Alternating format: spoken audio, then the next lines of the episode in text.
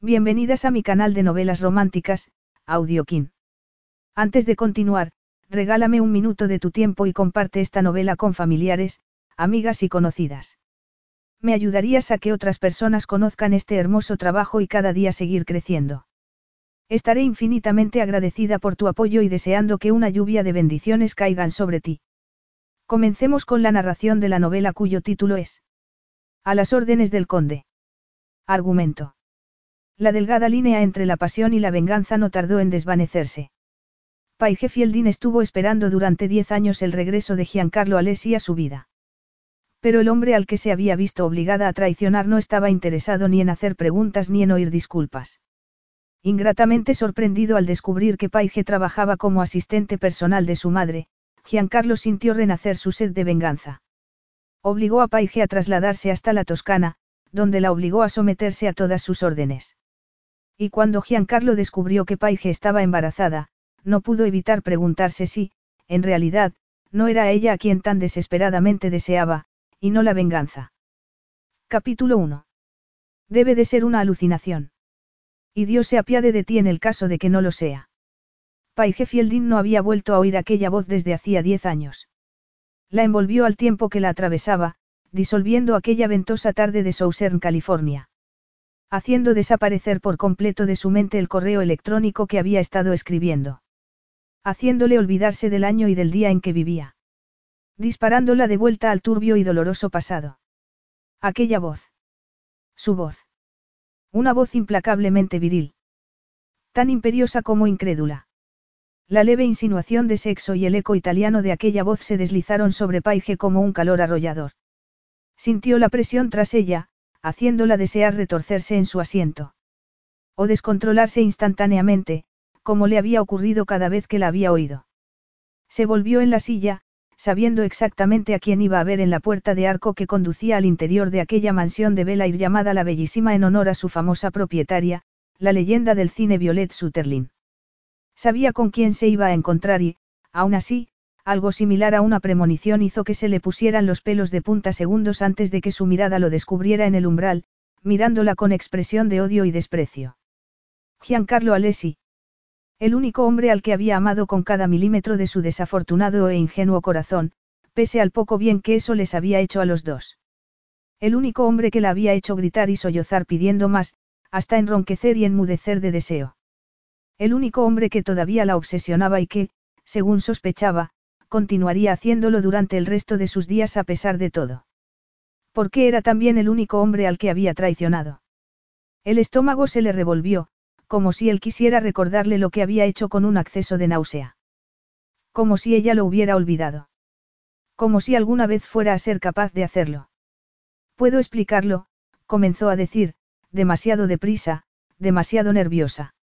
No recordaba haberse levantado de la mesa en la que estaba sentada, trabajando bajo la luz del sol, como solía hacer por las tardes, pero estaba de pie, con las piernas temblorosas. Y tan perdida en aquella mirada oscura y furiosa como lo había estado diez años atrás. Puedes explicárselo a los de seguridad, replicó él. Cada una de sus palabras fue como una bofetada. Paige enrojeció, sintiéndose expuesta. Marcada. Como si pudiera ver a través de ella el sórdido pasado que los había arruinado a los dos. No me importa lo que estés haciendo aquí, Nicola. Quiero que te vayas. Paige esbozó una mueca al oír aquel nombre. Aquel odioso nombre que no había vuelto a utilizar desde el día en que perdió a Giancarlo. Oírlo de nuevo después de todo aquel tiempo, y pronunciado por aquella voz, le resultó físicamente inquietante. Se le revolvió el estómago. Yo no. Paige no sabía qué decir, ni cómo. No sabía cómo explicar lo que había sucedido a partir de aquel odioso día de hacía diez años, el día en que lo traicionó a él y los destrozó a los dos. ¿Qué podía decir? Nunca le había contado la verdad completa, aunque podría haberlo hecho. Nunca había sido capaz de soportar la idea de que él supiera la clase de ambiente del que había procedido. Y se habían enamorado tan rápido, la conexión física entre ellos había sido tan explosiva e intensa durante los dos meses escasos que habían estado juntos, que ni siquiera habían tenido tiempo de llegar a conocerse. No de verdad. Ya no utilizó ese nombre. Giancarlo permanecía clavado en el marco de la puerta, mirándola con un furioso asombro que parecía reverberar como un trueno ensordecedor y resonaba dentro de ella como un grito. Y dolía. Dolía mucho. Yo nunca. Aquello era terrible. Peor de lo que había imaginado, y se lo había imaginado muy a menudo. Sintió una suerte de dolor entre los senos, como si se le estuviera acumulando un sollozo en el pecho que amenazara con brotar, algo que sabía que debía reprimir. Sabía que él no reaccionaría bien. De hecho, era una suerte que estuviera hablando con ella y no hubiera llamado todavía a los guardias de seguridad de Violet para que la echaran de la propiedad. Pero ella continuó hablando, como si eso pudiera ayudarla. En realidad, ese es mi segundo nombre. Yo Herbio, me llamo Paige. Curiosamente, la asistente personal de mi madre también se llama Paige. Por el tono amenazadoramente bajo de su voz, ella comprendió que lo sabía. Que no tenía ninguna duda, ni le estaba pidiendo explicaciones. Que había averiguado, en cuanto la había visto, que era ella la que estaba detrás del nombre que había figurado en los correos electrónicos de su madre durante todos aquellos años. Y sabía cómo se sentía él después de aquella revelación. Estaba escrito en cada línea de su atlético cuerpo. Pero ella no puede ser tú, cambió de postura y Paige perdió el aliento, como si el movimiento de su perfecto cuerpo hubiera sido un golpe dirigido contra ella. Asegúrame, por favor, que no eres nada más que una desagradable aparición procedente de mi pasado más sombrío. Que no te has infiltrado en mi familia. Si lo haces ahora mismo, puede que te deje salir de aquí sin llamar a la policía. Diez años atrás, Paige habría pensado que era un farol. El Giancarlo de antaño se habría arrojado por un puente antes que denunciarla a la policía. Pero el hombre que tenía delante era diferente. Aquel era el Giancarlo que ella misma había creado, algo de lo cual no podía culpar a nadie salvo a sí misma. Bueno, a casi nadie. Pero no tenía ningún sentido meter a su madre en aquello y Paige lo sabía. Era por su propia madre por la que Giancarlo estaba preocupado y, además, Paige no había vuelto a hablar con la suya desde hacía una década. Sí, contestó, y se sintió temblorosa y vulnerable, como si acabara de ocurrírsele de pronto que su presencia en aquella casa era, como poco, sospechosa. Llevo casi tres años trabajando para Violet, pero Giancarlo, tienes que creerme, yo nunca. Está y cito. A Paige no le hizo falta saber italiano para comprender aquella brusca orden, bastó con la manera en que cortó el aire con la mano, ordenándole silencio. Obedeció. ¿Qué otra cosa podía hacer?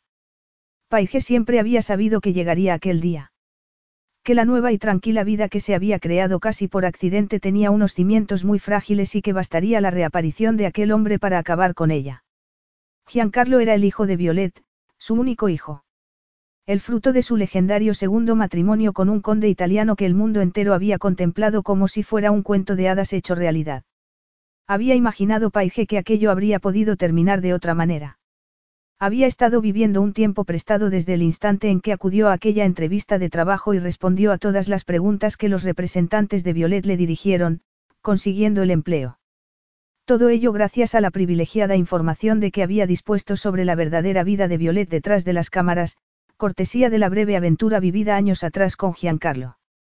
Era consciente de que muchos podrían juzgarla con dureza. Especialmente el propio Giancarlo. Pero ella tenía buenas intenciones. Aquello no contaba. Sabes perfectamente que no, le contestó aquella severa voz de su mente que era el único vínculo que la unía todavía a su madre. Tú sabes muy bien cuál es el valor de las buenas intenciones. Y hacía mucho tiempo que lo sabía. El problema fue que comenzó a tener esperanzas.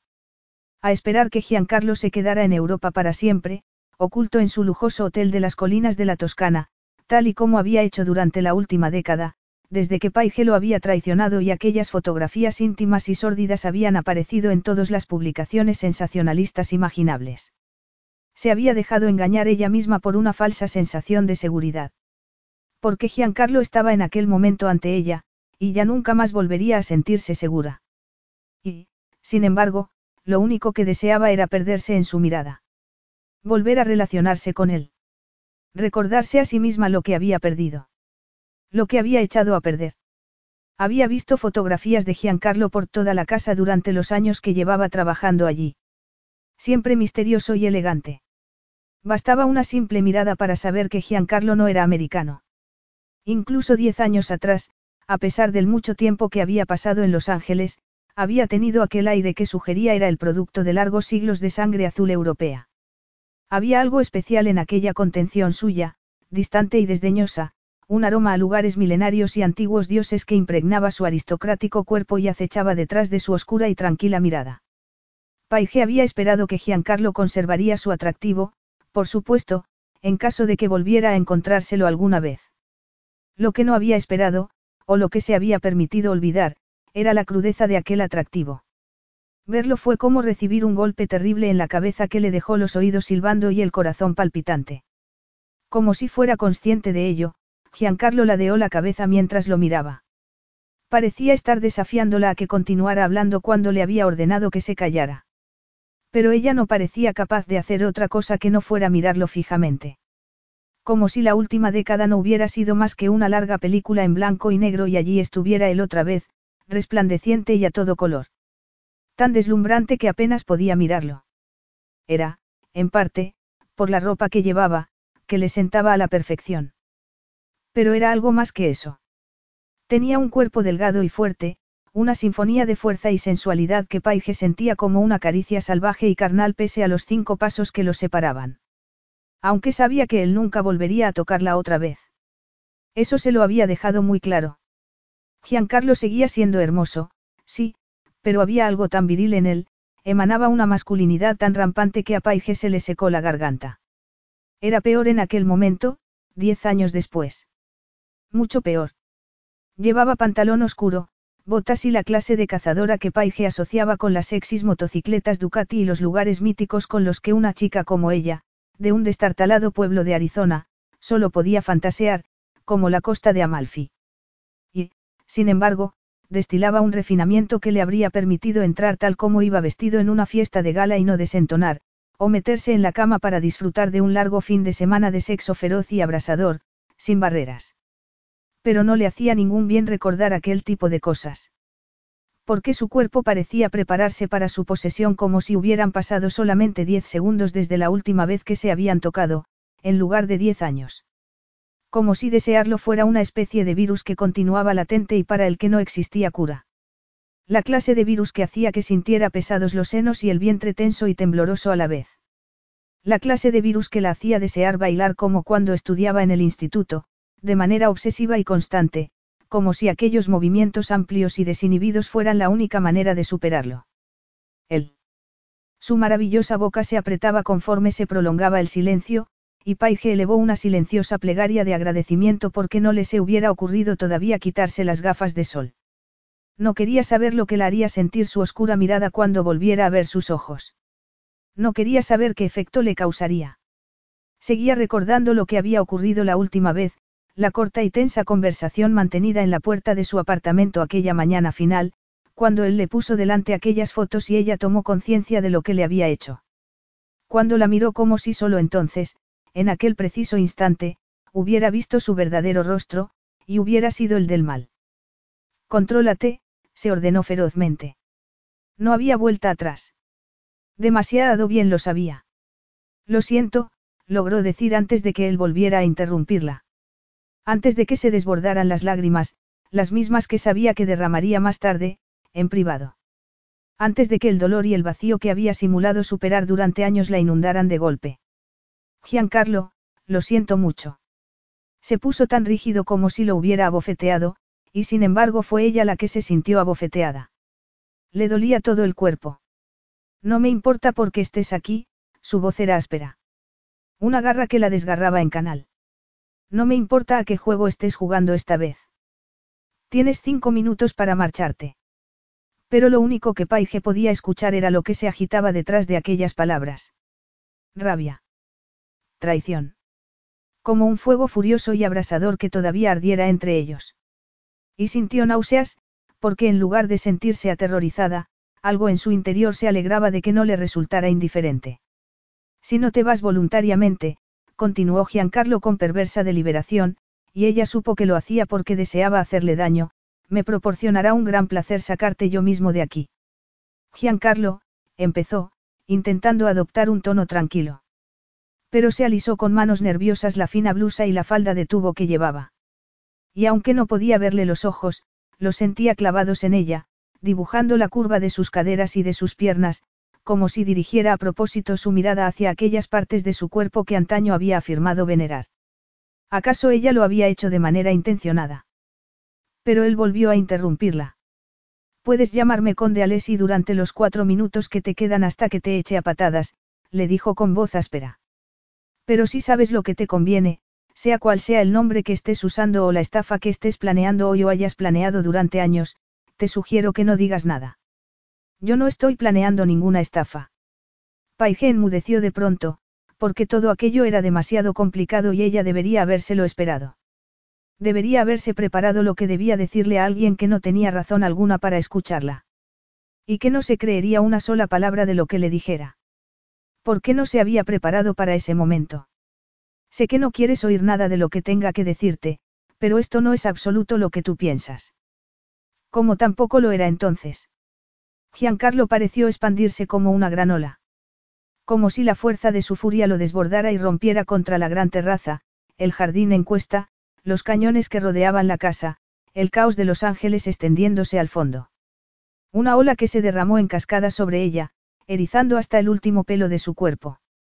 Giancarlo apretó los labios mientras se arrancaba por fin las gafas de la cara, lo cual no mejoró en absoluto su aspecto. Porque los ojos que clavó en ella ardían con un brillo dorado de imperiosa furia sin que tuviera la menor intención de disimularlo. A Paige le entraron ganas de volver a sentarse, no fuera a terminar cayendo al suelo. La preocupaba que pudieran fallarle las piernas. Quería ponerse a llorar como lo había hecho diez años atrás, con tanta intensidad y durante tanto tiempo que había terminado por caer enferma.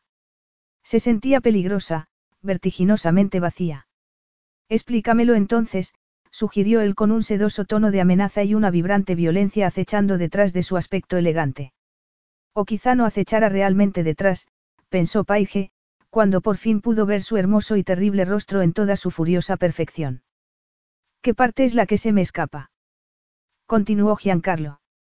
El hecho de que nos fotografiaras mientras disfrutábamos del sexo, pese a que estoy seguro de que te conté lo mucho que detestaba salir en los medios después de haberme pasado toda la vida bajo los focos por culpa de mi madre. O el hecho de que vendieras aquellas fotos a revistas sensacionalistas.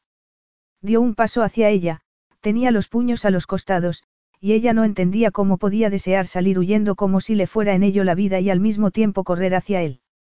O quizá estoy malinterpretando el hecho de que te has infiltrado en la casa de mi madre para seguir curioseando sobre mi familia. Sacudió la cabeza. ¿Qué clase de monstruo eres tú? Giancarlo. Yo te lo diré exactamente. Paige conocía demasiado bien aquella mirada. Estaba grabada en sus recuerdos y le revolvía el estómago con la misma sensación de vergüenza y arrepentimiento del pasado. Enrojeció furiosamente. Eres una cretina mercenaria y eso creo que te lo dejé perfectamente claro hace diez años. Yo nunca, jamás, quise volver a mirarte a la cara. Paige no fue capaz de protestar. No podía negar nada de lo que él le había dicho. Y, sin embargo, sus palabras no la hicieron encogerse y hacerse un ovillo allí mismo, al igual que lo había hecho la última vez que Giancarlo la había mirado así y le había dirigido insultos que se había merecido de sobra. No, había algo que la hacía mantenerse erguida en lugar de encogerse. Algo que le daba la fortaleza necesaria para resistir aquella terrible mirada, para alzar la barbilla ante aquel gesto furioso y condenatorio. Yo la quiero. Aquella frase permaneció suspendida entre ellos, cruda y densa. Era, según se dio cuenta tardíamente, un eco de la confesión que le había hecho a él mismo diez años atrás, cuando ya había sido demasiado tarde. Y él la había creído todavía menos de lo que la creía en aquel momento. ¿Qué has dicho? El tono de Giancarlo era demasiado tranquilo. Tan suave y deliberadamente amenazador que la hizo temblar por dentro. Se obligó a erguirse todavía más. ¿Qué es lo que te has atrevido a decirme? Esto no tiene nada que ver contigo. Y era cierto, a su manera. Paige no era ninguna lunática, pese a lo que él pudiera pensar. Ella simplemente había comprendido hacía mucho tiempo que lo había perdido, y eso era irrevocable. Lo había aceptado. No se trataba de hacerle volver. Se trataba de pagar una deuda de la única manera que podía. Esto nunca ha tenido nada que ver contigo, continuó cuando estuvo segura de que su temblor interior no se reflejaba en su voz. No de la manera en que tú estás pensando. De verdad que no. Giancarlo sacudió la cabeza ligeramente y masculló algo en aquella suave lengua italiana que ella sintió, injustamente, como si fuera una caricia. ¿Por qué no lo era? Era todo lo contrario. Esto es una pesadilla, volvió a clavar en ella su furiosa mirada. Aquella vez fue todavía más dura. Más feroz. Una furia dorada y oscura. Pero las pesadillas se acaban. Sigues igual, tantos años después. Fueron dos meses escasos y demasiadas fotografías explícitas. No tenía que haber confiado en una mujer como tú, pero para mí eso ya está superado. ¿Por qué no te marchas de una vez, Nicola? Paige, no podía aguantar aquel nombre. Nunca más. Era el símbolo de todas las cosas que había perdido, de todas las terribles decisiones que se había visto obligada a tomar, de todos los sacrificios que había hecho por alguien tan indigno de los dos que sentía en la boca el sabor amargo del arrepentimiento. Antes preferiría que me llamaras, cretina mercenaria. No me importa cómo prefieras llamarte, no fue un grito, pero de todas formas su voz sonó como una ráfaga de balas, y ella no pudo evitar esbozar una mueca. Quiero que te vayas. Quiero ese veneno tuyo lejos de mi vida, lejos de mí. Me repugna que hayas estado aquí durante todo este tiempo sin que yo lo supiera. Como un cáncer maligno escondiéndose a plena vista. Paige sabía que debía marcharse.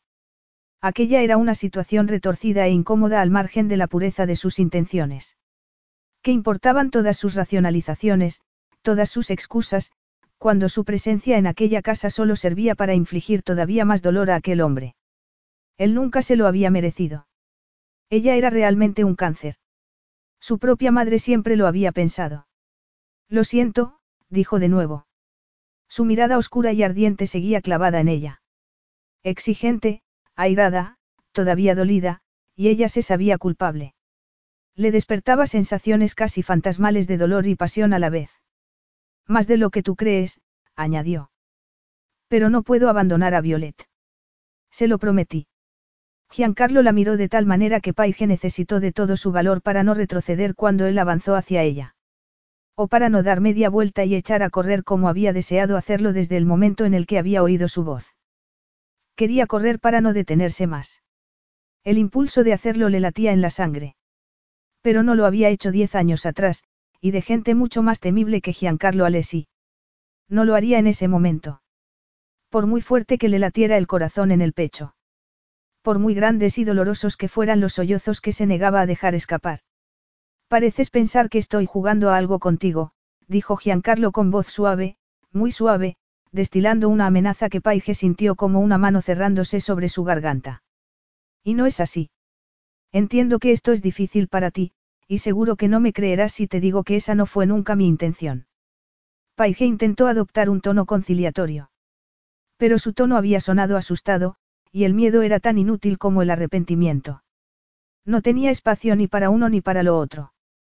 Aquella era la vida que se había construido. Pero mi lealtad es para con tu madre, no para ti, añadió. Te pido disculpas, fue una sarcástica bofetada, que no una disculpa, pero la ironía de la situación me ha dejado temporalmente sordo. Tú, has pronunciado la palabra, lealtad. Paige apretó los dientes. No agachó la cabeza. Tú no me contrastaste. Fue ella. Un argumento irrelevante si te matara con mis propias manos, rugió. Paige debería haber sentido miedo, pero no fue así. No tenía ninguna duda de que la expulsaría de la propiedad, pero daño no le haría. No físicamente. No Giancarlo. Quizá aquel fuera el último vestigio de la jovencita que había sido, pensó. Aquella niña insoportablemente ingenua y estúpida que había imaginado que un nuevo y radiante amor lo podía arreglar todo. Había aprendido bien la lección y de la peor de las maneras, pero seguía creyendo que Giancarlo era un buen hombre. Pese al efecto que había tenido en él su traición. Sí, dijo con una voz enronquecida por toda la emoción que sabía no podía demostrarle. ¿Por qué solo serviría para que la odiara más? Pero no lo harás. Por favor, suspiró. No me digas que eres tan ingenua como para imaginar que no te destrozaría si pudiera. Por supuesto. Si pudieras. Pero tú no eres así. El hombre al que creías conocer está muerto, Nicola, pronunció aquel nombre como si fuera un puñetazo, y Paige retrocedió un paso. Murió hace diez años y no lo reanimarás con tus mentiras y tus patéticas pretensiones de lealtad. No resucitará.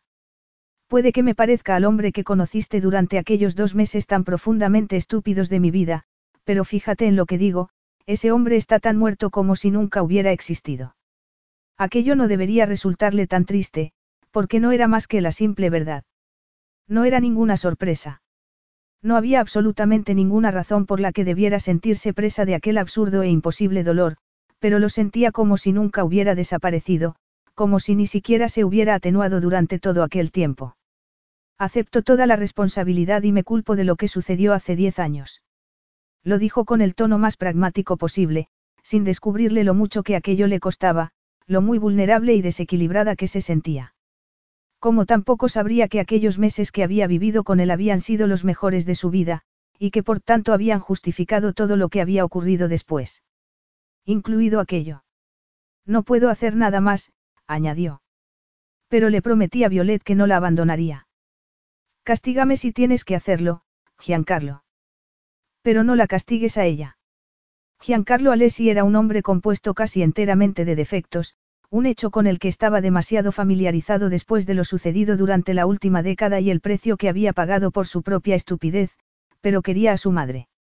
Su complicada, grandiosa e impresionante madre. Sabía que ella también lo quería, pero a su manera. No importaba cuántas veces lo hubiera vendido a la prensa por sus particulares propósitos, para combatir rumores acerca de su matrimonio en crisis, para dar a las revistas algo de lo que hablar aparte de su vida amorosa, o para servir a un determinado objetivo de su carrera. Había terminado aceptando que ver su intimidad expuesta al público era algo que cabía esperar cuando se era hijo de una estrella de Hollywood de la categoría de Violet, razón por la cual se había prometido que nunca, jamás, tendría hijos a los que ella pudiera manipular para sus propios fines. Nada de felices nietos que adornaran los reportajes de las revistas sobre su, sorprendente profundidad de sentimientos.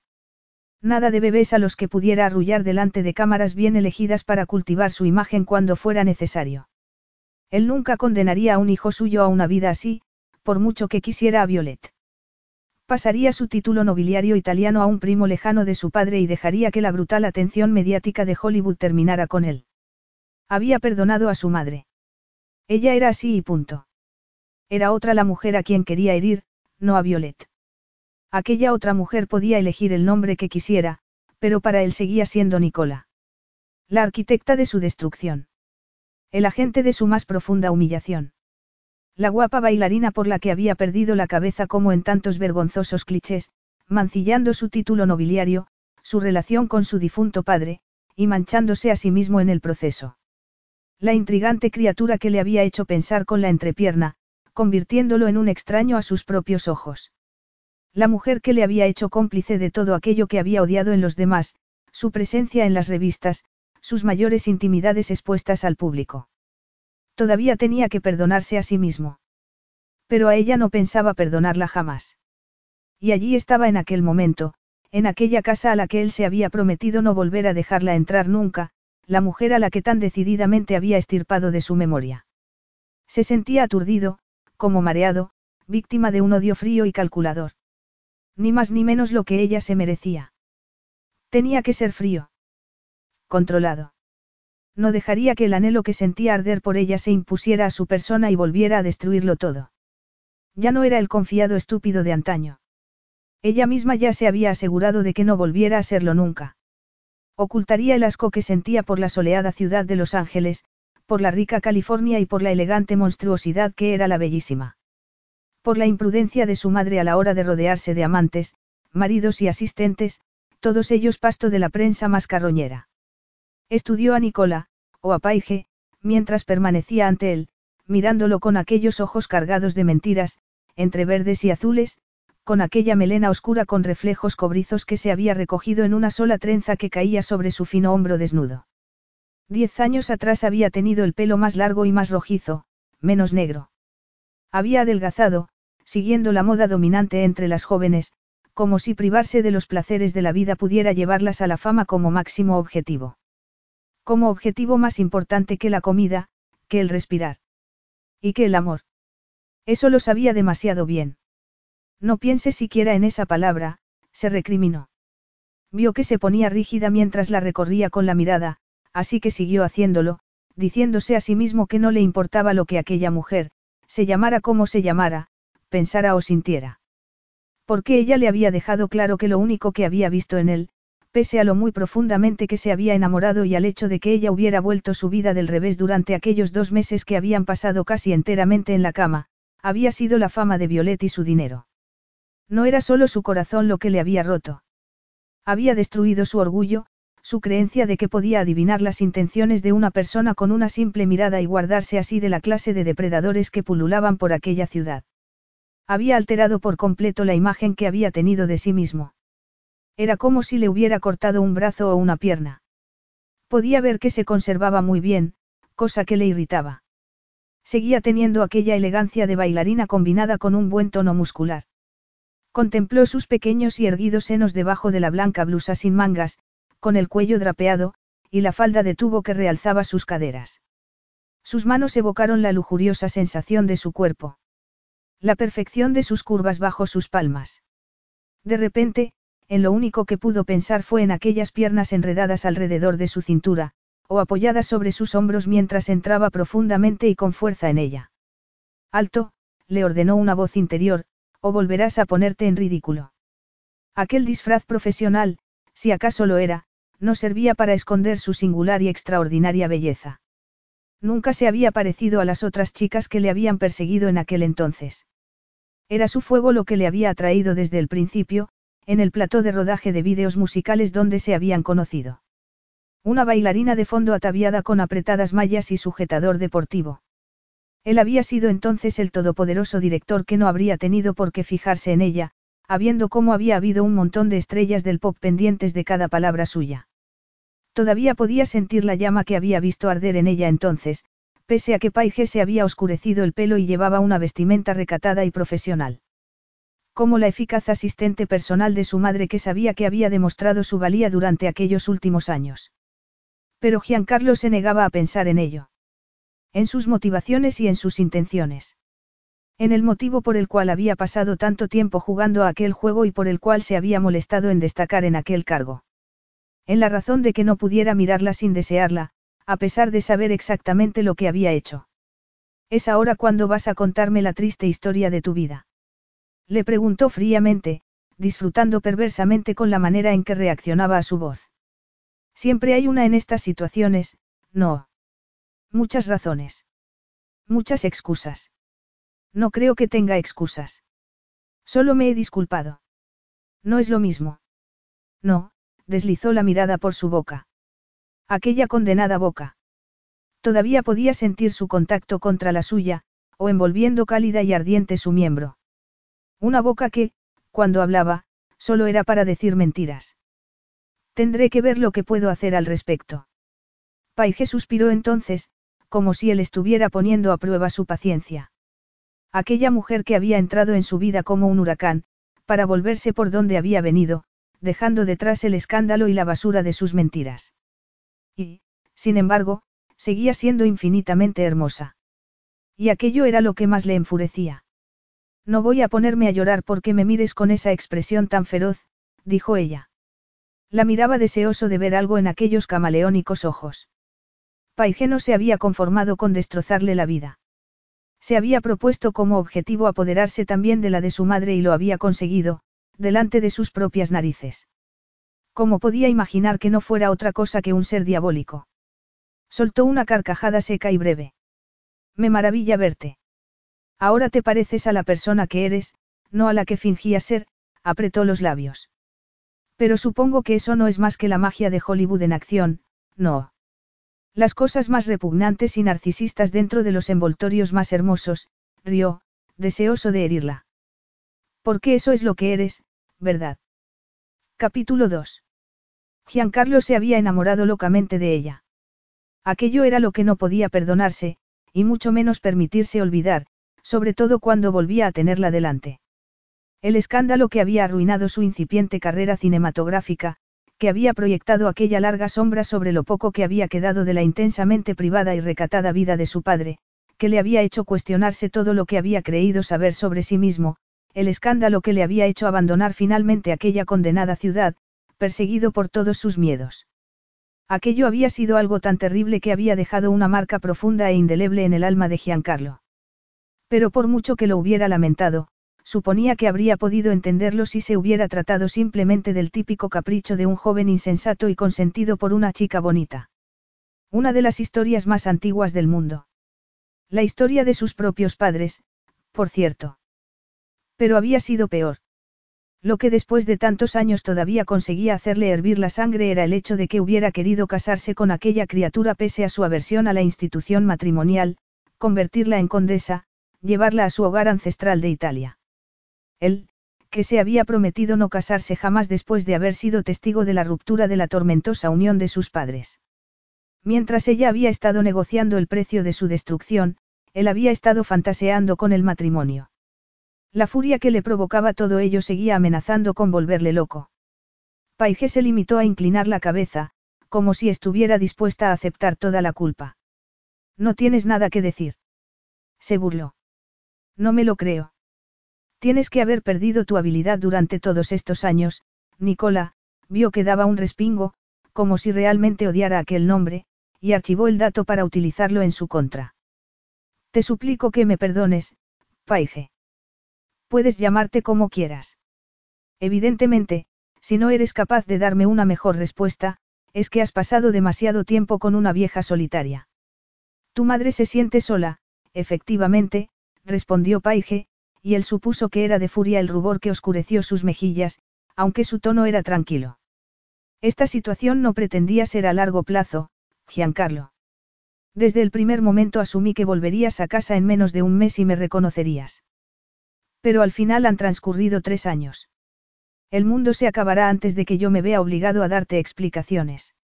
Explicaciones por la manera en que había dejado pasar el tiempo, tan ocupado como había estado siempre.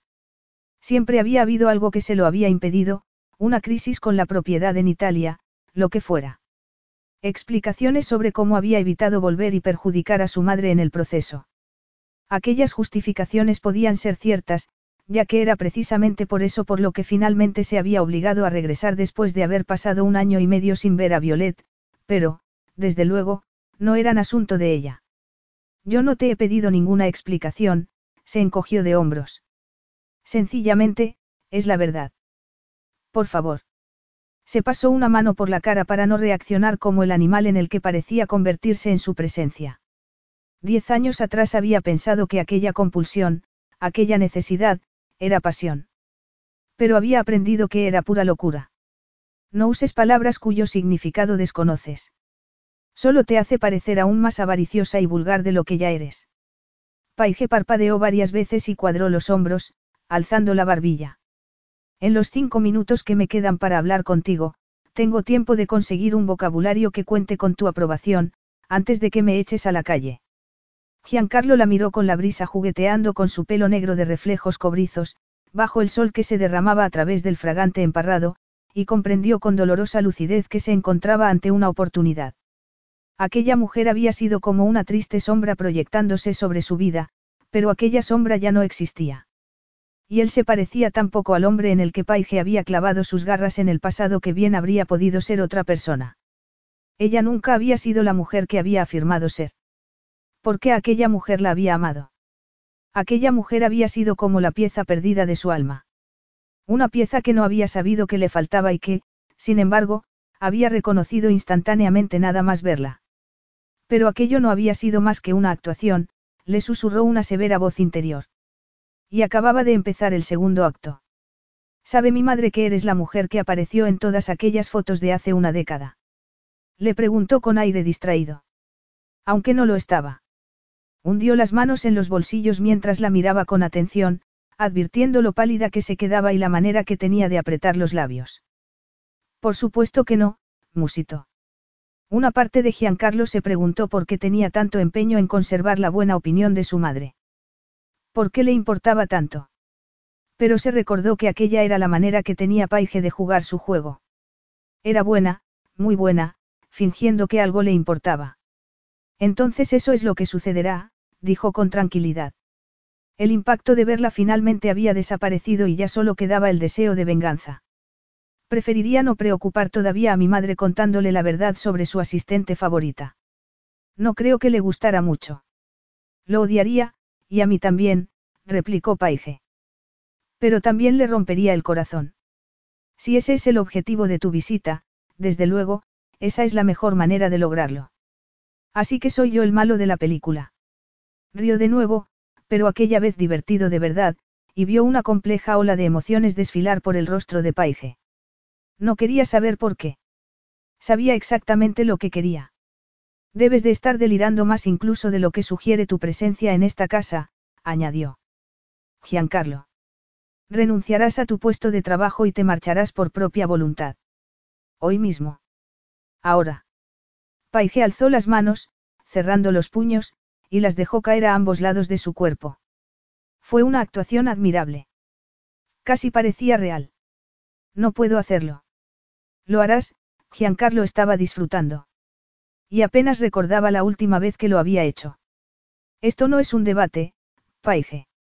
Paige contorsionó su precioso rostro en un convincente gesto de desesperación. No puedo. ¿Por qué todavía no la has convencido de que reescriba su testamento a tu nombre? Preguntó él secamente. ¿O es que estás cambiando todos los cuadros de la casa por falsificaciones? Ya me parecía a mí que el Rembrandt del vestíbulo era un poco raro, pero imaginaba que era por culpa de la luz. Porque pienses lo que pienses de mí, y no estoy diciendo que no lo entienda, yo la quiero. Y no pretendo ofenderte, Giancarlo, pero la verdad es que solo me tiene a mí, abrió los ojos como platos al ver su expresión de furia y se apresuró a continuar, hace años que no la visitas. Desde el momento en que pone un pie fuera de la propiedad, se ve rodeada de aduladores y manipuladores. Yo soy la única persona en la que confía. Nuevamente, la ironía casi se puede mascar, Giancarlo se encogió de hombros. Y estás malgastando saliva. Deberías darme las gracias por permitirte firmar una carta de renuncia. Si fuera menos benevolente, te haría detener. Paige se lo quedó mirando en silencio. Eso es un farol. Dudo mucho que tengas ganas de ningún escándalo. Un farol. Le espetó, ¿Crees que no he estado buscando a la mujer que me arruinó la vida durante años? Esperando contra toda esperanza encerrarla en prisión. Sonrió levemente al ver que se tensaba. Nicola Fielding se borró de la faz del planeta una vez que aquellas fotos se propagaron como la peste. Lo cual me lleva a pensar que tú tienes tan poco interés como yo en que esa historia se publique, arqueó las cejas.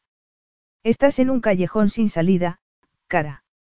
Si yo fuera tú, empezaría a hacer las maletas. Paige inspiró hondo y soltó el aire lentamente.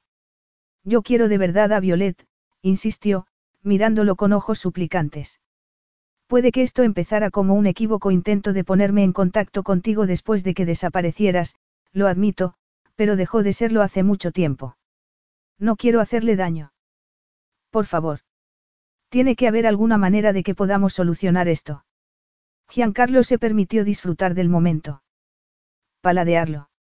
No era furia ciega lo que sentía. Había pasado demasiado tiempo. Por otra parte, ella nunca debería haber entrado en aquella casa. No debería haberse relacionado con su madre. Giancarlo, musito. Utilizó el mismo tono que había usado aquella luminosa y terrible mañana de hacía diez años, cuando él finalmente había comprendido la verdad sobre ella, y cuando la había visto en forma de fotografías a todo color difundidas por todo el planeta. Cuando él se presentó en su apartamento, Paige no le dejó entrar y mantuvieron una breve, lamentable y última conversación en la puerta antes de que Giancarlo se alejara de ella, de Los Ángeles y de todo aquel mundo de maquinaciones de Hollywood que tanto odiaba.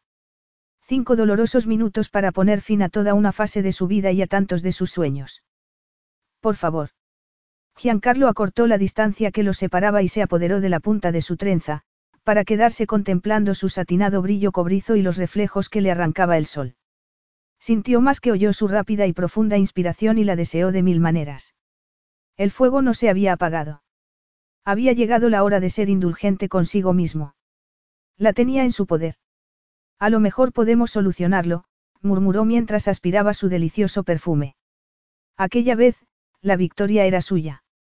Bastará con que te metas en mi cama y te quedes allí hasta que haya acabado contigo. Paige se quedó paralizada durante varios segundos antes de reaccionar.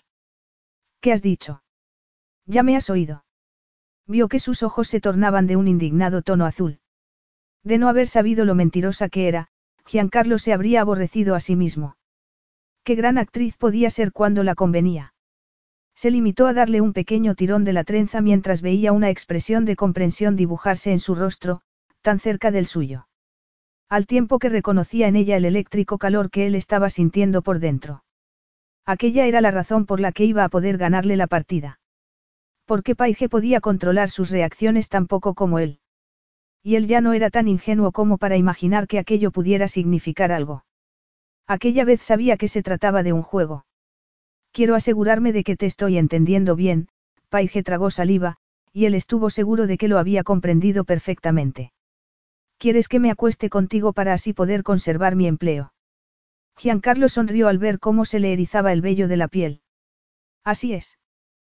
Con tanta frecuencia como entusiasmo. Cuando y donde yo quiera. No puedes estar hablando en serio. Te aseguro que sí. Pero si quieres, ponme a prueba. A ver qué pasa.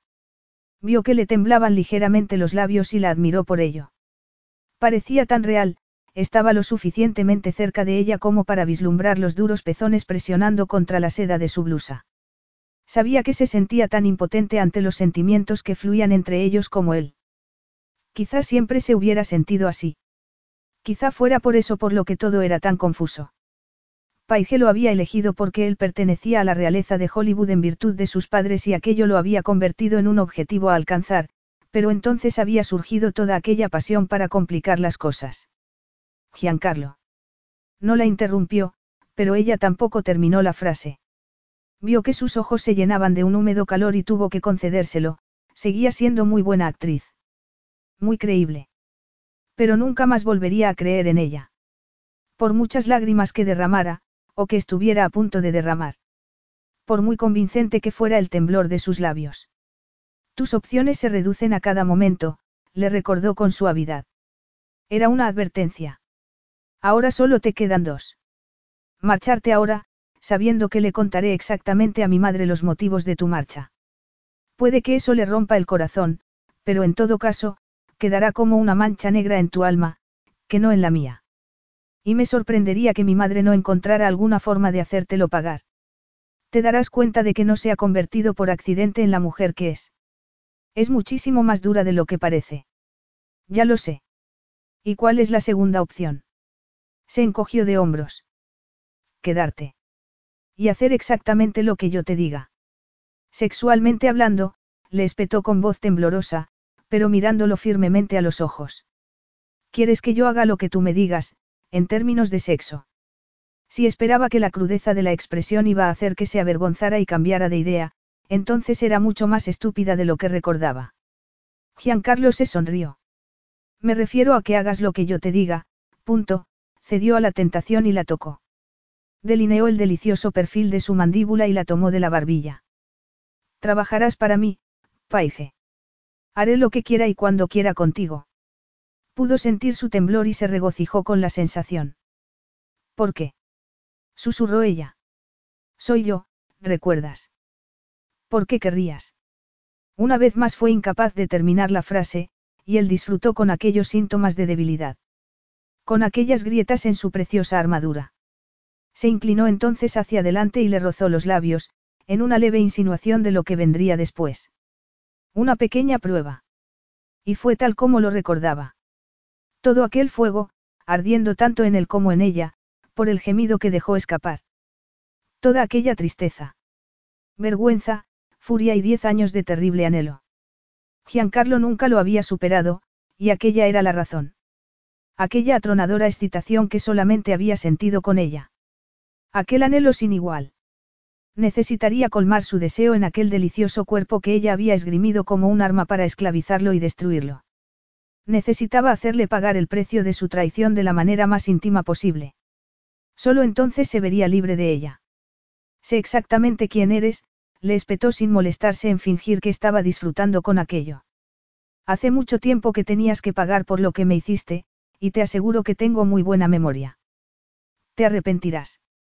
Ya me he arrepentido de haberte conocido hace una década, cara, gruñó. ¿Qué puede importarme añadir un poco más? Se inclinó hacia adelante, sintiéndola estremecerse contra él. Aquella vez conocía su verdadero rostro. La conocía. Aquella vez no habría estúpidas fantasías sobre matrimonios y finales felices en la campiña toscana, rodeados de los dulces campos dorados que constituían su patrimonio. Aquella vez solo habría penitencia. Una dura y ardiente penitencia, hasta que quedara satisfecho. Lo que esperaba podría llevar algún tiempo. Esto no tiene sentido, replicó Paige. Tú me odias. Estaba desesperada o acaso era él quien esperaba escuchar ese tono. En cualquier caso, a Giancarlo no le importaba. No se trata de odio, repuso, y su sonrisa se profundizó. Se oscureció. Dejemos esto claro, de acuerdo. Se trata de venganza.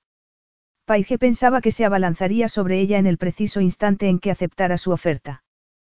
Porque, por supuesto, la aceptó. ¿Qué otra opción tenía, cuando Violet Sutherland se había convertido en una especie de segunda madre para ella? Una madre que no tenía nada que ver con la suya, egoísta, odiosa y adicta a las sustancias ilegales, que ni siquiera había fingido ejercer de tal.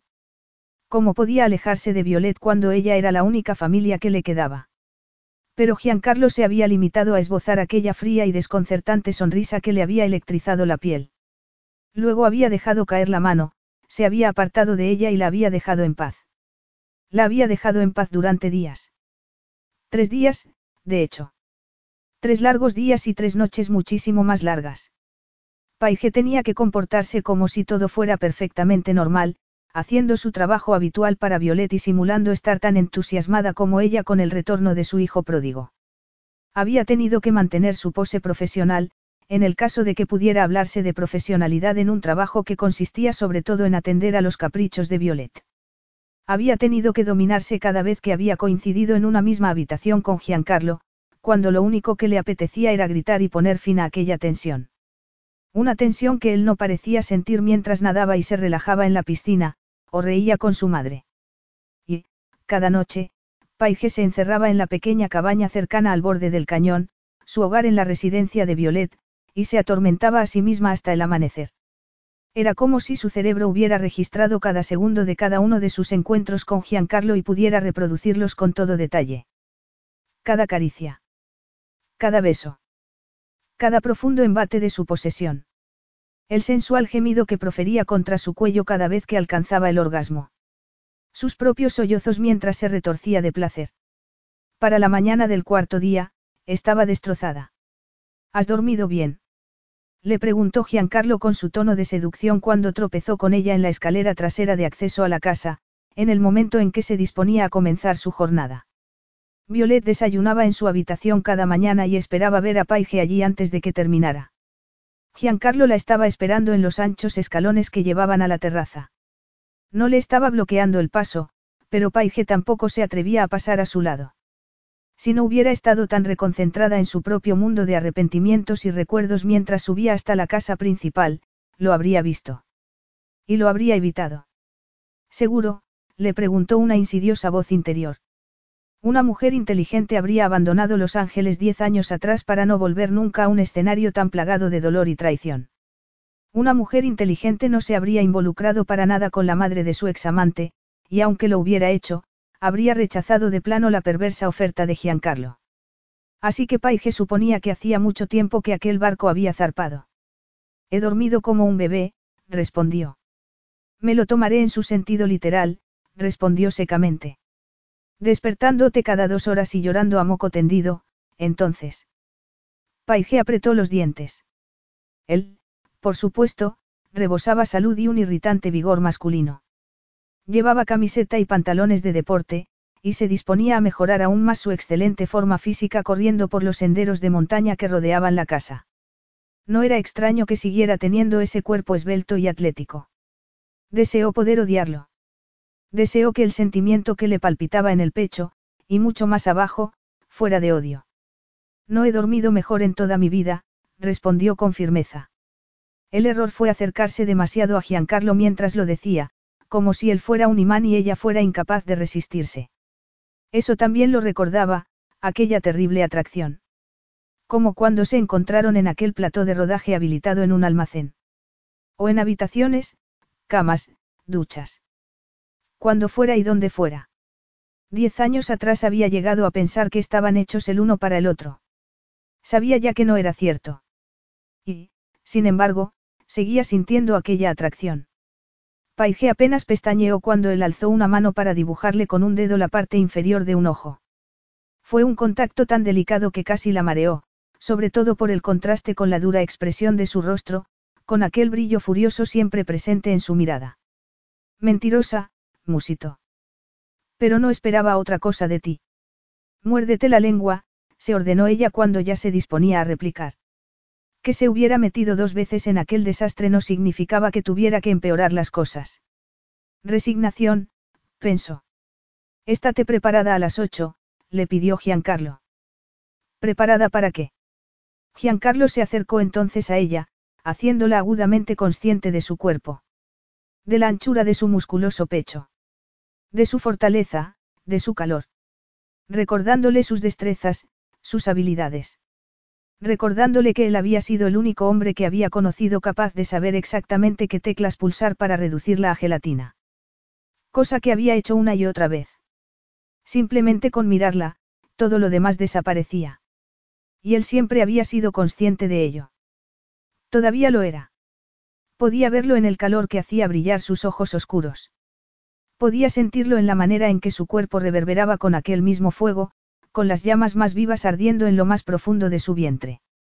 Sintió que se quedaba sin respiración y creyó ver al hombre que también recordaba en su oscura mirada, para de repente desaparecer como si nunca hubiera existido. Como si no hubiera sido nada más que una ingenua ilusión por su parte. Ponte algo que me permita meter las manos debajo, le ordenó Giancarlo.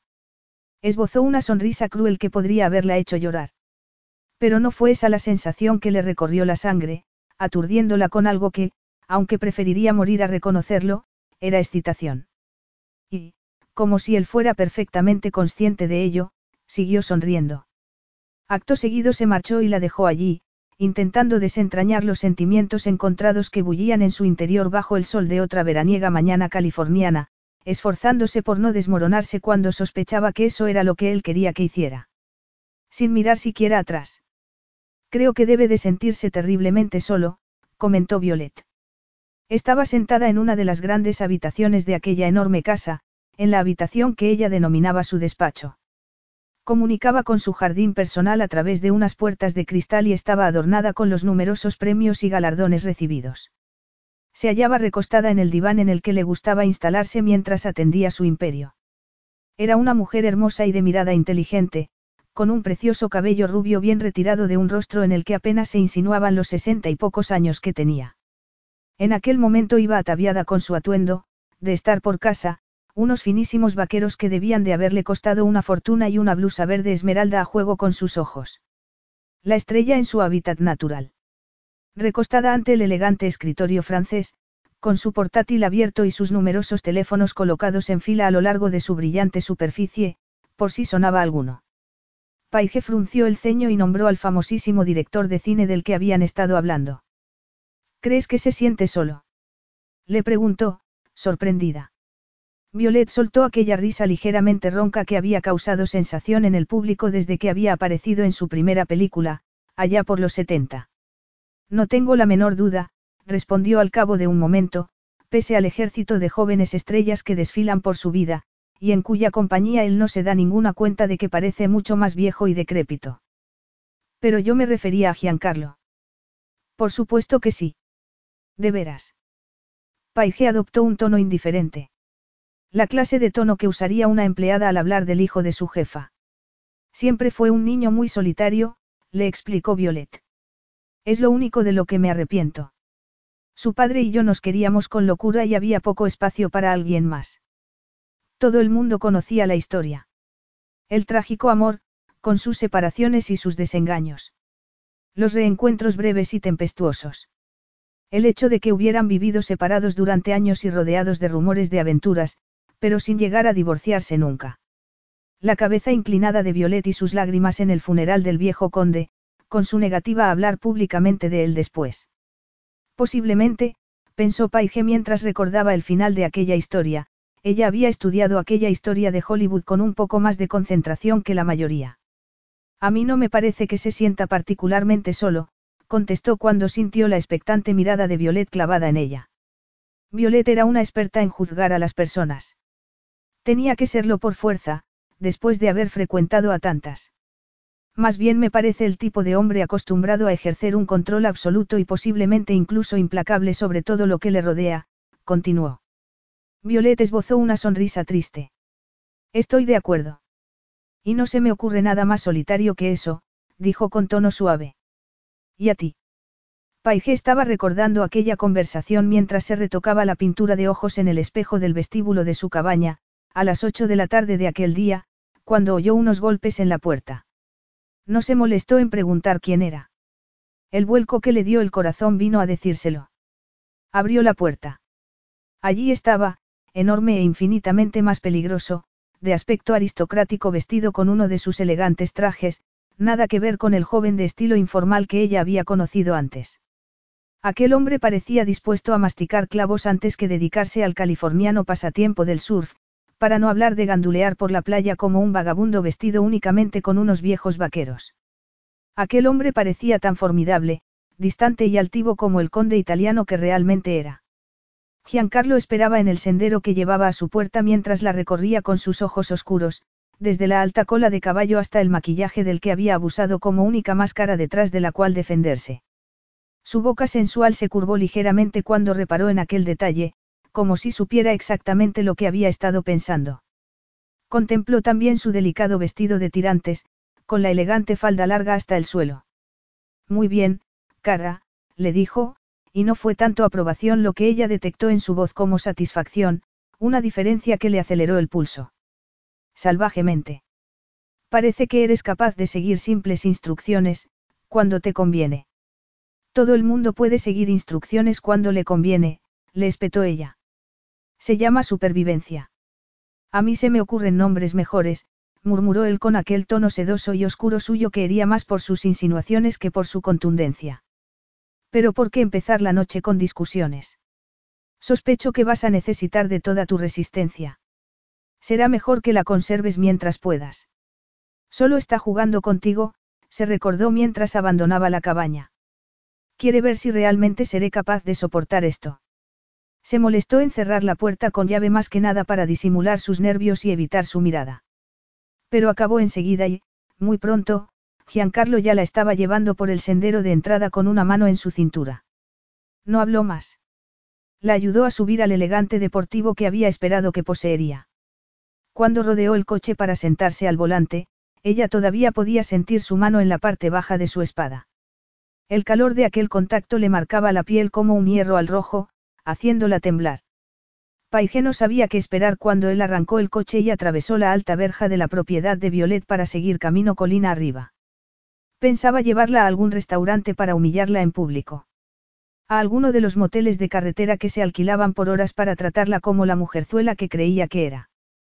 Pero esa no fue la ruta que siguió cuando tomó la serpenteante carretera que subía a las montañas de Santa Mónica que partían Los Ángeles en dos, para terminar deteniéndose al pie de un acantilado.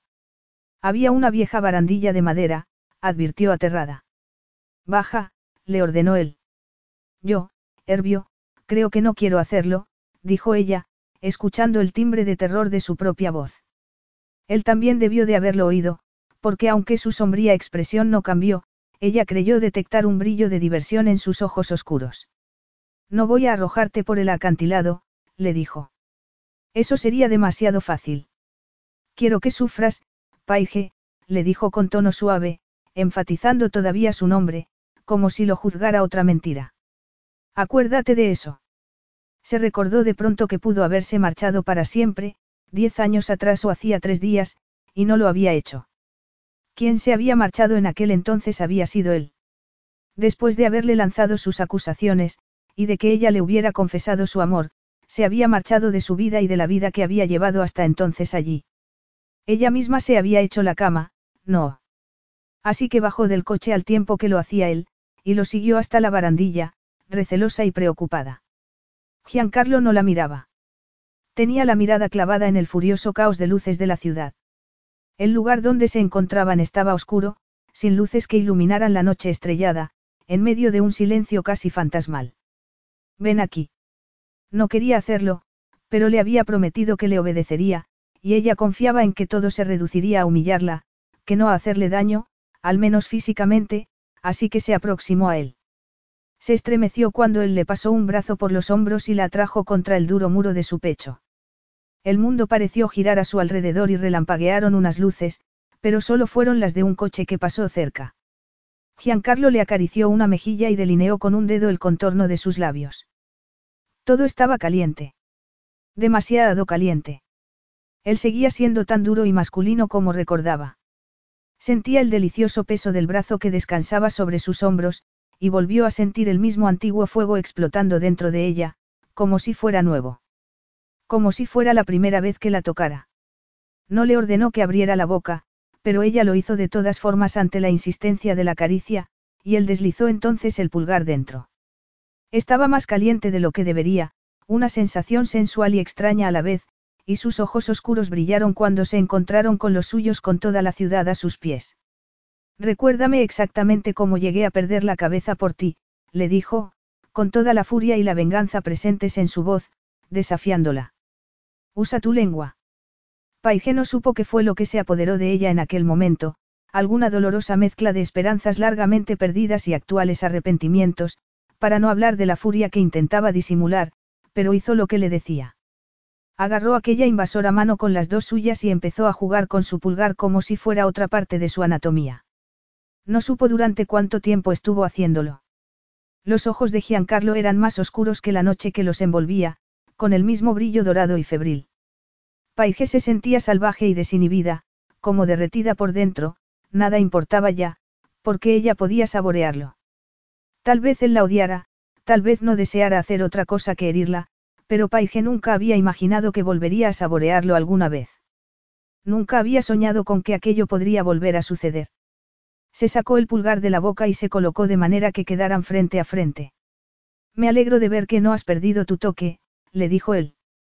Aunque su tono era cruel, su voz era más ronca que antes, y ella se dijo que eso significaba algo.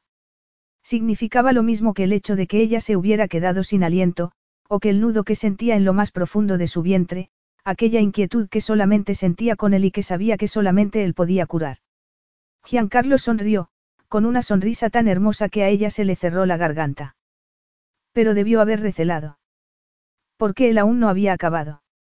De rodillas, Paige, la ordenó. Y hazlo bien. Capítulo 3. Por un momento Paige pensó que realmente se había caído ladera abajo y que aquel tenso, horrible sonido que resonaba en su cabeza era su propio grito. Pero parpadeó varias veces y resultó que seguía allí de pie, junto a Giancarlo. Pudo ver por la manera burlona que tuvo de enarcar las cejas que sabía que había escuchado perfectamente. Aquí no querrás hacerlo, dijo con voz débil, lejana. Donde yo quiera.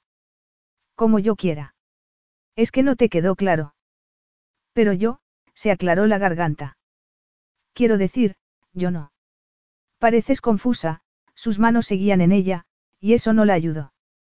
La caricia de sus pulgares en la sensible piel de sus hombros desnudos hacía que le entraran ganas de gritar, pero no creía poder detenerse si empezaba a hacerlo.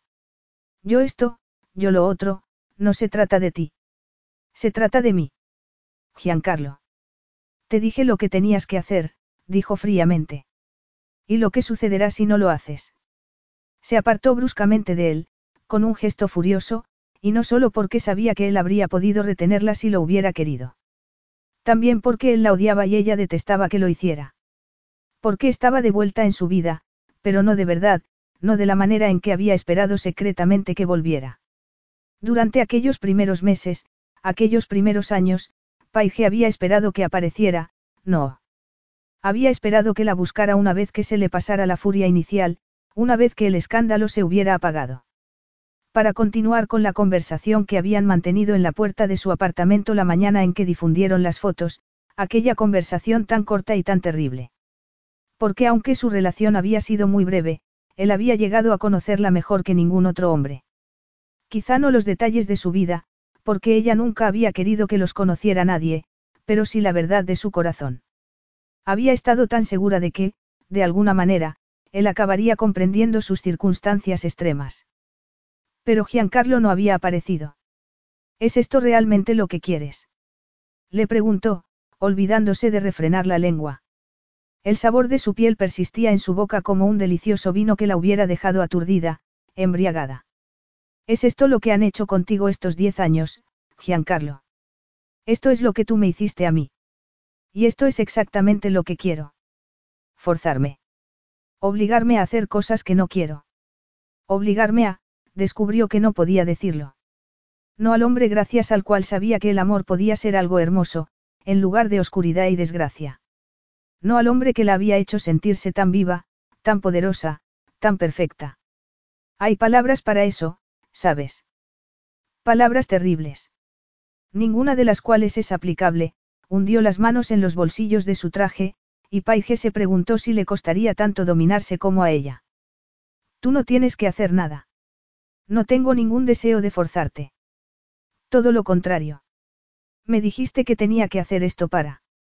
No te pongas a tartamudear como la Virgen Vestal que ambos sabemos que no eres, le dijo él con tono suave, y ella se preguntó si se habría olvidado de que había sido exactamente eso cuando se relacionó con él diez años atrás. ¿Y si pensaría acaso que eso era otra mentira? Te dije que tenías que obedecerme. Dentro y fuera de la cama. Que tenía que tener sexo contigo a tu capricho, o que me marchara. Así es. Entonces tengo que hacer algo. A ti te encanta utilizar la fuerza. En absoluto, se encogió de hombros como si no le importara lo que sucedió a continuación, pero había una tensión en sus ojos, en aquellos musculosos hombros, que le decía lo contrario. Lo cual no resultaba en absoluto reconfortante. Eres libre de marcharte. De decir que no en cualquier momento y seguir adelante con tu vida, y utilizando el nombre que te apetezca. Yo no te detendré. Era como si tuviera el corazón en la boca y volvió a sentirse mareada, pero no podía desviar la mirada de aquel terrible rostro, tan sensual, impasible y cruel. Pero si hago eso, le dirás a Violet quién soy. Le dirás que yo, ¿qué? Te acosé. Que me hice amiga suya para llegar hasta ti. Se lo contaré, su expresión se endureció, y su voz también. Aparte de que posee el beneficio añadido de ser la verdad. Pero Paige sabía que no era así. Sabía que una gran amistad se había desarrollado entre Violet y ella durante aquellos últimos años, y lo muy profundamente que la heriría descubrir que ella era una oportunista más. Una manipuladora que había intentado utilizarla para sus propósitos. Se ponía enferma solo de imaginárselo. Eso no es ninguna elección. Es una elección. Quizá a ti no te guste, pero no por ello deja de ser una elección, lo cual es mucho más que lo que tú me ofreciste a mí. No puedo hacerle daño. Es que a ti no te importa. No debería importarte. Las elecciones que tomas tienen consecuencias, le recordó con impaciencia. Todavía no lo entiendes. Esto es una lección. Se supone que no tiene que ser divertida, aquella sonrisa era como una hoja bien afilada. Para ti. Por un momento pensó en marcharse, aunque tenía una buena caminata de vuelta. Ignoraba cómo podía seguir allí, inmóvil y además entera. No sabía cómo no había explotado ya en mil pedazos dispersos por aquella desierta carretera, como la luna estallada de un coche. Dime entonces, logró pronunciar, manteniendo la cabeza alta. ¿Cómo piensas exactamente darme esa lección? Dices que no quieres forzarme, pero estás de acuerdo con que yo me fuerce a mí misma. Cuando eso es lo último que quiero. De veras. Sacudió la cabeza. Seguro que te darás cuenta de la poca paciencia que tengo para las mentiras, Paige. Si te levantara ahora mismo la falda del vestido y metiera la mano bajo tu braga, ¿qué es lo que encontraría? Desinterés. Lo vociferó en silencio. No se trata de eso. Eso es biología, que no es lo mismo que voluntad. Estás húmeda. No era en realidad una pregunta, y su silencio la respondió de todas formas.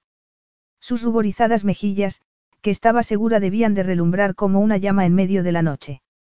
De vergüenza, de furia y de dolor, nada de lo cual importaba porque se estaba derritiendo por dentro, demasiado excitada, y él lo sabía. Por favor, musito.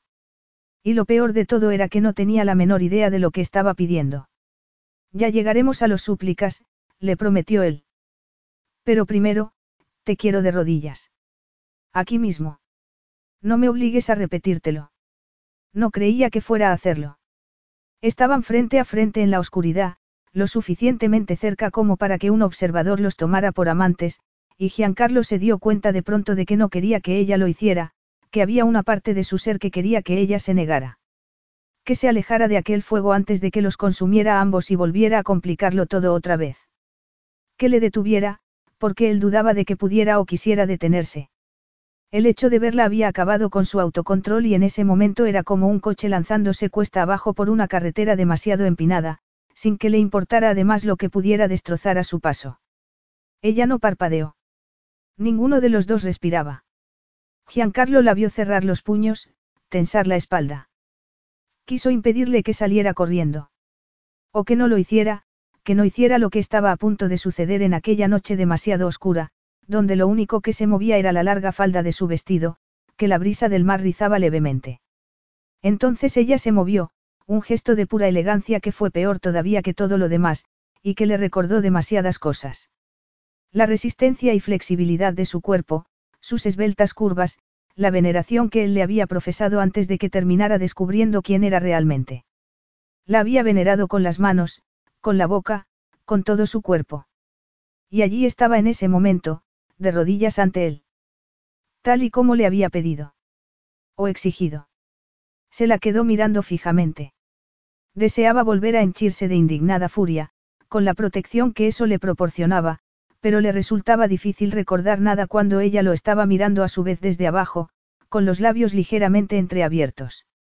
Si algo recordaba, era la imagen de aquellos labios cerrándose alrededor de su pulgar, que parecía explotar en su interior una y otra vez.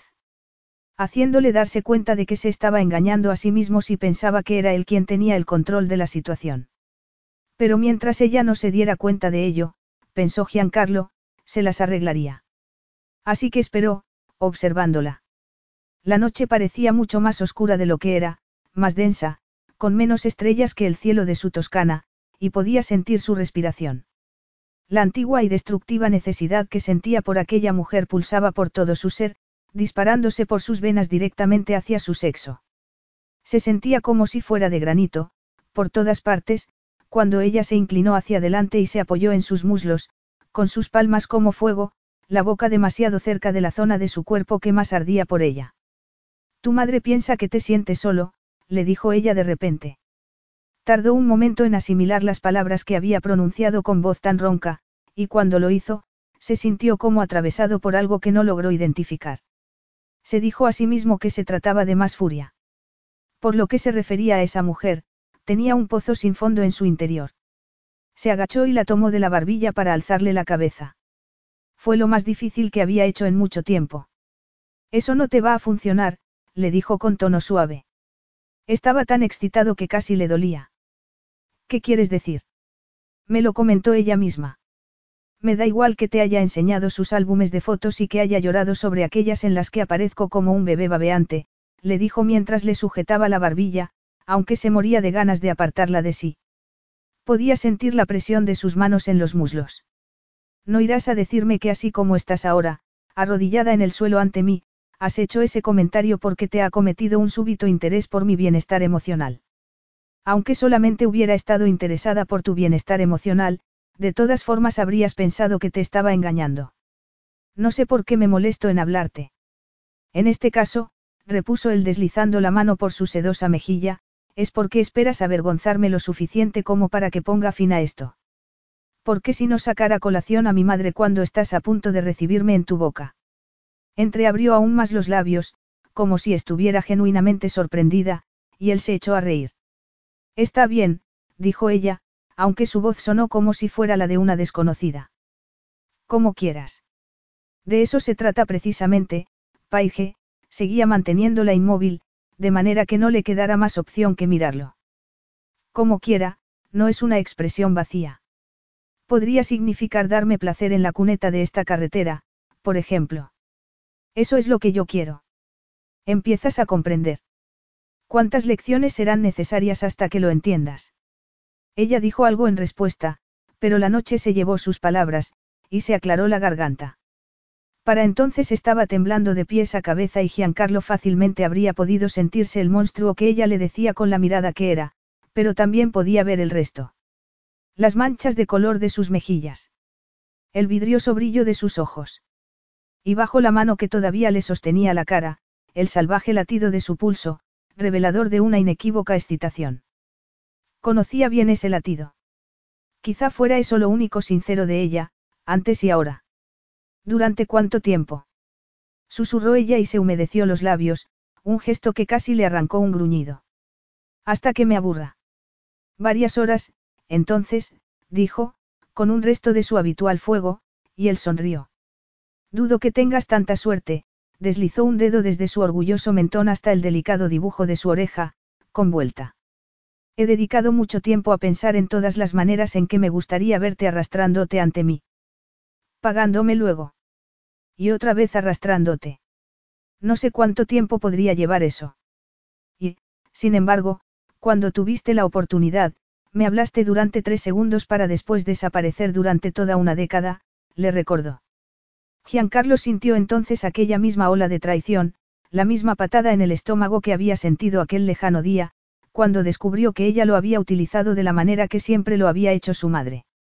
Una manera que había sido todavía peor, porque Violeta había vendido su imagen vestido, que no desnudo. Yo contigo no quiero hablar, le dijo con tono suave. No lo quería entonces. Ni lo quiero ahora. Creía que te había quedado claro. Entonces será mejor que empecemos con la humillación y los favores sexuales, ¿no te parece? Dijo ella con fingida animación, y él pudo sentir la tensión de sus manos sobre sus muslos. Enseguida la subió hasta su cinturón y Giancarlo no fue consciente de que quería detenerla hasta que lo hizo. Observó su rostro mientras la ayudaba a levantarse. No la soltó del brazo ni cuando estuvo nuevamente de pie, que era lo que debería haber hecho. Y yo que pensaba que íbamos a terminar arrestados por escándalo público, musitó ella. Habrían podido encerrarme y denunciarme, con lo que todos tus sueños se habrían hecho realidad en una noche. Este es mi sueño, gruñó, tensa su mano sobre su brazo y con aquella fiebre que latía en su sangre. Su venganza, al fin. No es el hecho mismo lo que importa, cara. Ese es un privilegio que no te has ganado. Es la rendición. La clave está en la rendición, se echó a reír y la soltó, lo cual le costó más de lo que debería. Ya aprenderás. Durante la semana siguiente, resultó obvio para Paige que la intención de Giancarlo no era tener efectivamente sexo con ella cuando y donde quisiera, pese a lo que pudieran decir sus provocativas palabras. Eso habría sido fácil, a su manera. Él era mucho más diabólico que eso. La quería en un constante estado de pánico, sin que tuviera la menor idea de lo que fuera a hacerle a continuación.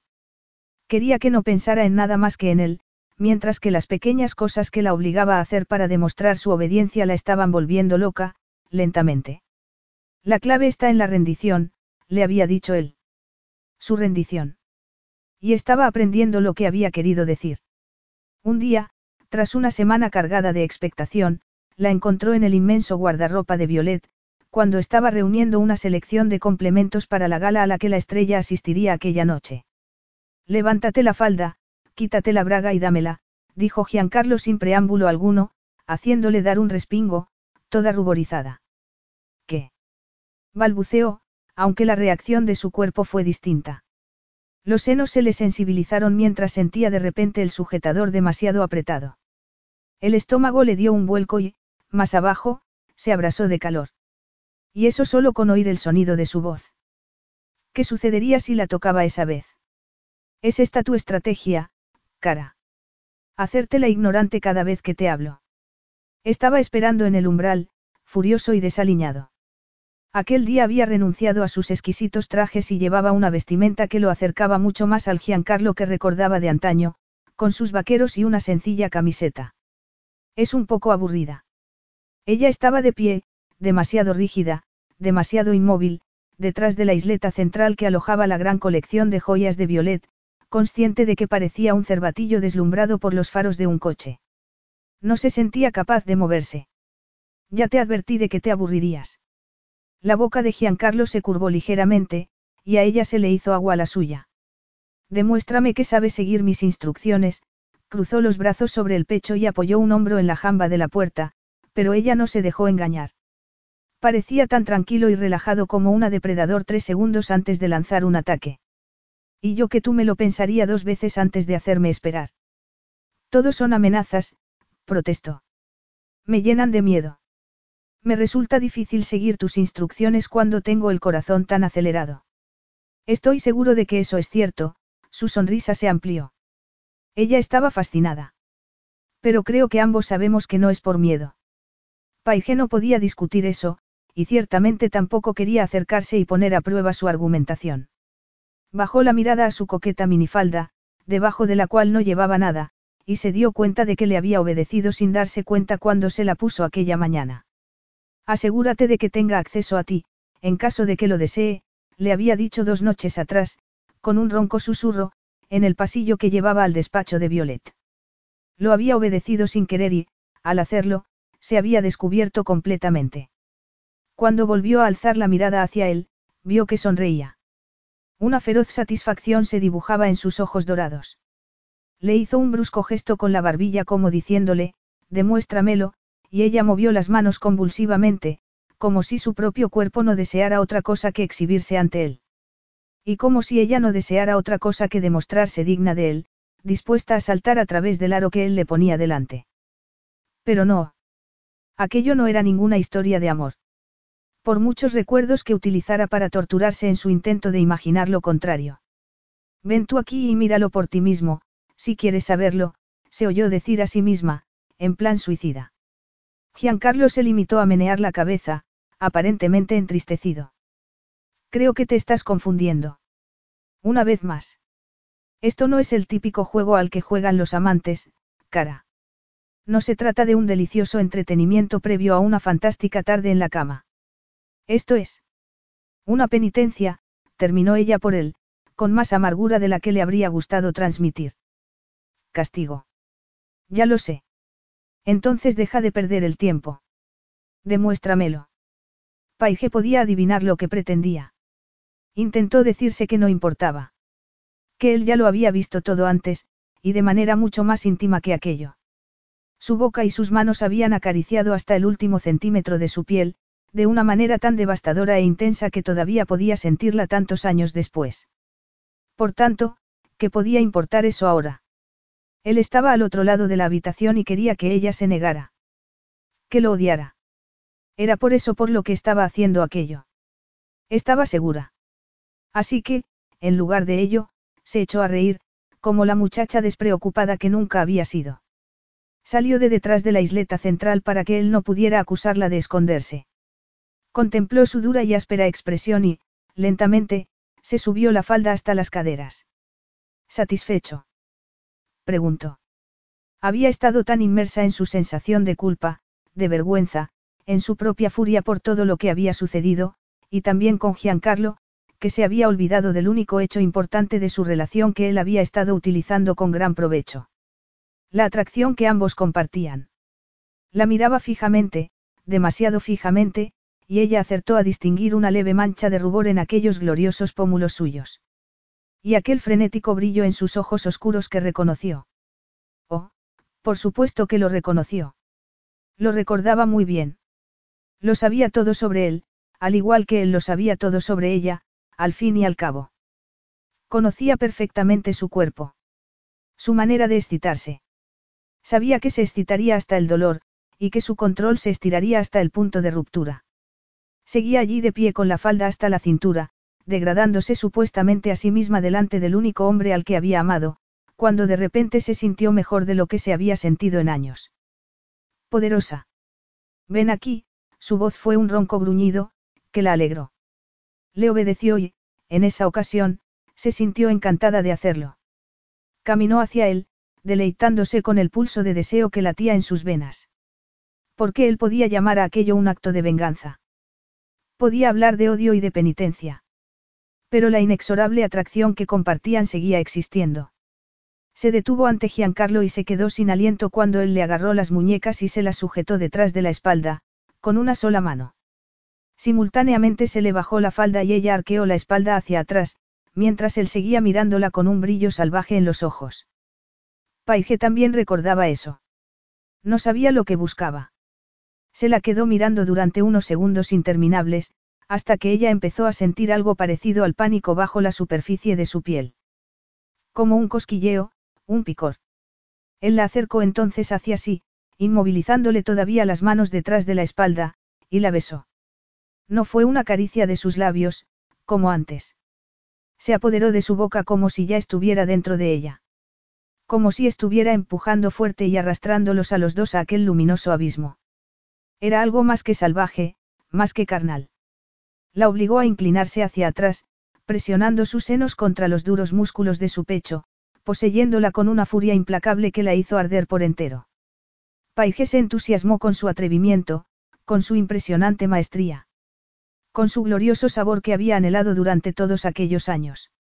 Lo besaba a su vez desesperada, profundamente, olvidándose de los juegos que habían estado jugando. Olvidándose de la penitencia, de la confianza. Olvidándose de la traición de ella y de la furia de él. No le importaba ya lo que quisiera de ella, o cómo planeara herirla. Lo único que le importaba era aquello. Había demasiado ruido en su cabeza y demasiado calor en su interior, y de hecho gimió de decepción cuando él se retiró, apartándola con firmeza de sí. Besas como una mujerzuela, le dijo y ella supo que pretendía ser un insulto, pero que en realidad sonaba casi, de alguna forma, reverente. Ella se echó a reír. Has besado, pues, a muchas mujerzuelas. Tú, el encumbrado conde Alessi, que podía tener a cualquier honrada mujer a su disposición. Solamente estuve con una. Debería haberse sentido dolida, pensó Paige mientras lo estudiaba. Como si la hubiera abofeteado, puesto en su lugar, pero no era así. Ladeó la cabeza y leyó el brillo febril de su mirada, y supo que cualquier poder que ostentara Giancarlo sobre ella, ella lo ostentaba también sobre él. Y que él lo sabía tan bien como ella. ¿Cómo puedes saberlo, entonces? Le preguntó. Su voz sonaba a sus propios oídos como la de una desconocida, ronca e invitadora. Quizá la mujerzuela seas tú. Cuidado con lo que dices, repuso, pero volvió a acercarse. Sus anchos hombros llenaron su visión, mientras que el deseo de Paige se expandía hasta tragarse el mundo. O quizá fuera la necesidad de él. O ambas, demasiado grandes para caber debajo del cielo. Hazme tuya, lo desafió, y él masculló algo en italiano. Y lo hizo. Le soltó las manos para acunarle el rostro entre las palmas, manteniéndola allí donde quería mientras saqueaba su boca. Tomó de ella más y más, y todavía más, como si aquello no tuviera ni principio ni fin y solamente existiera la locura de sus bocas. El fuego que ardía entre ellos ardía alto y rugía más alto aún, y Giancarlo no se detuvo cuando ella se derritió contra él. Paige alzó las manos hasta su cuello y se aferró a él mientras le besaba a su vez como si aquel fuera el encuentro con el que siempre había soñado. Como si aquello fuera una solución, y no otro de sus pequeños juegos de poder. No supo en qué momento todo cambió. Cuando desapareció la furia. Cuando empezó a sentirlo a él, y a sí misma, como las dos personas que habían sido largo tiempo atrás, antes de que todo se hubiera estropeado. Él lo sintió también. Ella lo sintió tensarse, antes de que volviera a apartarla. Durante un buen rato permanecieron mirándose fijamente, jadeantes ambos. Paige intentó retroceder un paso y le temblaron las piernas. Giancarlo frunció el ceño mientras estiraba una mano para sujetarla. Gracias, dijo ella de manera automática. Sentía la boca marcada, saqueada, y Giancarlo la miraba como si fuera un fantasma. Está claro que has querido ponerme en mi lugar. Con esos besos de castigo. No pudo descifrar la expresión que vio en su rostro en aquel instante, pero le dolió. Le dolió más que cualquiera de las palabras que le había dirigido. Tuvo que morderse la lengua para no soltar el gemido de dolor que le subió por la garganta. Lo haré, repuso, con una voz cruda que la heló hasta los huesos. Como el destino del que ella había estado huyendo desde el día en que lo conoció, por mucho que aborreciera admitirlo. Esto te lo puedo asegurar. Más tarde o más temprano, lo haré. Besarla había sido un terrible error. Giancarlo corrió hasta que los pulmones estuvieron a punto de estallarle, pero fue inútil. El sol de California era implacable, con aquel cielo azul sin nubes, y era incapaz de quitarse de la boca el sabor de ella. Ni sacudirse la sensación de su piel en la suya. Era exactamente igual que hacía una década. Todo había vuelto a repetirse, solo que esa vez no podía fingir que había estado ciego. Esa vez se había metido directamente en aquello. Había sido él quien la había besado. Se quejó a sí mismo en dos idiomas y al final dejó de correr, para inclinarse con las manos en las rodillas y contemplar la ladera de la montaña por la que se extendía la propiedad de su madre, con la ciudad reluciendo al fondo bajo el sol del verano. Hacía demasiado calor allí. Todo era demasiado familiar. Demasiado peligroso. Resultaba demasiado tentador olvidarse simplemente de sí mismo, retomar su relación con ella allí donde la había dejado. Con la mujer que ya no era Nicola. Como si ella no hubiera orquestado su destrucción, diez años atrás. Como si ella no hubiera conspirado para situarse junto a su madre con un nuevo nombre y solo Dios sabía qué agenda oculta entre manos.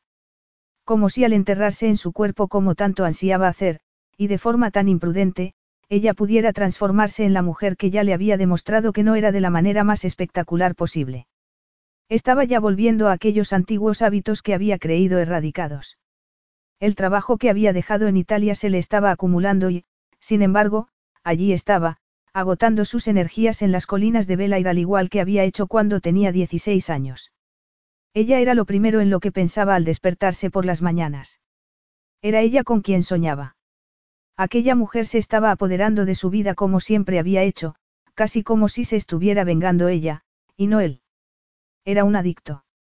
No había otra explicación para el estado en que se encontraba, excitado, bien dispuesto y anhelante, y él no quería eso. Quería humillarla, rebajarla, destrozarla. Quería que sintiera lo que había sentido él cuando se despertó aquella horrible mañana para descubrir su cuerpo desnudo expuesto en todas las revistas para que todo el mundo lo viera e hiciera comentarios. Como en todas y cada una de las ocasiones en que había visto explotada su vida privada en beneficio de Violet, solo que mucho peor, porque esa vez la traición le había tomado desprevenido. No se había preparado para el impacto. Giancarlo se irguió y se apartó el pelo de la frente. Recordaba todo aquello demasiado bien. No solo la aventura con Nicola, con toda su abrasadora, sensual perfección, como si sus cuerpos hubiesen sido creados para enloquecerse mutuamente, sino aquellos aspectos de la misma que había preferido fingir no recordar después de tantos años. Como por ejemplo el hecho de que se hubiera descubierto a sí mismo sonriendo cada vez que habían hablado por teléfono, con una sonrisa esperanzada y bobalicona en los labios. O la manera en que el corazón se le había acelerado ante su luminosa sonrisa capaz de hacer sombra al resto del mundo. La manera en que ella le había sostenido la mano, como si aquel simple contacto pudiera librarlos a ambos de la oscuridad, o de los dragones, o de algo mucho peor. Claro que se acordaba. Como recordaba también las consecuencias. Cuando aquellas imágenes aparecieron en todos los periódicos. Aquellos terribles momentos finales con la mujer a la que había amado tanto sin conocerla en absoluto. Cuando se había esforzado todo lo posible por aclararse la cabeza y regresar a Italia. Para enfrentarse, por fin, con su anciano padre. Su padre, que siempre había pensado que los vaqueros eran para gente vulgar. Su padre, el conde Alessi, que habría podido enseñar corrección y buenas maneras a conventos enteros, y que probablemente lo había hecho, en su día. Su padre, verdaderamente el último ejemplar de los de su clase. No es culpa tuya, le había dicho a Giancarlo aquella primera noche, tras el escándalo. Había abrazado a su hijo pródigo y lo había recibido con calidez, en sus frágiles brazos. Cuando me casé con tu madre, sabía perfectamente quién era. Era estúpido imaginarse que ella y yo podríamos mantener a un hijo nuestro intacto, a salvo. Solo era cuestión de tiempo que algo como esto sucediera. Quizá la decepción de su padre lo había afectado tanto más gravemente por el pragmatismo de su tono. Ausente cualquier rastro de furia, de vanidad o de tristeza.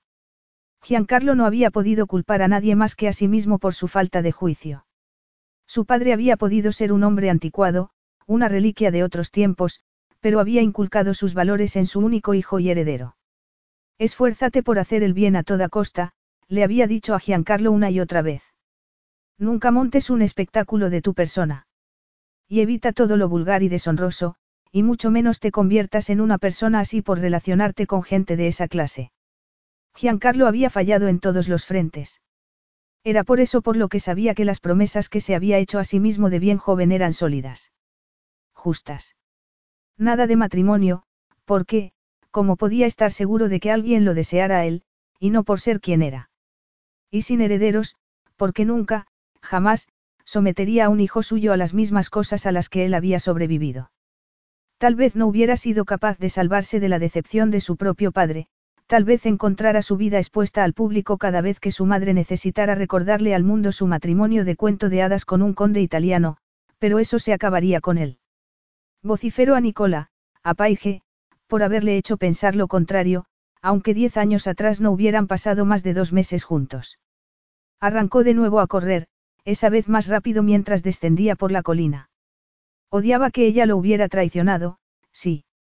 Pero mucho peor era aquella cosa que llevaba dentro, oscura y ominosa, que anhelaba únicamente su rendición por dolorosa que fuera, y que le hacía temer convertirse en una persona no muy diferente que ella. Era eso lo que más odiaba de todo. Capítulo 4. Tras una larga ducha y la aplicación de su propia mano en aquella parte de su cuerpo que menos atendía a razones, Giancarlo se puso a vagar por la casa, con su furia hirviendo a fuego lento. Consciente de que eso era, al menos, un progreso. La bellísima seguía igual que siempre, pensó mientras recorría sus silenciosas estancias, rebosantes de la riqueza de Violet. De las maravillosas obras de arte que había coleccionado por todo el mundo y que apenas insinuaban a la verdadera Violet Sutherland, la que había nacido bajo otro nombre y se había criado en la Bohemia Berkeley, California. Antiguo glamour de Hollywood mezclado con elegancia contemporánea, la casa conseguía proyectar una imagen ligera y airosa en lugar de recargada. Un poco como la propia Violet, tantos años después de sus primeros papeles sensuales en el cine de mediados de los 70. Él lo sabía bien, expuesto como se había visto en los momentos clave durante su transición de gatita a leona de la industria como una especie de prueba, quizá, de que Violet podía hacer algo más que lucir un bikini. Recordaba una ocasión en que ella había publicado en la prensa una selección de postales que él le había escrito de niño, postales sentimentales que le habían convertido en el hazmerreír de la escuela hasta que se graduó en el instituto. Y otra ocasión en que ella había dedicado cinco minutos enteros de una famosa entrevista a relatar una larga e íntima anécdota, en la que le había sorprendido a él y a su novia de entonces en la cama, humillando a un Giancarlo de 14 años y provocando que los padres del adolescente la ingresaran en un lejano internado. Conocía hasta el último rincón de aquella casa y ninguno había sido suyo, en ninguno había estado a salvo. En realidad era una propiedad más de las muchas de las que se había rodeado Violet. Solo que, al contrario que los jarrones, él la quería a unas sabiendas de la desfachatez con que ella lo había manipulado. Atravesó el radiante vestíbulo que desembocaba en los aposentos de Violet, sabiendo lo mucho que le gustaba pasar el tiempo en la oficina que tenía allí, con las espectaculares vistas de la ciudad que había conquistado. Tenía recuerdos en los que se veía de niño entrando en aquella estancia y subiéndose al diván para tumbarse a sus pies, mientras ella repetía las frases aprendidas de su guion y ensayaba las distintas poses, casi como si su cuerpo se hubiera convertido en el de otra persona. En aquel tiempo había encontrado aquello fascinante. Suponía que eso no había cambiado, y Giancarlo no podía recordar, de aquella época, a qué edad se había dado cuenta de que Violet era una persona demasiado admirada como para que uno pudiera confiar en ella.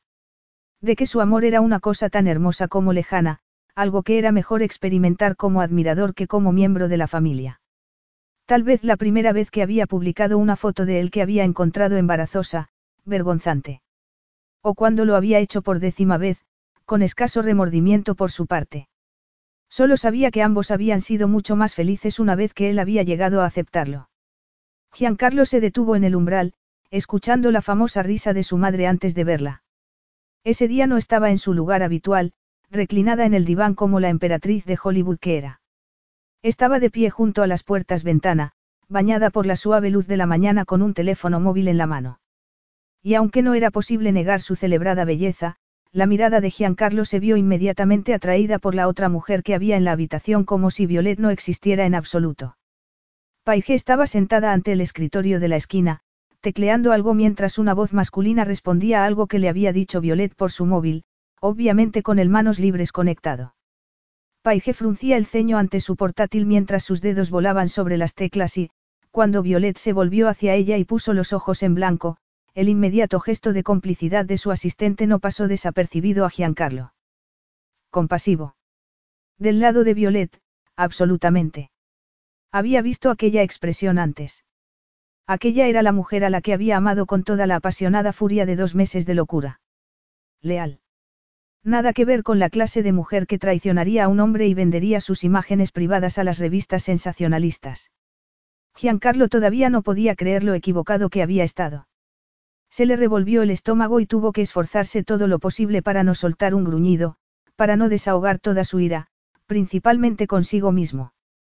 Porque aún quería creer. A pesar de todo. Quería creer que había una explicación para lo que había sucedido diez años atrás. Quería que Paige, cuando había empezado a pensar en ella con aquel nombre, fuera quien parecía ser. Una mujer consagrada a su madre. Profundamente arrepentida de lo que había hecho antes. Y no por la clase de razones interesadas que Violet siempre había exhibido. La quería de vuelta. Pero fue en ese momento cuando Giancarlo se despertó con un sobresalto y reconoció el peligro en que se encontraba. La historia no podía repetirse. Querido, dijo Violet nada más terminar la llamada, sonriente. No te quedes ahí en la puerta. Era mi agente. El imbécil más llorón y exigente que he conocido y, sin embargo, estoy segura de que es de lo mejorcito que hay en su gremio.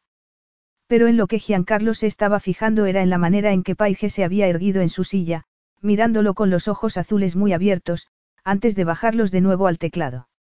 Se le ocurría un imbécil todavía mayor que aquel agente parasitario de su madre, él mismo, pensó mientras se esforzaba por dominarse. Todo habría sido distinto si la hubiera encontrado en otra ciudad. En algún otro lugar en el que no hubiera habido rastro alguno de su relación, de lo que habían sido juntos. Pero allí su historia parecía enredarse con todo como una densa niebla que hacía irrespirable el aire. Debo regresar a Italia, dijo de golpe. Casi como si temiera no poder decirlo si no lo decía rápidamente, odiándose todavía más por ello. No puedes marcharte, replicó Violet de inmediato. Si acabas de llegar. Giancarlo reparó en que Paige parecía haberse puesto a teclear aún más furiosamente, sin alzar la cabeza. Si vine fue porque llevaba demasiado tiempo sin aparecer por aquí, madre. Nunca fue mi intención mantenerme alejado durante tanto tiempo. Pero tengo una solución. Te vuelves a Los Ángeles, dijo Violet con una sonrisa que sugería que no se lo creía del todo. Estoy encantada. Esa casa tuya de Malibú es demasiado bonita para alquilarla. Quiso mirar a Paige en vez de a su madre, pero no se atrevió. Aún así, era demasiado consciente de su presencia. Como si fuera un gran nubarrón que lo ensombreciera todo. No, tienes que venirte a Italia conmigo. Llévate a tu asistente. Pasa allí el resto del verano. Violet pareció sobresaltarse por un momento, pero en la siguiente cara que puso, Giancarlo reconoció la máscara de siempre. Tan impenetrable como elegante. Violet Sutherland, la estrella. Querido, ya conoces mis sentimientos hacia Italia, murmuró. La quiero con toda mi alma. Pero me temo que allí, con tu padre, dejé enterrado mi corazón. No aquella Italia, sonrió, consciente de que estaba hablando más bien con la mujer callada a la que miraba de reojo. Mi Italia. Ah, tienes una Italia propia. Preguntó Violet, y se echó a reír. Debes de haber estado muy ocupado. He transformado completamente la propiedad, explicó Giancarlo. Sé que hemos hablado de los cambios durante todo este tiempo, pero me gustaría que los vieras por ti misma. Creo que padre se habría sentido orgulloso. Seguro que sí, dijo Violet con un brillo en la mirada y, al escuchar el tono de su voz, Giancarlo supo que la había convencido. Y sabía que Paige se había dado cuenta también. Sintió más que vio su rigidez ante el escritorio, y tuvo que hacer un esfuerzo para disimular el timbre triunfal de su voz, la satisfecha expresión de su rostro. Por supuesto, Giancarlo. Me encantaría volver a ver la Toscana. Solamente se permitió volver a mirar a Paige cuando estuvo seguro de que podía ejercer un control absoluto sobre sí mismo. Ferreo. Como las antiguas casas que había reformado en su ancestral propiedad de la Toscana, piedra a piedra. Se llevaría a Paige de Los Ángeles, donde su historia parecía proyectar un significado indeseable sobre cada segundo que pasaban juntos. No sabía cómo no se le había ocurrido antes. En aquel lejano rincón de la Toscana, lo más lejano y remoto posible en una de las comarcas más famosas y admiradas del mundo, ella sería completamente dependiente de él. Violet podría relajarse en manos de su plantilla de servicio, atenta a la menor de sus necesidades, mientras que él dispondría de todo el tiempo del mundo para exorcizar para siempre aquel miedo del pasado. Durante todo el tiempo que necesitara para hacérselo pagar de verdad. ¿Por qué era eso lo que quería? se recordó. Hacérselo pagar. Maravilloso, Giancarlo intentó no alegrarse, y supo que había fracasado cuando ella frunció el ceño. Pero seguía siendo una victoria. Seguía habiendo un plan. Y funcionaría, estaba seguro de ello. ¿Por qué tenía que funcionar? Nos marcharemos esta misma noche. Paige había soñado con Italia durante toda su vida. Cuando era niña, se había encerrado con libros de la biblioteca pública en la destartalada caravana de su madre, en el desierto rocoso de Arizona, y se había puesto a soñar. Intensos sueños de cipreses en severas filas marchando a través de antiguos campos de un color verde intenso. Monumentos a dioses y civilizaciones desaparecidas hacía siglos, pueblos de rojos tejados apiñados en suaves colinas bajo el sol de Italia. Entonces había conocido a Giancarlo, que conservaba la cadencia de Italia en cada palabra que pronunciaba, y sus sueños habían cobrado una forma más concreta. Incluso en aquella época, cuando él había estado más interesado por divertirse en Hollywood que por atender su patrimonio, le había hablado de las miles y miles de hectáreas de tierra de las que su padre apenas había empezado a ocuparse tras décadas de descuido. En ese momento, por fin, estaba allí, y se le antojaba extraordinariamente doloroso visitar un lugar que antaño había imaginado que podía ser su hogar y que sabía ya que no lo sería nunca. Más que doloroso, aunque ella se decía que el culpable de su dolor de cabeza era el jet lag. Nada que una buena noche de sueño no pudiera curar. Aquella inmensa finca se extendía por una zona de la Toscana que había pertenecido de una u otra forma a la familia Alessi desde la Edad Media. Estaba salpicada de antiguas granjas que Giancarlo había pasado los diez últimos años reformando para una clientela muy especial, gentes tan ricas como su madre y tan alérgicas a las invasiones de su intimidad como lo había sido su padre. Allí, en el castillo Alessi y a lo largo y ancho de sus lomas plagadas de olivares y viñedos, arbustos de lavanda y añejos robledales, según rezaba la web que Paige había visitado una y otra vez durante el viaje en avión, aquellas gentes podían relajarse con la seguridad de que nadie los molestaría en sus cabañas. Cabañas que podía alquilar o comprar directamente y decorar a su gusto mientras seguían disfrutando de un servicio de alta categoría propio de los mejores hoteles, gracias a la eficaz plantilla de Giancarlo. Pero nada de aquello le sería aplicado a ella. De eso era muy consciente. Habían aterrizado en el aeródromo privado de un valle cercano, después de un vuelo que había durado toda la noche, en una mañana de verano inequívocamente italiana, llena de flores amarillas y cielos demasiado azules. El chofer había estado esperándoles y en 40 minutos les había llevado a la propiedad por una sinuosa carretera que ascendía por las colinas toscanas. Violet se había instalado en el lujoso castillo reformado, con unas espléndidas vistas y su propio spa, donde la plantilla la había recibido y atendido como si fuera una reina. A Paige, en cambio, Giancarlo la había metido en un jeep para llevarla personalmente al corazón de la propiedad, hasta que lo único que pudo ver a su alrededor fue la amable campiña y una casa solitaria en lo alto de la colina más cercana. Todo tan maravilloso y a la vez tan familiar, como si ya hubiera estado allí antes y lo reconociera como su hogar, pese a repetirse que nada de aquello era suyo en absoluto. Y el hombre que estaba sentado a su lado, aún menos. ¿Me estás enclaustrando deliberadamente aquí como una forma de castigo? Le preguntó ella cuando resultó evidente que se dirigían a una cabaña más pequeña situada detrás de la casa solitaria.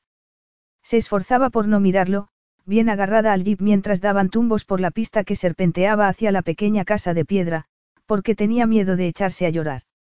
¿No te parece esto un poquito extraño? Mi madre estará perfectamente atendida en el castillo, repuso él. Y si por alguna razón te necesita para algo, no temas, la conexión con Internet es excelente. Seguro que te mandará un correo electrónico en caso de que requiera tu presencia. Así que la respuesta es sí, comentó Paige, tensa, mientras él aparcaba frente a la cabaña y apagaba el motor. El súbito silencio resultó tan dulce como aterrador. Esto es un castigo. Sí. Te estoy castigando con la toscana. Un destino mucho peor que la muerte. No tienes más que mirar a tu alrededor. No quiso hacerlo, por un millar de complicadas razones ninguna de las cuales se atrevía a admitir. Todo aquello la hacía sentirse dolorida, débil. Demasiado débil. Así que en lugar de ello lo miró a él, lo cual no fue mucho mejor. ¿Crees que no sé por qué me has traído aquí? Forzó una carcajada. Te estás asegurando de que no pueda escapar. Creo que eso cuenta como el más básico medio de tortura, no. No, no es lo mismo, sonrió. Paige se bajó del jeep, y no se sorprendió de ver que él también descendía. Sería eso un prólogo a una de aquellas escenas eróticas tan dañinas como irresistibles. Hundió las manos en los bolsillos de sus vaqueros y deseó poder sentirse mejor, más ella misma. Es solo el jet lag, se dijo. O al menos eso esperaba. ¿Durante cuánto tiempo? Le preguntó con una voz que no reconoció como suya. ¿Durante cuánto tiempo crees que podrás retenerme aquí? Giancarlo descargó las maletas del vehículo y desapareció con ellas en el interior de la cabaña. Pero ella se quedó donde estaba, al pie del jeep y con la mirada clavada en el verdoso horizonte. El dulce azul del cielo de verano estaba salpicado de nubes que parecían de merengue, mucho más bello que el de cualquier sueño, y tuvo que hacer verdaderos esfuerzos para no llorar. Porque aquello era una prisión y, sin embargo, no podía sacudirse la sensación de que era un hogar. Te mantendré aquí todo el tiempo que quiera, le dijo él desde el umbral. Se trata de mi satisfacción, cara. No de tus sentimientos. Porque entonces esto no sería una tortura, sino unas vacaciones. Imagino que, para ti, yo carezco de sentimientos, no había querido decir aquello, y menos aún con aquel tono tan desafiante. Frunció el ceño mientras seguía contemplando la impresionante vista, y se recordó que ella nunca había tenido un hogar y que nunca lo tendría. Anhelar un lugar así era masoquista, por muy familiar que lo sintiera. No soy más que una mujerzuela mercenaria decidida a destruirte, no. Una mentirosa intrigante que ha logrado colarse en tu familia durante los tres últimos años. Creo que la palabra, parásita, te define muy bien, gruñó Giancarlo, lo que de alguna manera resultó aún peor en medio de tanta belleza. No hay necesidad de ser dramático cuando se te puede llamar perfectamente así. Paige meneó la cabeza, presa de aquella y familiar angustia, la que le hacía desear cosas que sabía era mejor no esperar. Amor. Un hogar y una persona con la que compartirlo. Siempre había sido consciente de ello. Los sueños eran una cosa. Eran inofensivos. Sin esos sueños, nadie habría podido sobrevivir al duro y desolado lugar donde había crecido ella, siendo primero el error de una madre adolescente para convertirse después en su ticket de la comida. Para no hablar de lo que había sucedido hacía diez años, aquello en lo que se había convertido su madre. O lo que Paige había tenido que hacer en un vano intento por salvarla. Pero las ilusiones no eran más que un problema añadido. Y, mirando las cosas retrospectivamente, suponía que aquel había sido el problema desde el principio. Estar con Giancarlo le había hecho imaginar que podía atreverse a desear cosas que sabía, lo sabía perfectamente, nunca podrían ser suyas. Jamás. No volverás a cometer ese error otra vez, le había dicho la cáustica voz de su madre. Paige se arriesgó a mirar a Giancarlo, desesperada por la forma en que se le apretaba el corazón al verlo, tal y como siempre le había ocurrido, y por su oscura expresión de avidez a la vez que de desdén. Ella siempre lo había amado, ¿y para qué? Al final él tendría su venganza y ella al final tendría que soportarla y sobrevivir. Hoy te duele un poco más de lo habitual porque estás aquí y además estás cansada, intentó decirse. Pero estás bien. O lo estarás. Sé que no quieres creerme, le dijo, porque siempre había sido una estúpida por lo que se refería a aquel hombre. Con él, nunca había sabido protegerse. Se había enamorado de Giancarlo desde el principio y los había destruido a los dos en el proceso. Y en ese momento anhelaba con desesperación que la viera tal como era, aunque solo fuera por un momento. Pero yo sería capaz de hacer cualquier cosa por tu madre. Por un centenar de razones diferentes, la principal de las cuales es que ella ha sido conmigo mucho más buena de lo que lo fue nunca mi madre. Eso me sorprende, dijo él con tono suave.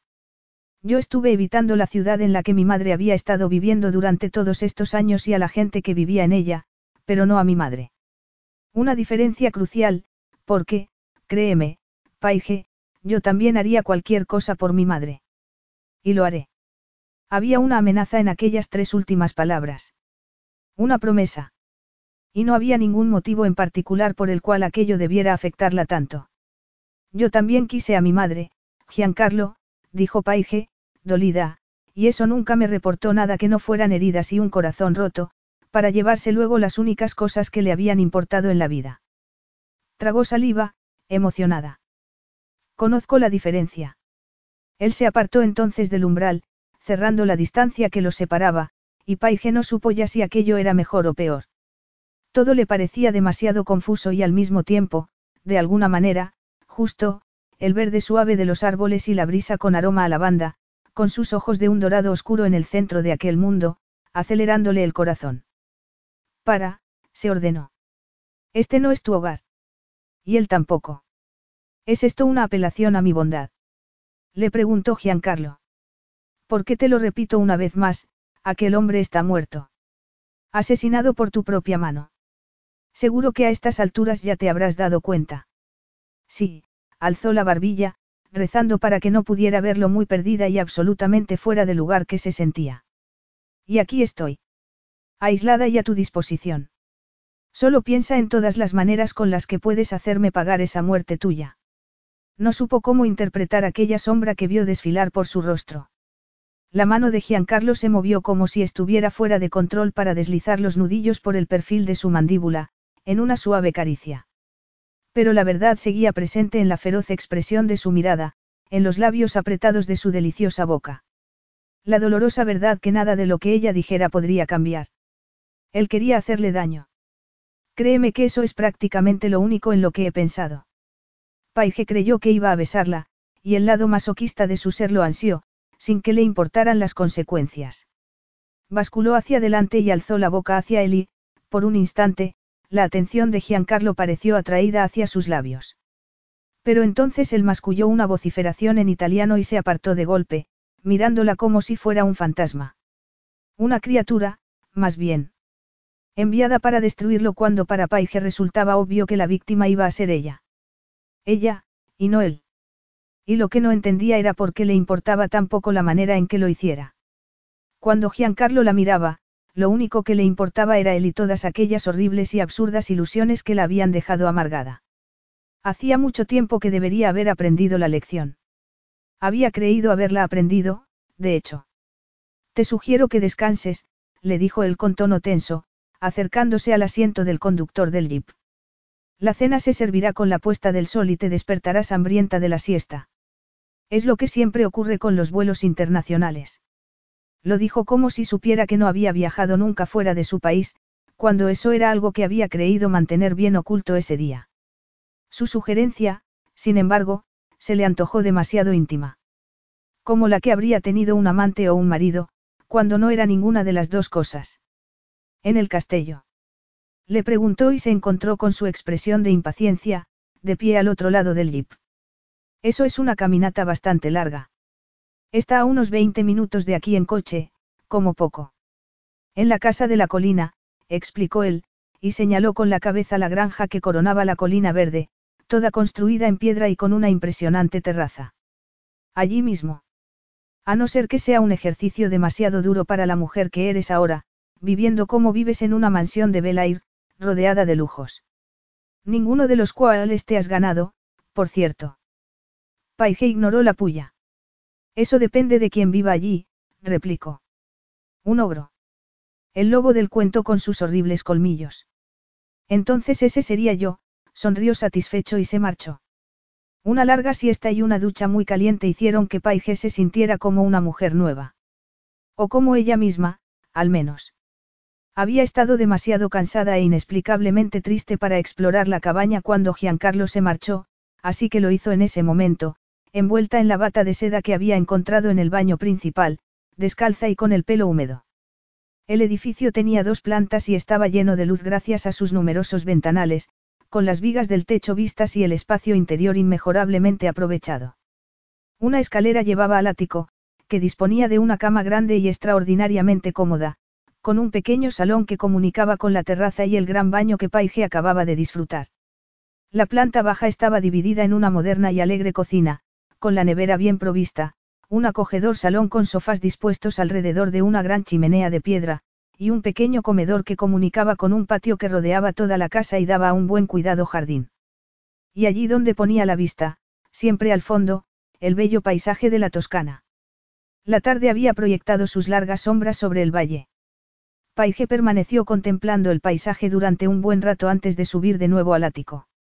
Se sentía perfectamente cómoda allí. Solo se había sentido así en otro lugar, y había sido un fiasco. La casa de Giancarlo en Malibú, toda en madera y cristal, de cara al mar, y cuando te marches de aquí, se recordó con dureza, no volverás nunca. Lo mismo que con aquella casa de Malibú. Dispuesta a vestirse, rebuscó en su maleta. Debería ponerse la clase de ropa que se pondría para unas vacaciones en Italia. O más bien algo que sospechara preferiría Giancarlo, para que pudiera ejecutar mejor su venganza. Por un lado, vaqueros y una sudadera, ropa cómoda y escasamente elegante. Por otro, un vestido corto y ligero bajo el cual él podría meter las manos, como antes. No tenía la menor idea de cuál elegir. ¿Qué es lo que quieres tú? Le preguntó a su imagen en el espejo. Pero allí radicaba el problema. Ella seguía queriendo lo que siempre había querido.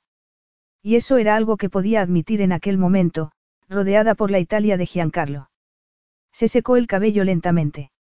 Se sentía extrañamente vacía, tensa, inquieta. Al final se puso unos pantalones blancos y una especie de túnica corta, solución de compromiso entre los vaqueros que ella habría preferido y lo que imaginaba que a Giancarlo le gustaría que se pusiera, dadas las circunstancias. Lo que en realidad le gusta a él soy yo, tan desnuda como el día en que nací y subiendo esa colina a cuatro patas, masculló y se echó a reír al imaginarse la escena, con carcajadas que resonaron extrañas y huecas en el silencio de la cabaña. Siguió riendo hasta que se le saltaron las lágrimas. Frunció el ceño mientras se calzaba unas sandalias de cintas, sin tacón. ¿Cuándo había sido la última vez que se había reído así? Por cualquier cosa. ¿En qué triste criatura te has convertido? Se reprochó al tiempo que sacaba su móvil del bolso y revisaba sus mensajes. Pero la verdad era que siempre había sido una chica triste, cuando miraba lo que había sido su vida. Triste y estudiosa, decidida y testaruda, desde el principio. Había sido la única manera de sobrevivir a la personalidad caótica de su madre. Solo había habido un interludio de dos meses de risas en su vida, rebosante de gozo y entusiasmo, y lo había echado a perder diez años atrás. Dios mío exclamó Violet con sus maneras grandilocuentes cuando Paige logró contactar con ella por su número privado y se disculpó, primero por desaparecer y luego por dormir durante horas. Esto es Italia, Paige.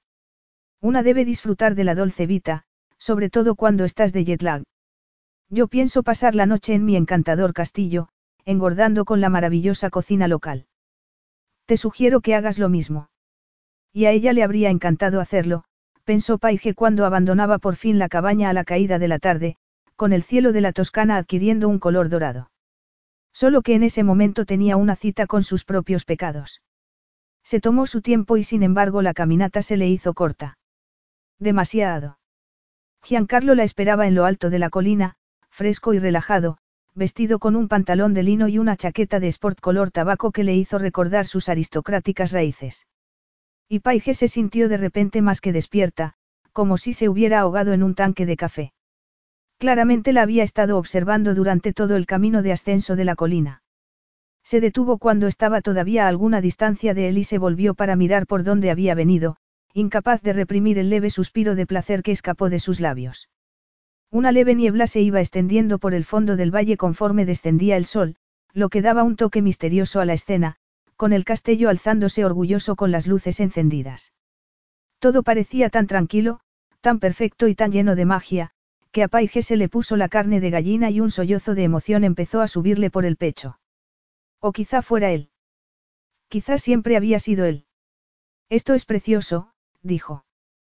Casi no parece real. Mi padre creía que la tierra es como nuestros huesos, comentó Giancarlo. Protegerla, decía, es como protegernos a nosotros mismos. Consérvala y cuídala, y su gloria nos hará más grandes. A veces pienso que era un loco, un campesino encerrado en un cuerpo de aristócrata, la recorrió con la mirada, que deslizó luego detrás de ella, hacia el sol que se estaba poniendo. Cada atardecer me recuerda que tenía razón. La belleza siempre merece la pena. Alimenta el alma. Él debía de tener alma de poeta. Pues no lo era. Uno siempre apoya el arte y la cultura por la misma razón por la que cuida la tierra, pero Alessi estaba llamado a otras cosas, meneó la cabeza. Una responsabilidad interminable, aparentemente. Puede que a mí me habría ido mejor como artista, por cierto. Si yo tuviera una casa como esta, creo que no me importaría hacer lo que fuera para conservarla y cuidarla, dijo entonces Paige. Ni a mí ni a nadie, creo. Le pareció ver que Giancarlo sonreía, aunque su rostro estaba ensombrecido por la oscuridad creciente, y se dijo luego que debía de habérselo imaginado. Porque él no era de esa clase de hombres. Con ella, al menos. Vamos. Estiró una mano hacia ella con la última luz dorada y Paige supo, de alguna manera, que si la aceptaba, todo cambiaría a partir de aquel momento. El mundo. Su vida. Aquella cosa que existía entre ambos. Vio que se sonreía ligeramente mientras el silencio se prolongaba. Ella no hizo ningún movimiento, se había quedado paralizada en el sitio, sin saber qué hacer, pero él seguía tendiéndole la mano. ¿Me has hecho la cena tú? Le preguntó con un tono sorprendentemente ligero. Porque envenenar la comida sería un castigo muy serio, bromas aparte. Soy italiano, le dijo con un timbre de divertida ofensa en la voz, lo que le recordó las risas que habían compartido años atrás. Claro que sé cocinar, de repente se interrumpió, como reparando en la amabilidad de su tono y recordando lo poco apropiado que era para aquella noche. Pero aunque no supiera, la propiedad tiene a su disposición una brigada de chefs a su servicio. Las comidas aquí son siempre exquisitas, al margen de quien las prepare. Cuidado, dijo ella con tono suave, pensando más en sus propios recuerdos y en su estúpido corazón que en el hombre que tenía delante, todavía con la mano tendida hacia ella, su mayor tentación hecha carne. ¿Por qué podría olvidarme de sentirme intimidada y empezar a disfrutar? Y luego, ¿qué sucedería? Giancarlo sonrió por fin, decididamente, y Paige se sintió arder por dentro. La rendición adopta múltiples formas, repuso él bajo el atardecer azul índigo que los envolvía a los dos, ahora que el sol había terminado de esconderse detrás de las colinas. Te quiero de todas y cada una de las maneras que pueda tenerte. Puedo entregarme a la dolce vita, dijo ella. Entiendo que ese es el lema de Italia. Él seguía tendiéndole la mano, como si fuera capaz de permanecer en esa postura para siempre. Podemos empezar por ahí. Es una manera tan buena como cualquier otra. Y no había ninguna decisión real, al final. Se le habían presentado tantas opciones diferentes, a lo largo de los años, hacía tres, Paige habría podido escoger un trabajo distinto. Podía haber abandonado la casa de Violet en el momento en que apareció Giancarlo. Podía haber declinado la oferta de la cita, de aquella noche, o podía haberse quedado de pie en lugar de arrodillarse ante él. Podía haberse negado a subirse a su avión, o a salir de la cabaña esa noche, o a subir aquella colina para encontrarlo. Él no había sido algo que le había sucedido. Había sido ella la que había escogido aquello, cada paso del camino, incluso el hecho de encontrarse atrapada en Italia con aquel hombre que pensaba lo peor de ella. Y, sin embargo, se sentía más en casa de lo que se había sentido en años. Suponía que eso quería decir que había tomado la decisión mucho tiempo atrás. Así que Paige aceptó su mano. Sintió el calor de su contacto levemente áspero, su palma cálida, fuerte y perfecta, y se dijo que no le importaba ya lo que sucediera después. Capítulo 5. Si esta es tu venganza, dijo Paige con un tono ligeramente divertido, creo que debería confesarte que a mí me sabe más bien a vino tinto, dijo con una copa en la mano. Debía hacer algo al respecto, pensó Giancarlo, viéndola moverse por la planta baja de su casa recién reformada. Seguía siendo tan elegante, como poesía en movimiento. Nunca había sido capaz de reconciliar aquello con su personalidad. Nunca lo había entendido. No importa que lo entiendas o no, se espetó a sí mismo. Lo único que importa es que hagas desaparecer esa cosa que sientes por ella. Pero algo había sucedido allí, en medio de aquel atardecer. Algo se había removido en su interior. Y no sabía siquiera si quería nombrarlo, aun cuando pudiera. Puede que sea una larga noche, cara, le dijo mientras se servía también una copa del vino que se hacía allí, con viñedos de los Alesi. Esto es solamente el principio. La versión civilizada de la venganza, entonces, murmuró ella, casi para sí misma, mientras deslizaba los dedos por la mesa de madera que señalaba el espacio del comedor en el espacio diáfano de la planta baja. Lo tendré en cuenta. No, eso no parecía una venganza. Giancarlo lo sentía más bien como un recuerdo. No quería pensar demasiado detenidamente sobre ello, pero la verdad que contenía lo dejó de todas formas impactado. Porque aquella tarde habría podido ser como cualquiera de aquellas que habían compartido una década atrás en Malibú, y que todavía resplandecían en su recuerdo. ¿Cómo resplandecía aquella en ese momento? Una vez más. Como si aquello fuera la culminación de todos los sueños que se había negado a sí mismo durante todos los años transcurridos desde que abandonó Los Ángeles y se dedicó a resucitar su propiedad. Había demasiada historia entre ellos, demasiadas cosas que se habían estropeado para siempre y, sin embargo, seguía descubriéndose mirándola como si todo aquello fuera un nuevo principio. Porque lo cierto era que, por lo que se refería a esa mujer, siempre había sido un completo imbécil. Unas horas antes había estado en el patio del castillo con Violet, brindando por su primera noche en Italia desde el funeral de su padre ocho años atrás, y había experimentado una sensación de enorme satisfacción. Como la de haber vuelto a casa, después de tanto tiempo. Al fin y al cabo, aquellas colinas contenían los felices recuerdos de su infancia. Has hecho aquí un trabajo maravilloso, querido, le había dicho Violet, contemplando sonriente como él el perfecto paisaje. Recuerdo los tiempos en los que no podíamos salir de la mansión de Belair sin tener que abrirnos paso entre manadas de fotógrafos, había comentado Giancarlo con la mirada clavada en las plácidas colinas, todas ellas suyas por derecho de nacimiento. Su futuro y su responsabilidad. Y sin un solo paparazzi en kilómetros a la redonda. Sin mentiras. Solo la perdurable belleza de la tierra. Y solo para ir al colegio cada mañana. Las revistas te lo dan y las revistas te lo quitan, había replicado Violet, tan elegante como siempre aunque llevaba ropa cómoda y el rostro prácticamente limpio de maquillaje. Quiero que este lugar sea un refugio. Estamos a 15 kilómetros de la carretera principal más cercana. Es el perfecto retiro para gente que no puede esconderse en ningún otro lado. Violeta había paladeado su vino y se le había quedado mirando fijamente, sin que él supiera interpretar su mirada. Su madre seguía siendo un misterio, y hacía mucho tiempo que él había aceptado que siempre lo sería. Sí, había dicho ella, y es precioso. Siempre lo ha sido. Imagino que podría ser feliz aquí y convertirme en una de esas expatriadas famosas, enamoradas de Italia, para dedicarme a escribir mis pequeñas memorias de la Toscana, había enarcado las cejas. Pero ¿quién de nosotros siente la necesidad de tener un escondite, Giancarlo? Este refugio, ¿acaso es para ti? No temas, madre.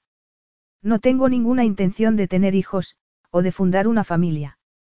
No les daré ningún motivo para esconderse, ni tendré que protegerlos de las miradas de los curiosos y del juicio del mundo. Violet se había limitado a sonreír, tan enigmática como siempre, como si no se sintiera en absoluto culpable por lo que él acababa de decir. ¿Acaso había esperado otra cosa? La intimidad está sobrevalorada, querido. Sobre todo cuando se parece a una cárcel. En ese momento Giancarlo se encontraba en la casa que se había reservado y que había reformado con sus propias manos, viendo cómo la mujer a la que antaño había amado la recorría admirada. La casa que había sido un monumento, que no una cárcel, a su propia infelicidad, a su solitario, roto y destrozado corazón. ¿Cómo era posible que no se hubiera dado cuenta, hasta aquel preciso momento, de que la había construido para ella? Que se había estado escondiendo allí durante aquellos diez últimos años, convertido deliberadamente en una especie de ermitaño que aquel era tanto su refugio para ella como su refugio de ella. Aquel pensamiento hizo que algo rugiera como una tormenta en su interior. Y como si hubiera podido leerle la mente, Paige se volvió de pronto hacia él, sonriendo. A mí siempre me gustaron tus películas, le dijo. Su voz era como el complemento perfecto de aquel salón cuidadosamente decorado. Supongo que no debería sorprenderme de que el cuidado de los detalles que siempre te caracterizó se refleje en todas las cosas que haces. Mis películas fueron, como mucho, vanidosos proyectos de lo más ridículo, repuso, como si la tormenta que lo asolaba por dentro se subiera por las paredes de su pecho. Nunca debí haberme tomado tan en serio, y mucho menos dejar que otros hicieran lo mismo. Paige arrugó la nariz y él pensó que ese gesto podía matarlo. Porque encontrarla adorable era mucho más peligroso que desearla. Una cosa era sexo, lo cual era sencillo. La otra tenía consecuencias. Horribles consecuencias que se negaba a pagar. Pues a mí me gustaban. Hablamos entonces de las cosas que te gustan. Tu interés por la fotografía porno, por ejemplo. Venganza, se recordó Giancarlo. Pero ella se limitó a sonreír con aquella enigmática sonrisa suya y se acercó a una de las pinturas de la pared, con la copa entre las manos y su negra melena cayendo en cascada. No entiendo por qué estoy aquí, dijo en voz tan baja que él tardó un momento en darse cuenta de que había hablado. Allí estaba, la mujer que lo había destruido, enmarcada en el lienzo que colgaba detrás. Giancarlo sabía que era un triste descubrimiento, pero su sexo latía dolorosamente y el aire entre ellos parecía haberse adensado. Como el deseo. Como la necesidad. Como el destino. Parece que has conseguido lo que pretendías, continuó ella. Me has separado de Violet sin que pareciera que lo hacías deliberadamente, lo que supongo era tu propósito desde el principio. Pero ¿por qué traerme hasta aquí? ¿Por qué no dejarme en California y alejar a Violet de mi lado? Pero una vez que me has traído, ¿por qué no dejar que me pudriera sola en mi pequeña cabaña? Como prisión es muy bonita, te lo aseguro. Muy bonita. Podría tardar semanas en darme cuenta de que estoy bien atrapada y encerrada allí. La recorrió con la mirada. Sentía un cosquilleo en los dedos de las ganas que tenía de tocarla. Te has olvidado de lo más importante. El sexo, sí, dijo ella, y no pareció particularmente acobardada con la idea, ni siquiera indignada, como le había ocurrido en Los Ángeles. Su tono era suave. Quizá demasiado. Forzoso. Yo diría, obediente, la corrigió. No estaba ya jugando. Estaba demasiado ocupado recorriendo sus curvas con la mirada, dejando que sus manos evocaran la sensación de su rostro entre ellas. Todavía podía saborearla. Y quería más. Obediente, repitió, como si paladeara cada sílaba. Incluye eso regalarme una cena de categoría en esta pequeña y perfecta mansión que solo un conde llamaría, cabaña. ¿Estás seguro de que sabes lo que significa la palabra, obediencia? Giancarlo se sonrió. Oh, al menos, movió los labios para hacerlo. De eso se trata. Significa todo lo que yo diga que significa. Bebió un sorbo de vino y se acercó a las puertas de cristal que llevaban a la terraza, indicándole que lo siguiera. Así lo hizo Paige, tensa y precavida, como si estuviera más afectada por su encuentro de lo que parecía. Y que Dios lo ayudara, porque ansiaba que eso fuera cierto. Porque la verdad era tan patética, seguía queriendo desesperadamente que ella fuera real. Que hubiera sido al menos parcialmente sincera con las cosas que habían sucedido entre ellos. Después de tantos años, todavía quería aquello. Había una mesa ya puesta en la terraza, decorada con velas y repleta de sabrosos manjares, con un carrito al lado provisto de platos aún más tentadores. Algo deliciosamente romántico, esas habían sido sus órdenes. Las colinas y valles de la propiedad se extendían bajo las estrellas, subrayando la sensación de aislamiento del mundo. De eso se trataba, precisamente. Se adelantó para sacarle la silla y esperó a que se sentara, respirando de paso su aroma. Esta casa era una ruina cuando empecé a trabajar en ella, le explicó, todavía a su espalda, porque no sabía lo que su rostro podría revelar y no quería que ella lo viera. Que lo viera él. Sucumbiendo a un capricho, deslizó los dedos por su pelo y se deleitó con el tacto de sus oscuros mechones mientras recordaba todas las otras ocasiones en las que ella lo había envuelto en su calor, en su dulzura. Cuando solía echarse sobre él en aquella enorme cama de su casa de Malibú, acariciándole la piel con las puntas de su pelo al tiempo que le torturaba con su boca sensual, y enloqueciéndolos a los dos en el proceso. El recuerdo le excitó, mientras su cabello se derramaba como seda entre sus dedos. Los cimientos y los muros son los mismos, pero todo lo demás es nuevo o está reformado. Exteriormente es la misma de siempre, aunque no por dentro. Apreció la metáfora, repuso Paige. Él sonrió. Entonces espero que apreciarás también esto, dijo mientras rodeaba la mesa y se sentaba frente a ella. Estamos en la campiña italiana y todo lo que ves a tu alrededor es mío. Puedes gritar durante días, que no te oirá nadie. En Los Ángeles te hacías la obediente porque te convenía. Valorabas tu trabajo por encima de la pérdida de tu propio respeto, pero, aquí. Se encogió de hombros. Aquí no te queda otro remedio. Esto no es tan espantoso. Definitivamente el acosador de esta película soy yo, no tú. Giancarlo se echó a reír. No es que me habría importado si hubiera sido espantoso, pero dudo que lo pienses en serio. ¿Quieres que lo pongamos a prueba? Quería que ella lo presionara. Para que lo viera por sí misma. Quería deslizar aquellos finos pantalones blancos por sus esbeltas caderas para lamer la dulzura y el calor que lo estaban esperando allí, pronto, se aseguró mientras su cuerpo reaccionaba a aquella imagen con previsible entusiasmo. Una vez más, dijo Paige, tensa, antes de tomar un sorbo de vino, me parece a mí que existen formas más efectivas de venganza que una cena romántica para dos, servida bajo una noche estrellada en la que bien podría ser la terraza más íntima del mundo, admiró la vista. Sospecho que podrías estar equivocándote. Ah, Paige, careces de imaginación, vio que volvía a mirarlo y sonrió de nuevo, más ampliamente esa vez. Y descubrió satisfecho que eso pareció alarmarla. El escenario romántico solo servirá para dar mayor realce a la escena cuando te ordene que te desnudes mientras comemos. O cuando te exija que me des placer con tu boca mientras disfruto con la vista. O cuando te tumbe sobre la mesa y te haga gritar mi nombre. Cuanto más civilizado el escenario, más libertino el acto. En mi opinión, pocas cosas hay más efectivas que eso. Parecía impresionada. A punto estuvo de atraerla a sus brazos, pero, de alguna manera, se refrenó.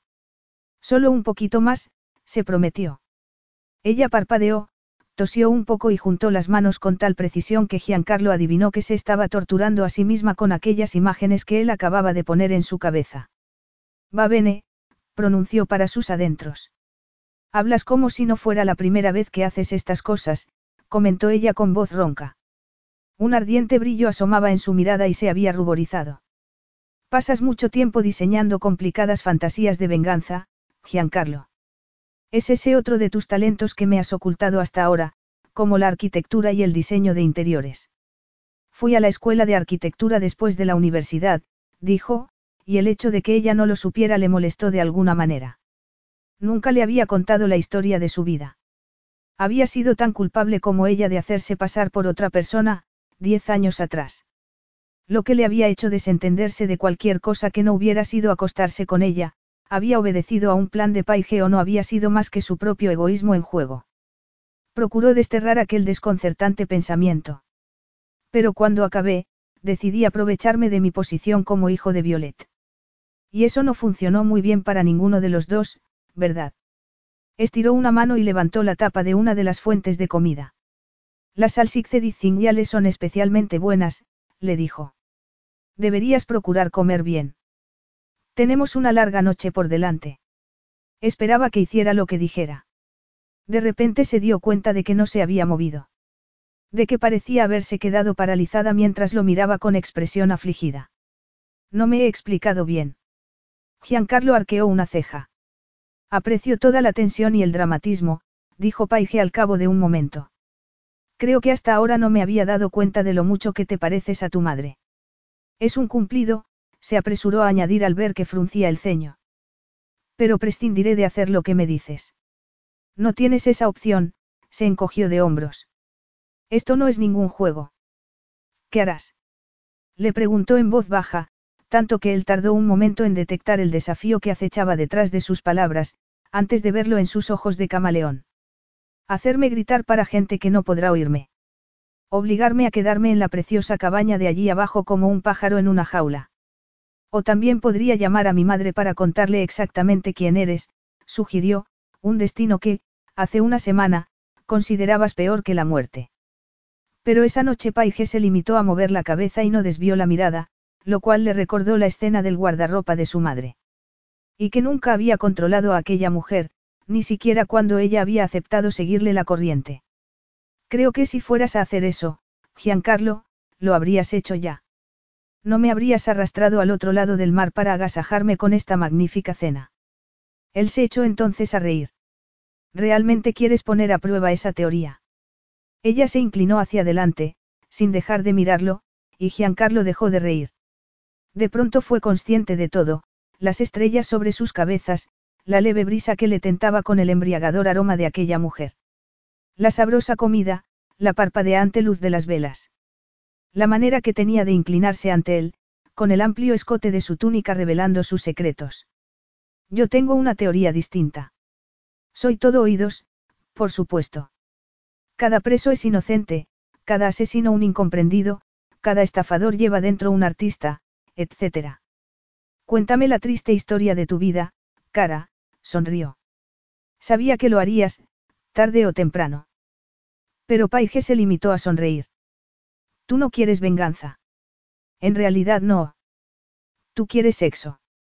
Su sonrisa se profundizó al ver que él no hacía otra cosa que quedarse mirándola en silencio. La boca de Paige seguía siendo una absoluta distracción. Y contra su mirada firme y orgullosa tampoco tenía defensa alguna. No quieres admitirlo, dado lo que sucedió entre nosotros la última vez que tuvimos sexo, pero mira dónde estamos ahora, se encogió de hombros. Te has asegurado de que no puede haber ninguna cámara aquí. Nos has aislado del resto del mundo. Y lo estás llamando, venganza, porque te enfada que aún sigas deseándome. O porque desearte es solo una parte de ello, replicó él, más tenso de lo que habría deseado. Y no excluye en absoluto la venganza, eso te lo aseguro. La sonrisa de Paige pareció traspasarlo, todo fuego y peligro, para incidir directamente en su sexo. Llámalo como quieras, sugirió ella con aquella ronca voz suya que insinuaba su propia excitación, tentándole. No me importa, Giancarlo. Llámalo como quiera que necesites llamarlo si así te sientes mejor, pero yo también lo quiero. Perdón.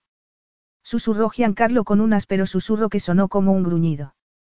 Es el vino, se dijo Paige mientras lo miraba fijamente, con sus propias palabras flotando todavía entre ellos.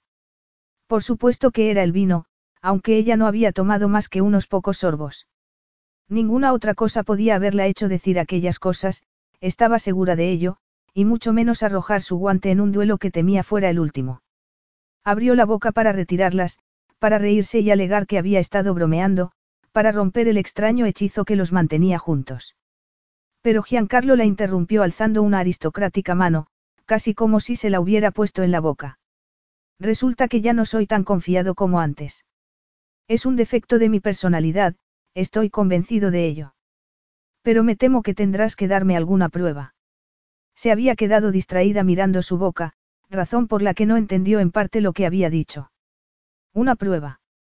De que no es otro de tus sucios jueguecitos que terminarán impresos en las páginas de portada de todas las revistas sensacionalistas existentes, se recostó en su silla, pero le brillaban los ojos, y ella tuvo la impresión de que se estaba encogiendo para golpear. Seguro que entiendes mi reticencia.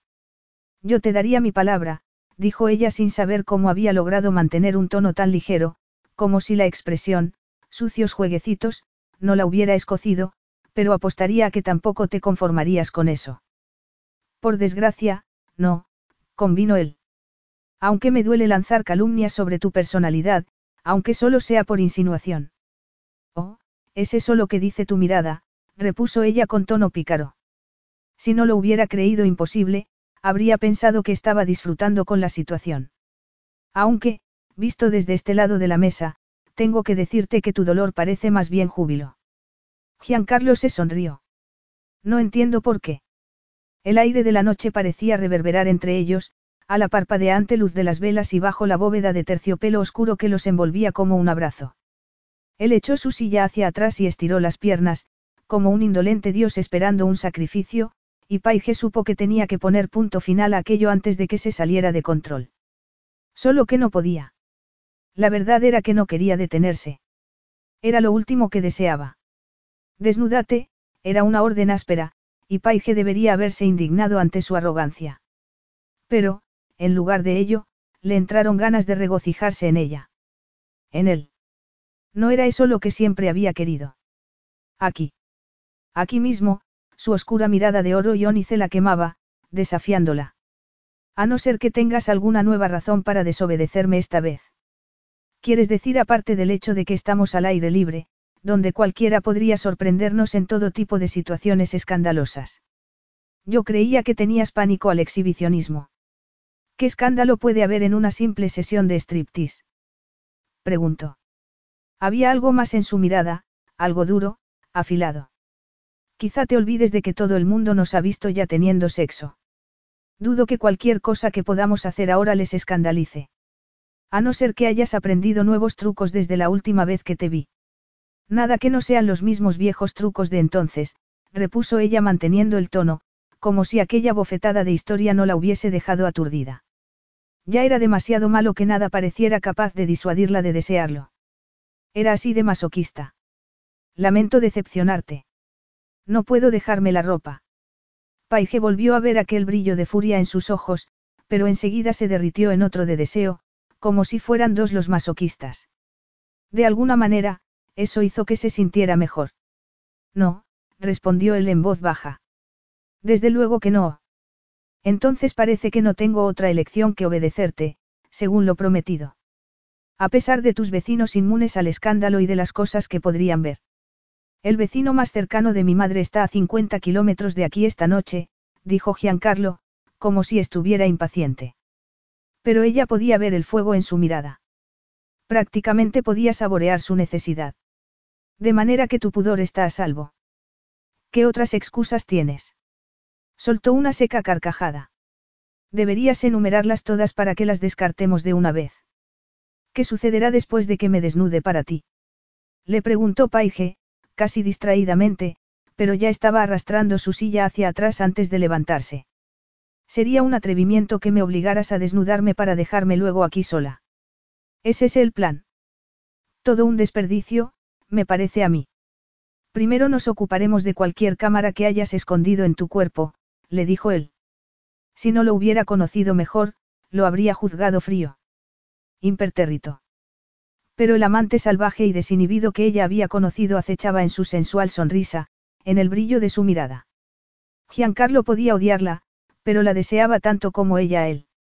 Y Paige se aferró a ese convencimiento, quizá con mayor fuerza de lo debido.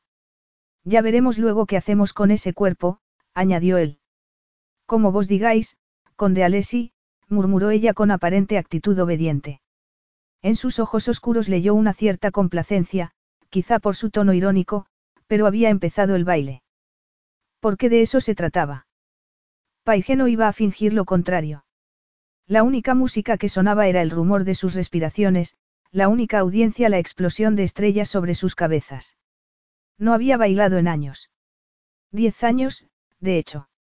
Pero podía sentir a ese hombre en sus pies, en su cintura. En la gloriosa manera en que estiró los brazos por encima de su cabeza. En su pulso y en su aliento. Podía sentirlo por todas partes, y se puso a bailar. Se entregó en cada ondulación de sus caderas, en cada exultante gesto de sus manos. Se había descalzado cuando se levantó, y bajo los dedos de los pies podía sentir las duras baldosas de la terraza todavía tibias por el calor del día. Se esforzó por proyectar la sensación en el movimiento de sus caderas, de sus piernas, de su torso. Se tomó su tiempo en despojarse del pantalón, arreglándose para arrojarlo elegantemente a un lado, y se acercó luego a él mientras se quitaba la camisa. También se tomó su tiempo con el sujetador, ofreciéndole sus senos cuando finalmente lo dejó caer a sus pies, y sonrió al ver la manera en que se removía en su silla, con su mirada como una salvaje caricia sobre su piel, tan feroz que se le endurecieron los pezones. Y no había terminado aún. Continuó bailando, una danza alegre que convirtió de algún modo en su disculpa, en su lamento.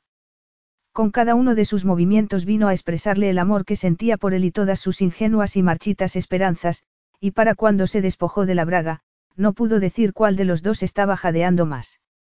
En aquel momento solo se daba cuenta de que Giancarlo también se había puesto de pie. Que estaba desnuda ante él y que todavía no había terminado. Desnuda en la noche toscana, bailó por todos aquellos sueños que había alimentado desde niña. Por el sueño que ella misma había destruido con una simple llamada de teléfono y un cheque de pago diez años atrás, sin que nada de ello mereciera la pena al final. Aquello era como nadar desnuda, calor y frescor a la vez, con el aire del verano acariciando sensualmente su piel. Bailó por el gozo que solamente había sentido en presencia de aquel hombre, por la alegría que seguía echando de menos, por el amor que ella había desperdiciado por unas buenas razones que en ese momento, en retrospectiva, se le antojaban inanes, tristes en todo caso. Bailó y bailó, y ella habría bailado toda la noche si Giancarlo no la hubiera tomado en sus brazos, apretándola contra su pecho. La danza se tornó entonces más ardiente e intensa, hasta que él se apoderó de sus labios. Se cernió sobre ella, y a Paige le encantó la sensación. Aquel cuerpo duro y esbelto aplastándola con su delicioso peso, con sus estrechas caderas abriéndole las piernas.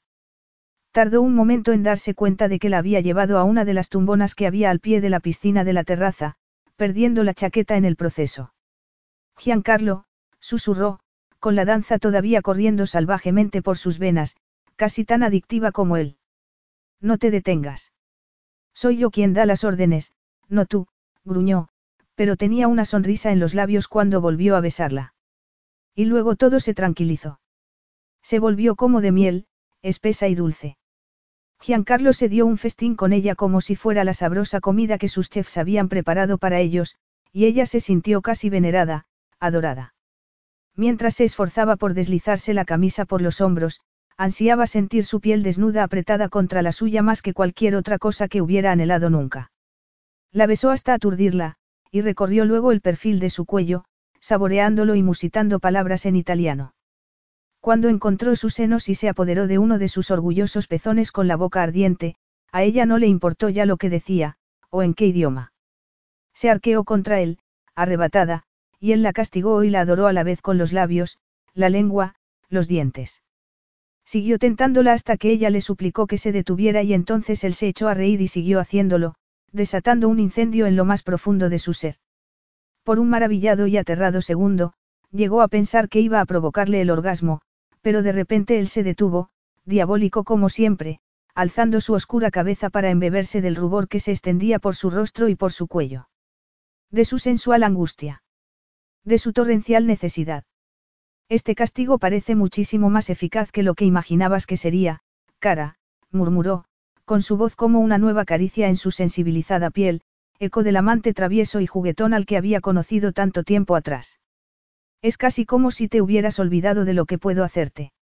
Gracias por una lección tan dura, conde Alessi, susurró, sin esforzarse demasiado por simular ese tono respetuoso cuando estaba tan cerca del orgasmo. ¿Puedo recibir otra? Giancarlo se echó a reír, y ella también, y no supo si había estado bromeando o si había hablado en serio cuando él volvió a concentrar su atención en su cuerpo, cambiando de posición para descender cada vez más. O si aquello era realmente duras lecciones, o regalos. Le dejó un rastro de fuego desde los senos hasta el vientre, y cuando se detuvo allí, abanicando con su aliento la parte más ávida de su cuerpo, Paige se dio cuenta de que estaba jadeando como si hubiera corrido una carrera. Que Dios la ayudara. Será mejor que aguantes, le advirtió él, sin apartarse. Me detendré cuando haya terminado yo, no tú. Acto seguido, inclinó la cabeza y la lamió. Y Paige empezó a arder. Pasó del ardor al incendio desatado. No parecía capaz de respirar. Se arqueó contra el exquisito tormento de su boca hábil o perversa, o tal vez intentó escapar, en cualquier caso, no importaba. Él la aferró de las caderas con sus fuertes manos y saboreó su húmedo calor como si fuera el mayor placer del mundo, y antes de que pudiera darse cuenta Paige estaba frotándose contra su boca, con las manos profundamente enterradas en su pelo oscuro gritando su nombre como si fuera una oración en la noche. Y él fue fiel a su palabra. No se detuvo. Simplemente continuó saboreándola mientras se tomaba su tiempo, riéndose cuando ella le suplicaba que se detuviera, y riendo más cuando la súplica era para que continuara. El fuego creció, y fue entonces cuando él deslizó dos dedos dentro y la arrojó por la borda del mundo. Otra vez. En esa ocasión, cuando Paige regresó a la tierra toda estremecida, él se hallaba de pie a su lado, tirando impaciente de ella para levantarla. Tardó unos segundos en darse cuenta de que se había desnudado por fin, pero no tuvo tiempo para disfrutarlo, porque enseguida se tendió boca arriba en la tumbona y la obligó a sentarse encima, a horcajadas. Quiero verte, le dijo, y volvió a encender la llama que ardía en su interior. Luego, simplemente, cerró las manos sobre sus caderas, tal como había hecho un millar de veces antes, como Paige nunca había soñado que volvería a hacerlo, y entró en ella. Capítulo 6. Estaba otra vez dentro de ella. Al fin. Estaba tan condenadamente caliente, dulce, derretida y suya, y seguía aferrándose a él con tanta fuerza, con tanto ardor, que sintió que estaba a punto de perder el control. Tenía despeinada la melena negra con reflejos de fuego, derramada sobre sus senos de pezones nuevamente duros que parecían suplicar su boca. Paige parecía tan dulce como consternada, exactamente la expresión que más le gustaba, exactamente como la recordaba, cuando se inclinó hacia adelante para apoyar las manos sobre su pecho. El cambio de posición hizo que se hundiera aún más profundamente en ella, arrancándoles un gruñido a ambos. Bajó las manos para apoderarse de su delicioso trasero, y probó la profundidad, la fricción. Que Dios lo ayudara, pero aquella mujer era perfecta. Siempre lo había sido. El perfecto encaje. El fuego perfecto. Giancarlo se había olvidado de alguna manera de aquello, durante todos los largos años transcurridos desde la última vez que había estado dentro de ella. Se había convencido a sí mismo de que había exagerado aquello como una especie de disculpa para su propia estupidez, de que ella no había sido más que una chica guapa con cuerpo de bailarina, y que todo lo demás había sido una especie de locura que carecía de sentido revisitar. Pero no era ninguna exageración. Aquello era una pura, ardiente maravilla. Aquella era la misma perfección que recordaba, al fin. Paige lo miró con expresión inescrutable. Radiante, maravillada. Y empezó a moverse. La había visto bailar diez años atrás y la había deseado con desesperación. La había visto bailar esa misma noche, aquella impresionante actuación reservada para él solamente, y había llegado a pensar que moriría si no terminaba dentro de ella. Pero nada de todo aquello podía compararse con aquel baile. Ni se le acercaba. Se apoyaba en él, con las palmas bien afirmadas sobre sus pectorales, mientras sus caderas iniciaban un indolente, estremecedor, insistente ritmo contra el suyo. Y Giancarlo se sintió perdido. Se olvidó de la venganza. Se olvidó de su pasado. De su engaño. De todas las horribles mentiras. Sus planes se perdían en la fricción de su cuerpo contra el suyo. En la fricción de su duro miembro profundamente enterrado en su blando calor. Llévame al orgasmo, la ordenó con un gruñido.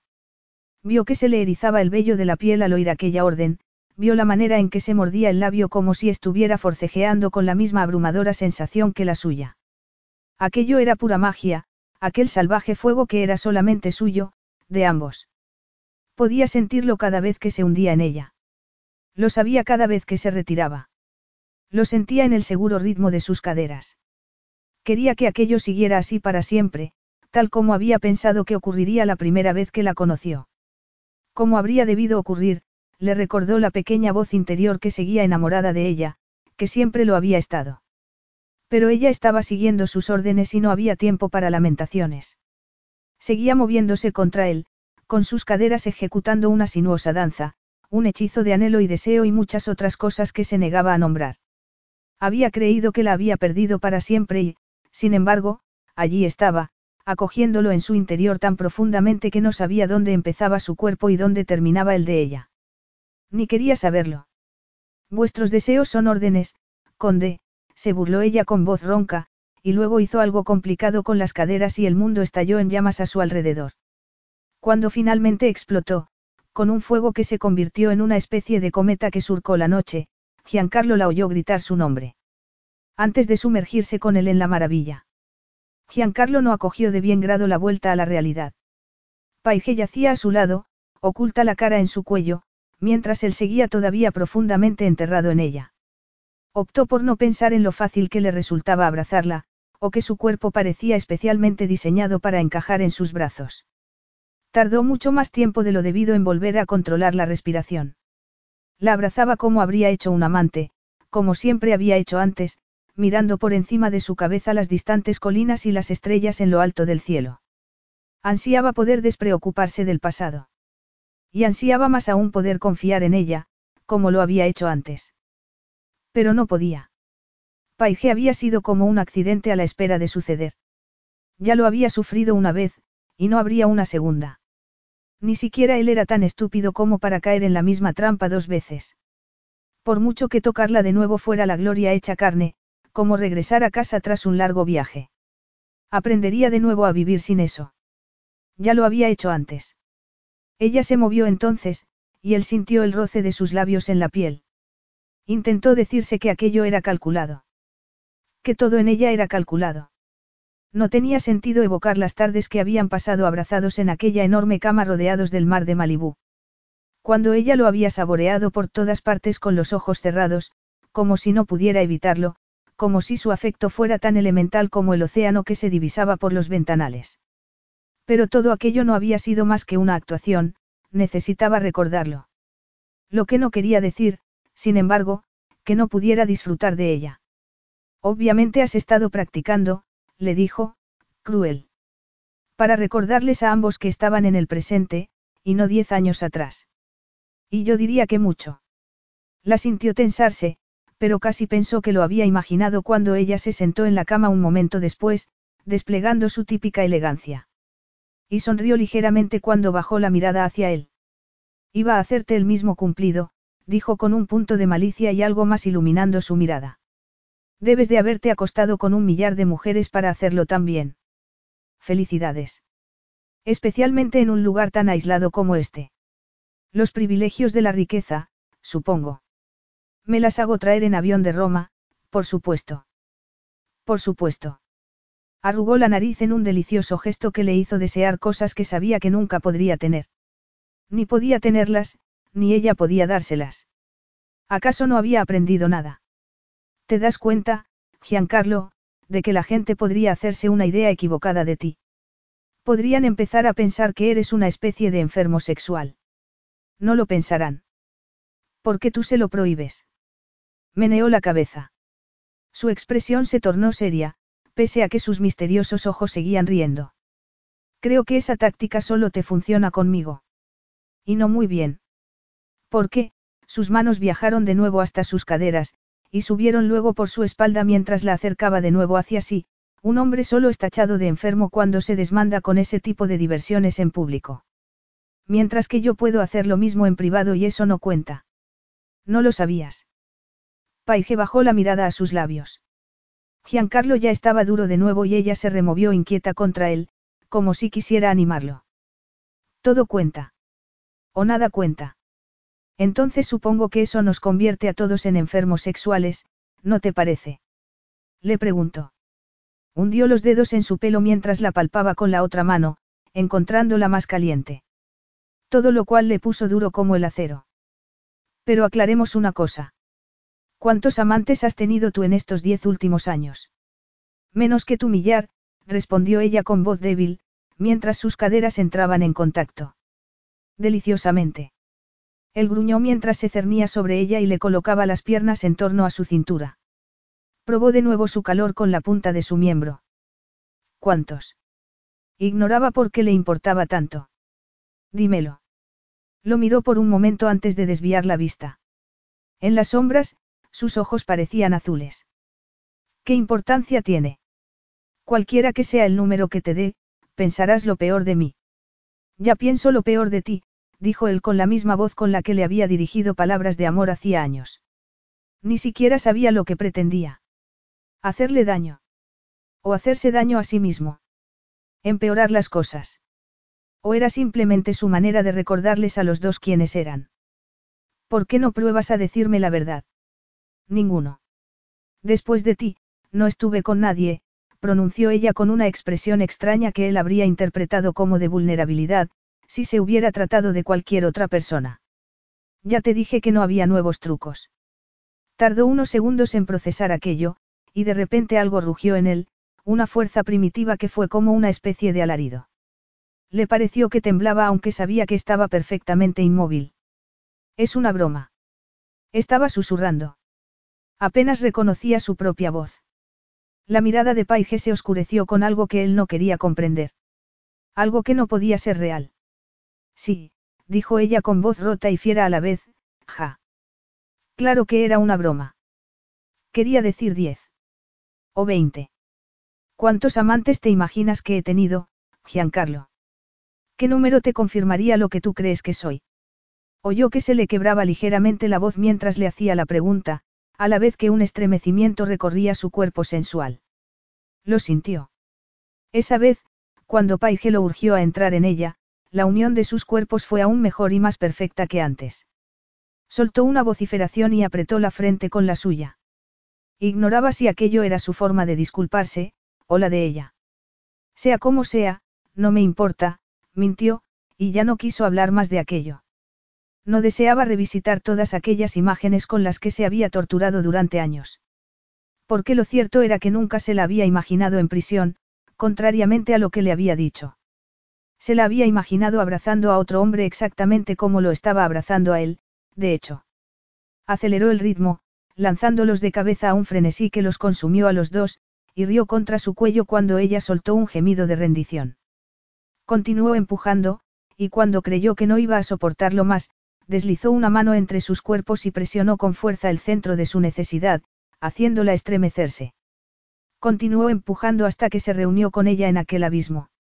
Hasta que pudo olvidarse de la verdad que había escuchado en su voz cuando ella le dijo que no había habido nadie después que él, porque eso no podía asimilarlo. Ni lo que había visto en su cara cuando él se negó a creerle. Continuó empujando hasta que se olvidó de todo excepto de aquello. De todo lo que no fuera ella. Hasta que se perdió a sí mismo una vez más. Violet está preguntando por ti, dijo Giancarlo. Paige le había oído llegar desde lejos. Primero el motor del jeep subiendo por la colina, cada vez más fuerte conforme se acercaba a la cabaña. Luego el portazo del vehículo. Y el de la puerta de la cabaña, seguido, minutos después, del sonido de las puertas correderas de cristal que daban al jardín donde ella se encontraba, sentada al pie de un viejo roble con un libro en el regazo. Eso suena a acusación, comentó mientras hacía el libro a un lado. Lo vio de pie en la terraza, con las manos en las caderas, mirándola ceñudo. Pero es lógico, no. Soy su asistente personal. Puede que ella esté de vacaciones, pero yo no. Necesita aprender a relajarse y a manejar sus propios asuntos, replicó él con tono hosco. Paige se levantó, sacudiéndose la falda, y empezó a dirigirse hacia él. Era imposible no sentir aquel anhelo en su presencia, en lo más profundo de su ser. Aquel deseo que la ablandaba demasiado. Tal vez, dijo mientras intentaba concentrarse en algo, cualquier cosa que no fuera aquel sensual hechizo. Pero yo no soy su terapeuta, sino su asistente personal. Cuando ella aprenda a relajarse y a manejar sus propios asuntos, yo me quedaré sin trabajo. El corazón se le aceleró ante su cercanía. No entendía cómo podía seguir sucediendo eso, cuando llevaban casi una semana allí. Debería haber empezado a desarrollar algún tipo de inmunidad hacia él. Después de todo, ya sabía cómo terminaría aquello, mal. Al contrario que la última vez, cuando había estado tan convencida de que eso sería la única cosa de su vida que terminaría bien, en esa ocasión no tenía ninguna esperanza. Su historia era como una bola de cristal que le permitía ver claramente el futuro. Quizá demasiado claramente. Aunque nada de eso importaba.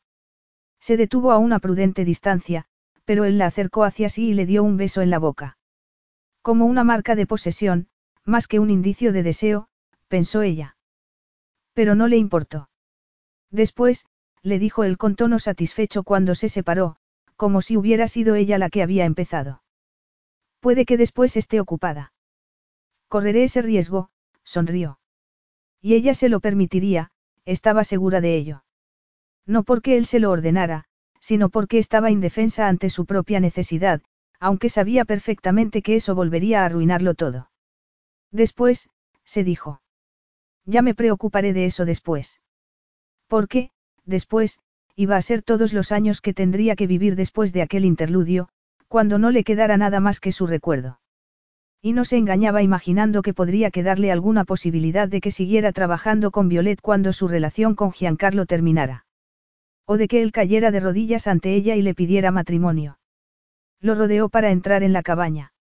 Ni siquiera era capaz de reírse de sí misma. Qué estúpida eres, se recriminó. Pero eso tampoco era ninguna novedad. Recogió su bolso y se lo colgó al hombro antes de seguir a Giancarlo al jeep. Él se sentó al volante y arrancó. Paige se sujetó bien mientras el vehículo daba trompicones por la pista, rumbo al castillo que se divisaba a lo lejos. Hacía otro precioso día de verano, radiante y perfecto con los plateados olivos flanqueando la carretera de las colinas, y de repente se dijo que ya era suficiente. Que con eso le bastaba. Aquello era mucho más de lo que había imaginado que podría suceder con Giancarlo después de lo que le había hecho, así que, porque quería estropearlo deseando más. Pero la triste verdad era que no podía dejar de desearlo. Lo quería todo de él. A la mañana siguiente, se había despertado en la cama de Giancarlo, sola. Él la había abandonado sin dejarle siquiera una nota, y ella se había reprochado que se sintiera tan dolida. Se había dicho a sí misma que debería considerarse afortunada de que no la hubiera arrojado de su casa al amanecer, desnuda. Pero, por supuesto, lo que se decía que debía sentir y lo que sentía de hecho eran cosas diferentes. Modifica tus expectativas, chica, se había espetado a sí misma durante la caminata de vuelta a su cabaña. Los pájaros habían estado piando alegremente, había sentido la caricia del sol en la cara y Giancarlo le había hecho el amor una y otra vez durante aquella noche. Él podía llamarla cuando se le antojara. Su desgarrado corazón tendría que aferrarse a eso. ¿Por qué no le había mentido? Después de su aventura con él no había vuelto a tocar a ningún hombre, y había llegado a asumir que no lo haría nunca. Al principio le había dolido demasiado. Luego había empezado a trabajar para Violet y había tenido la sensación de que Giancarlo estaba por todas partes, en fotografías, en correos electrónicos, en conversaciones. Paige había experimentado la aguda sensación de que salir con otro hombre sería como una especie de traición, lo cual había sabido que era absurdo. Más que absurdo, dada la manera en que lo había traicionado.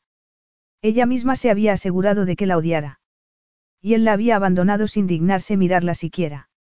Y, sin embargo, de alguna forma, habían transcurrido aquellos diez años y él seguía siendo el único hombre con el que se había acostado. Lo cual le había dado fuerzas durante aquella caminata de regreso a su cabaña, presa de una estúpida sensación de gozo.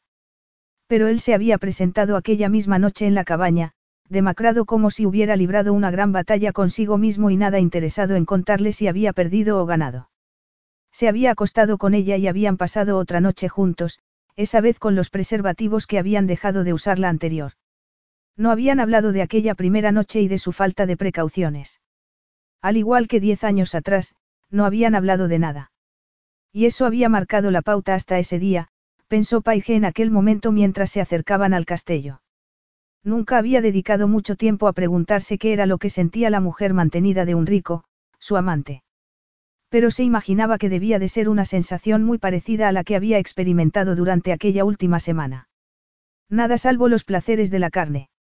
Nada salvo sexo, comida y otra vez sexo, hasta que se había saciado. Se había sentido repleta. Sentía tanto su propio cuerpo que llenaba aquellos días azules y radiantes bailando, como si aquella primera danza de aquella primera noche con Giancarlo la hubiera liberado. Paige no había sido consciente de lo muy perdida que había estado hasta que se descubrió bailando en el campo que rodeaba la cabaña, bajo el glorioso cielo toscano, con el rostro bañado en lágrimas y estirando los brazos hacia el sol. No deseaba otra cosa que compartir aquello con él. Pero Giancarlo seguía conduciendo el jeep con la ferocidad que ponía en todo lo que hacía, excepto en la cama, donde la prodigaba de ternuras. Y con la misma expresión de furia de siempre. ¿Dónde te habías metido durante todo este tiempo? Le preguntó Violet con tono de reproche, sentada en uno de sus cómodos sofás del castillo, con su iPad en el regazo. Debiste haberme avisado de que me necesitabas. Exclamó Paige en vez de responder a su pregunta. ¿Por qué no quería saber lo que pensaría Violet de su relación con su hijo? No deseaba arriesgar su relación con ninguno de los dos. Creía que necesitabas tiempo y espacio para ti misma. Mi querida niña, dijo Violet, divertida. Si quisiera tiempo y espacio para mí misma, habría escogido una vida completamente distinta. Paige era demasiado consciente de la sombría presencia de Giancarlo al otro lado del salón, apoyado en la inmensa chimenea de piedra, revisando supuestamente sus mensajes de teléfono. Estaba segura de que se hallaba pendiente de todas y cada una de sus palabras. Estoy aquí ahora, dijo Paige con voz firme, intentando concentrarse en la mujer que siempre había sido tan buena con ella. Aunque se llevaría un buen disgusto si supiera quién eres, le recordó aquella áspera voz interior tan parecida a la de su madre. ¿Querrías acompañarme a Lupka? Le preguntó Violet, devolviéndola de golpe a la realidad, mientras Giancarlo soltaba un gruñido irritado desde su puesto junto a la chimenea. Tiene unas tiendas maravillosas. Y estoy de humor para aventuras. ¿Con atención pública o sin ella? Le preguntó Paige, aunque era bien consciente de que había transcurrido mucho tiempo desde la última vez que Violet había salido en plan anónimo. Sin ella, le espetó Giancarlo, que se había acercado, y Paige tuvo que dominarse para no dar un respingo. No le había oído moverse. Con ella, por supuesto, dijo Violet como si su hijo no hubiera abierto la boca. Nadie me ha adulado en toda esta semana, y necesito de la atención del público tanto como una planta requiere luz, ya sabes. Es así como logro mantener este aspecto juvenil. Lo dijo como si estuviera bromeando, pero de aquella manera suya que no admitía discusión. Tampoco le correspondía a Paige discutir. Su hijo, sin embargo, era una historia diferente. Eres una de las mujeres más famosas del mundo, le recordó, exasperado. No es seguro que vaya sola por ahí. No iré sola. Me acompañará Paige, replicó Violet. ¿Y qué hará Paige, si se puede saber, en caso de que te veas acorralada por una multitud? Giancarlo puso los ojos en blanco. Mantenerla a raya con un par de comentarios ingeniosos. Yo no subestimaría el poder de los comentarios ingeniosos, repuso Paige fulminándolo con la mirada, aunque él estaba mirando a su madre. Eso ocurrió hace mucho tiempo, murmuró Violet con un tono entristecido que hizo que Paige se tensara, sorprendida, y que Giancarlo diera un respingo como si lo hubiera abofeteado. Yo era una jovencita muy estúpida.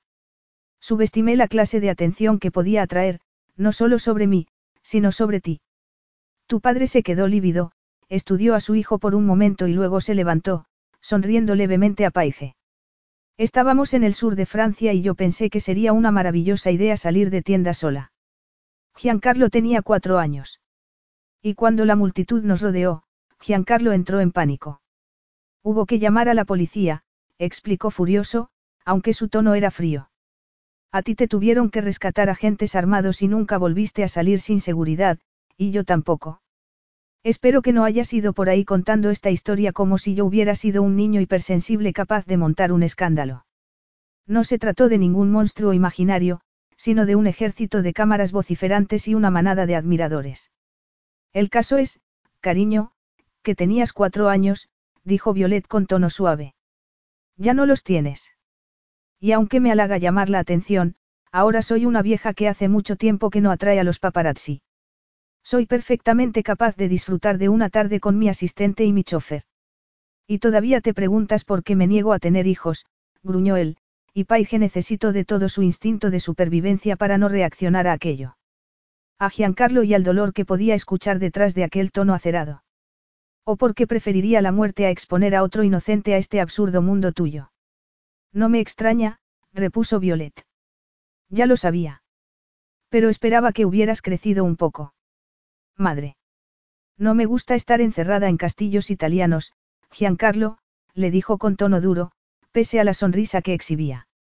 Era la famosa estrella dictando una orden, no una madre. Si haces memoria, recordarás que nunca me ha gustado. Reinó de pronto una extraña tensión en el ambiente. Y aunque sabía que con ello podría despertar las sospechas de la mujer que tenía al lado, Paige se descubrió mirando a Giancarlo como si ella pudiera aplacarlo de alguna forma. Y se encontró con aquella oscuridad ardiente de sus ojos cuando desplazó su atención de su madre a ella. Como si ella también fuera culpable. Porque, por supuesto, lo era. Cuando él había tenido muchos más años que cuatro. Y lo que ella le había hecho no era ningún accidente. Fue como si aquella verdad la golpeara, y no supo cómo logró mantenerse de pie. Quiso contárselo todo, y a la basura con Violet, quiso explicarle la horrible caída en espiral de su madre. Las deudas, las amenazas del horrible Denny, el estado de pánico al que había sido reducida su vida. ¿Por qué era así como había sido siempre? Paige quería que él comprendiera, por fin, que ella nunca, jamás, lo habría sacrificado si no hubiera pensado que no tenía otra elección. Si no se hubiera sentido atrapada y aterrada. Pero aquel no era el lugar ni el momento y ella sabía, estaba segura de ello, de que él no querría escuchar nada. No quería saber por qué. Solo quería hacérselo pagar. Y él no se daba cuenta de que ella ya había pagado.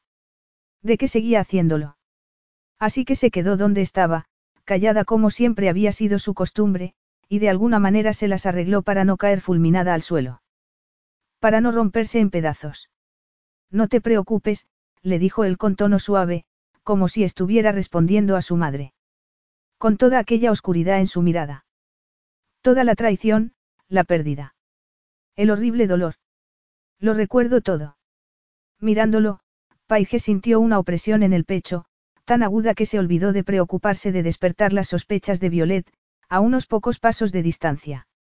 tan aguda y tan profunda que pensó que había sido un golpe mortal y, ¿quién habría podido disimular algo así?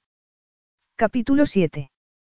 Lubka era una encantadora ciudad amurallada, una antigua fortaleza convertida en una próspera población turística. Paige siguió obediente a Violeta a través de un laberinto de tejados rojos y calles empinadas, diciéndose que no había razón alguna para que se sintiera tan incómoda en una tarea que había realizado tan bien durante años. Su corazón no estaba en aquel momento en la colorida ciudad. Se había quedado en las colinas con el hombre que había dejado allí, con aquel oscuro dolor en la mirada. Y cuanto más se entretenía Violet entrando en todas las tiendas, deteniéndose para que le hicieran fotos cada vez que alguien la reconocía y disfrutando incluso de una prolongada cena en un restaurante donde el chef corrió a cumplimentarla, más se preguntaba Paige si no lo estaría haciendo a propósito. Pero eso era imposible. Era lo que continuaba diciéndose a sí misma. Se llama culpa, le recordó aquella cáustica voz interior mientras Violet flirteaba escandalosamente con el chef. Es por eso por lo que estás aquí. Por lo que trabajas para su madre. Por lo que aceptas que él te trate como te trata. Te lo mereces. Te lo ganaste. Y, sobre todo, le echaba de menos. Un día entero sabiendo que Giancarlo no estaba cerca, que no existía la posibilidad de que apareciera de pronto y la tumbara sobre la mesa más cercana, como había hecho apenas el día anterior sin previo aviso, y estaba ya desesperada. Si eso era un adelanto de lo que iba a ser su vida después de que todo aquello terminara, pensó Paige mientras pagaba la minuta y pedía el coche, estaba arreglada. Como si eso fuera una novedad, masculló por lo bajo mientras subía al vehículo detrás de Violet y cerraba rápidamente la puerta, casi en las narices de la multitud de admiradores que se habían congregado en el restaurante para adorarla. Perdón. Preguntó Violet. Paige forzó una sonrisa. Lo conseguiste. Lograste tranquilizar ese gusanillo que tenías por la atención pública. Sí, Violet estaba sentada frente a ella en lo oscuro, mirando por la ventanilla mientras abandonaban la ciudad. Giancarlo es un alma solitaria. No entiende que alguna gente necesite recargar las baterías de una manera distinta a la suya. Tú eres una persona extravertida, dijo Paige. Estoy segura de que él es bien consciente de ello. Al igual que probablemente sepa que, en consecuencia, sus necesidades son distintas de las tuyas. Ya, asintió Violet con tono tranquilo, lo cual no habría debido provocarle un pequeño escalofrío a Paige. Lástima que los hombres más interesantes no siempre sean conscientes de lo que necesitan, ¿no te parece? Violet no habló mucho más después de aquello y, sin embargo, Paige no volvió a ser capaz de respirar normalmente hasta que el coche abandonó la pista para entrar en la propiedad. Se sentía impaciente, más impaciente de lo que se había sentido nunca en presencia de Violet, aunque intentó disimularlo valientemente mientras ayudaba a la mujer a entrar en el castillo y pedía al servicio que se encargara de sus compras. Solo cuando estuvo de nuevo sentada en el coche y dirigiéndose de nuevo a su cabaña, entendió Paige lo que la había estado torturando durante todo el día, aferrado a su pecho y a su garganta. Culpa, sí. Y pánico. Porque cualquier oportunidad que tuviera Giancarlo de reflexionar sobre lo que estaba sucediendo entre ellos, que no tenía que ver ya con la venganza que obviamente había planeado, era el principio del final. Lo intuía. Lo había visto en sus ojos aquella mañana. El hecho de que, al llegar a la cabaña, se encontrara con que la casa de la colina estuviera a oscuras, vino a confirmar aquellos temores. Se quedó fuera, en la puerta, largo tiempo después de que hubiera desaparecido el coche del chofer, con la mirada en lo alto del cerro. Tenía demasiado miedo de que aquel beso que Giancarlo le había dado en el jardín fuera a ser el último. Es demasiado pronto, pensó desesperada en medio de la tibia noche de verano. Cuando el tiempo refrescó y él seguía sin aparecer, entró en la cabaña sintiéndose todavía más castigada por su ausencia que por cualquier otra cosa que hubiera sucedido entre ellos. Fantaseó con visiones en las que subía la colina y tomaba lo que quería, o al menos lo encontraba y averiguaba por sí misma lo que había sucedido ese día durante su ausencia, pero la verdad era que no se atrevía. Dudaba si sería bien recibida. Apartaría las sábanas y la recibiría en sus brazos si ella se presentaba al pie de su cama. O la mandaría de vuelta a su cabaña, con una palabra cruel o dos como recompensa. Paige descubrió que se sentía demasiado insegura para tantear su respuesta. Había banderas rojas por todas partes, se dijo mientras se preparaba para acostarse y se metía bajo las sábanas. Banderas rojas y rincones oscuros, y ninguno a salvo. Pero quizá lo importante era que, esa vez, lo sabía. Lo había sabido en el momento en que decidió aspirar a aquel empleo con Violet. Siempre lo había sabido. Tendría que aprender a vivir con eso, también. Más tarde, esa noche, Paige se despertó con un súbito sobresalto cuando una figura masculina se metió en la cama y la envolvió en sus brazos. Giancarlo. Por supuesto. Pero el corazón ya le estaba martilleando contra las costillas cuando él se colocó encima. Excitación. Alivio. El ansia desgarradora de costumbre, más aguda que lo habitual en esa ocasión. ¿Por qué no subiste a buscarme? Masculló él, con su voz destilando ira, necesidad y muchos otros oscuros sentimientos. Y le mordió la sensible piel del cuello, haciéndola estremecerse. Paige no quería pensar en ese momento en los contornos de sus miedos, en la certidumbre que tenía de que él había terminado con aquello. Con ella. Aunque no en ese preciso momento, con él encima, su cuerpo tan familiar y caliente contra el suyo, haciendo arder la noche con aquella salvaje necesidad que nunca permanecía mucho tiempo bajo la superficie. Ni siquiera cuando ella pensaba que había vuelto a perderlo. Creía que ya te habías acostado, no sabía si querrías que fuera a buscarte, pensó, pero se guardó prudentemente el pensamiento para sí misma. Todas las luces estaban apagadas. ¿Pasaste un día divertido con mi madre? Le preguntó él, con sus ojos oscuros brillando al resplandor de la luna que entraba por las ventanas. Lleno de admiradores suyos, exactamente como deseaba. Por supuesto, Paige deslizó los dedos por su cuadrada mandíbula para bajar luego a la dura columna de su cuello, como intentando memorizar su cuerpo con los dedos. Como intentando asegurarse de que si aquella era la última vez, lo recordaría. Cuando Violet decreta que tenemos que divertirnos, nos divertimos.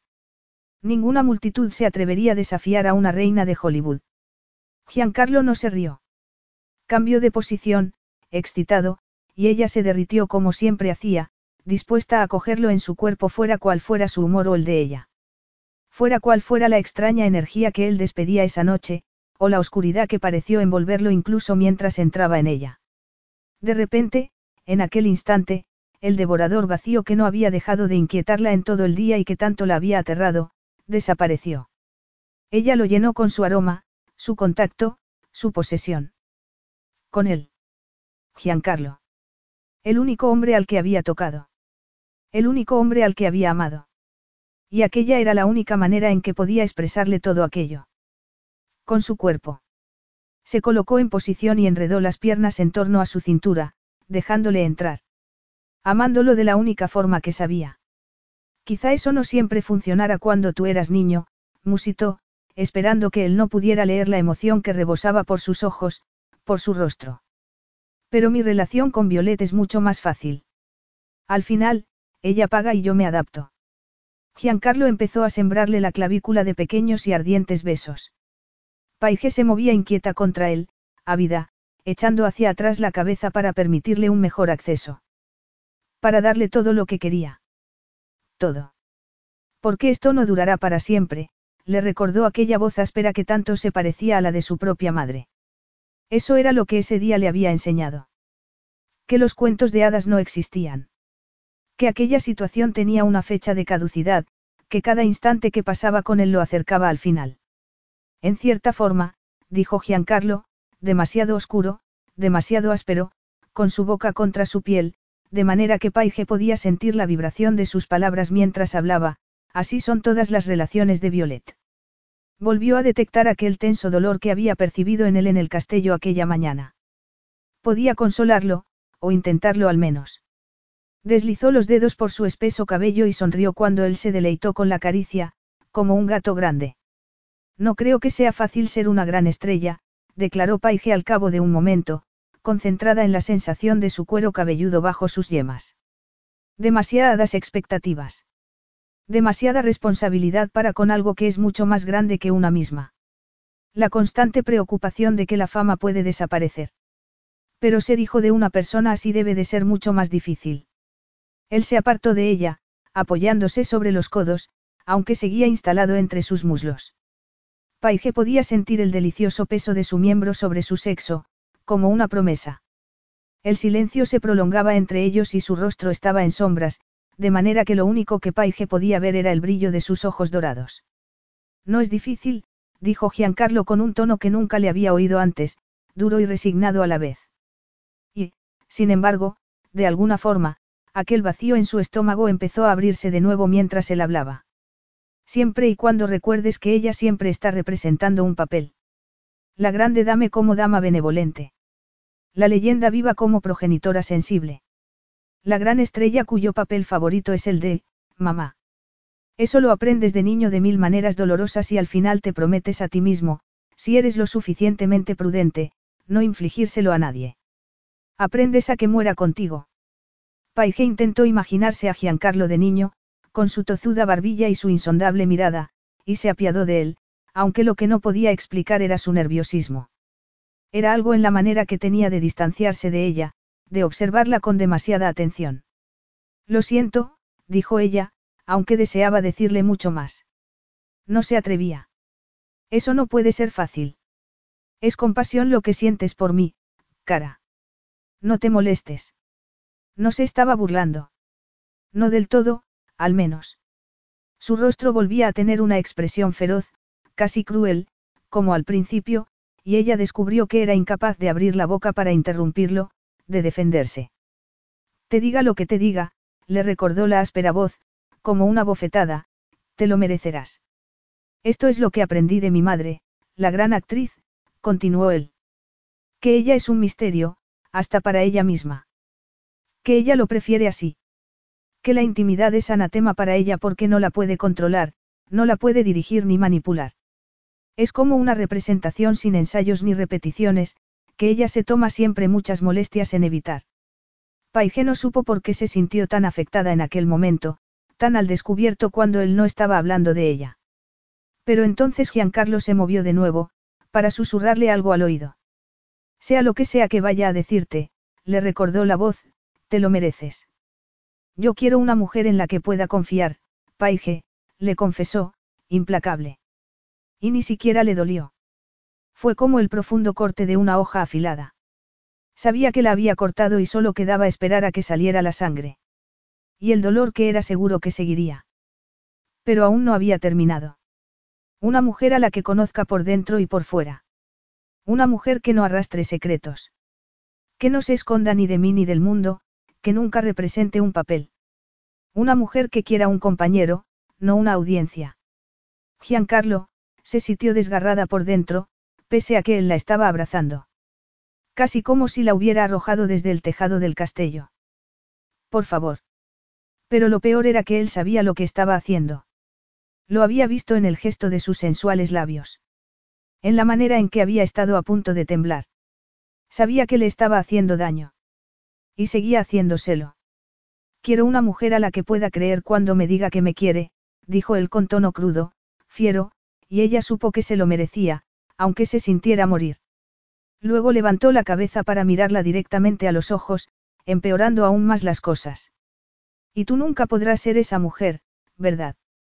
Nunca lo fuiste. Y nunca lo serás. Después, pensó, tendría que convivir con la desgracia que él había concentrado en aquellas dos últimas frases. Después, pensó, tendría que llorar durante días enteros y lamerse las heridas, tal como había hecho diez años atrás. Pero eso sería después. Esa noche, Paige pensaba realmente que el dolor que él arrastraba era muchísimo mayor que el que le había causado a ella. Y que se merecía, según se ocupaba de recordarle aquella voz, y eso ella no podía soportarlo. No le importó que él siguiera odiándola, después de otra semana en su cama y cuando había vuelto a saborear cada parte de su cuerpo y sentido la sinceridad de su reacción. Se dijo que no le importaba todo aquello en absoluto, y una parte de su ser así lo creía. O quería creerlo. Pero ya se preocuparía de ello después. Después, cuando pudiera recuperarse de nuevo. Después, cuando pudiera pensar en algo que no fuera el hombre que le estaba partiendo el corazón, una vez más. Giancarlo, dijo de nuevo, con mayor energía esa vez. Deja de hablar. Y él se rindió con un gruñido, entrando profundamente en ella y ya solo quedaron los dos, aquella resplandeciente verdad que era únicamente suya, salvaje y más abrasadora cada vez. Aquel perfecto y maravilloso fuego que los consumía en su gloria. Y Paige hizo todo lo posible para que los dos olvidaran. Transcurrieron dos semanas, lentas y dulces. El verano toscano comenzaba a dar paso al otoño. El aire empezó a enfriar por las mañanas, con el cielo volviéndose más azul. Y si se hubiera permitido pensar solamente en esas cosas, Paige habría podido decidir que la tensión entre Giancarlo y ella se estaba aminorando también, como si todo aquel dolor se atenuara. O quizá ella les había enseñado a los dos a olvidar. Fuera lo que fuera, funcionó. Ya no pasaba los días atrapada en su cabaña aislada, disponible solo para él y a su capricho. Era un poco como si ambos hubieran vuelto a casa. Se veía con Violet la mayoría de las mañanas y la ayudaba a planificar su tiempo de ocio. A Violet le gustaban especialmente las excursiones de un día a diversas ciudades italianas, para empaparse de arte, de cultura y de la admiración de la gente. Pero entre salida y salida, cuando Violet pasaba los días disfrutando del spa y de la piscina del castillo, Paige se quedaba sola, lo que habitualmente quería decir con Giancarlo. Un día él detuvo el jeep en cuanto perdieron de vista la maciza torre del castillo, se arrodilló junto a la puerta del conductor, acercó sus caderas a su boca y la lamió allí mismo, haciéndola sollozar su nombre en la tranquila mañana. En otra ocasión la llevó a uno de los lagos que salpicaban la propiedad y nadaron bajo el sol para terminar haciendo el amor en el agua. Otras veces hablaban. Él le contaba los sueños que había tenido su padre para aquella tierra, de su larga historia y de sus propios planes para rentabilizarla, y le mostraba las ruinas etruscas que se escondían en los más extraños lugares. Paige no sabía qué era lo que adoraba más de él, si sus palabras o su cuerpo. Pero se aferraba a ambos como si fueran regalos, intentando no pensar en lo que se merecía, en lo que sabía que iba a suceder. Una tarde estaban tumbados al sol, con la dulce brisa refrescando su piel acalorada. Paige apoyó la barbilla en su pecho y lo miró a los ojos. Él sonrió. Te vi bailando en el jardín la otra noche. No había motivo para ruborizarse. Intentó decirse que el calor que se extendía por su cara era del sol, o los restos del fuego que él le había provocado apenas unos momentos antes. Hacía mucho que no bailaba. ¿Por qué no? No supo qué responder a eso, cómo explicarle el porqué de todo sin resbalar en los campos de minas que habían pasado aquellas últimas semanas evitando. Que habían conseguido evitar después de la noche en que él volvió tarde de Lucca. Quiero una mujer en la que pueda confiar, le había dicho, y Paige quería que él confiara en ella. Tal vez ella no se mereciera su confianza, pero la quería. Era buena, explicó al cabo de un momento, porque era cierto, pero nada del otro mundo. Y había muchas otras bailarinas igual de buenas, que supongo que amaban el baile más que yo. Sobre todo después de que él la hubiera abandonado y ella no hubiera tenido corazón para seguir bailando. Había participado en una prueba para una actuación más y su agente le había dicho que aquello era como ver a una marioneta. Aquella había sido su última prueba. Su último baile. Porque una vez que había perdido a Giancarlo, había perdido todo interés por la única cosa que había tenido algún significado en su vida. En aquel entonces, su madre había descendido aún más en su abismo personal y Paige se había sentido sencillamente perdida.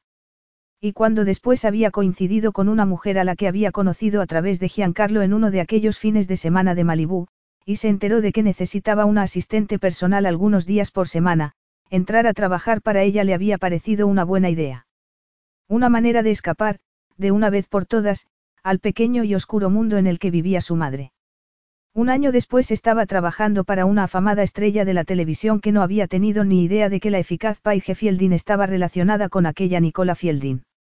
Varios años más tarde, había reunido experiencia suficiente para firmar con una selecta agencia que se ocupaba de máximas estrellas como Violet, y cuando la anterior asistente de Violet la abandonó, la asignaron como sustituta. Todas aquellas cosas le habían parecido tan extrañas entonces, cuando sucedieron, pero en ese momento, mirando hacia atrás, no le parecían nada caprichosas. Era como si su subconsciente lo hubiera planeado todo para que volviera con Giancarlo. Pero no quería pensar en eso ahora. Ni en lo que haría cuando volviera a encontrarse sin él. Quiero una compañera, le había dicho Giancarlo, y el problema era que ella era una mentirosa. Una amnésica deliberada, desesperada por olvidar su pasado. Giancarlo seguía sonriéndole, como si aquella fuera una conversación perfectamente fácil, y ella deseó que lo fuera. Estoy sorprendido, le dijo él, y por un momento un brillo de algo parecido al cariño asomó en su mirada, transformando su rostro de manera que volvió a parecer el joven de antaño. Se dijo a sí misma que eso no tenía por qué dolerle, no tenía por qué provocarle aquel nudo de emoción en el pecho. Tuve la impresión de que el baile no era para ti una simple actividad, que era algo que formaba parte de tu persona. Tenía 20 años, se oyó decir. No tenía ni idea de quién era. Tú eres su juguete, Nicola, le había gritado su madre en aquellos oscuros días finales, cuando Paige había creído que podía salir de aquello indemne, arreglárselas para conservar a Giancarlo, complacer a su madre y a sus horribles amigos, y pagar además todas sus deudas. Jugará contigo hasta que se canse y luego te abandonará por inútil cuando se ocupe de la próxima tonta que le haga caso. No seas tan ingenua. El rostro de Giancarlo cambió de golpe, y su mano se detuvo en el aire. Creo que siempre me olvido de lo joven que eras, le dijo al cabo de un momento, como si el hecho de recordar su edad lo hubiera sorprendido. ¿En qué estaba pensando? Tú eras una niña. Ella se rió entonces. No pudo evitarlo. Yo no había llevado lo que se dice una vida muy cómoda cuando llegué a Hollywood, le dijo, descubriendo mientras lo decía que nunca le había hablado de aquella etapa. Cosa que hice apenas diez minutos después de graduarme en el instituto, por cierto. Mi madre tenía el coche cargado con las maletas y esperando el último día de las clases, sacudió la cabeza. La verdad es que no puede decirse que fuera precisamente una niña. No había tenido la oportunidad de serlo, lo cual no era lo mismo, pero eso no se lo dijo.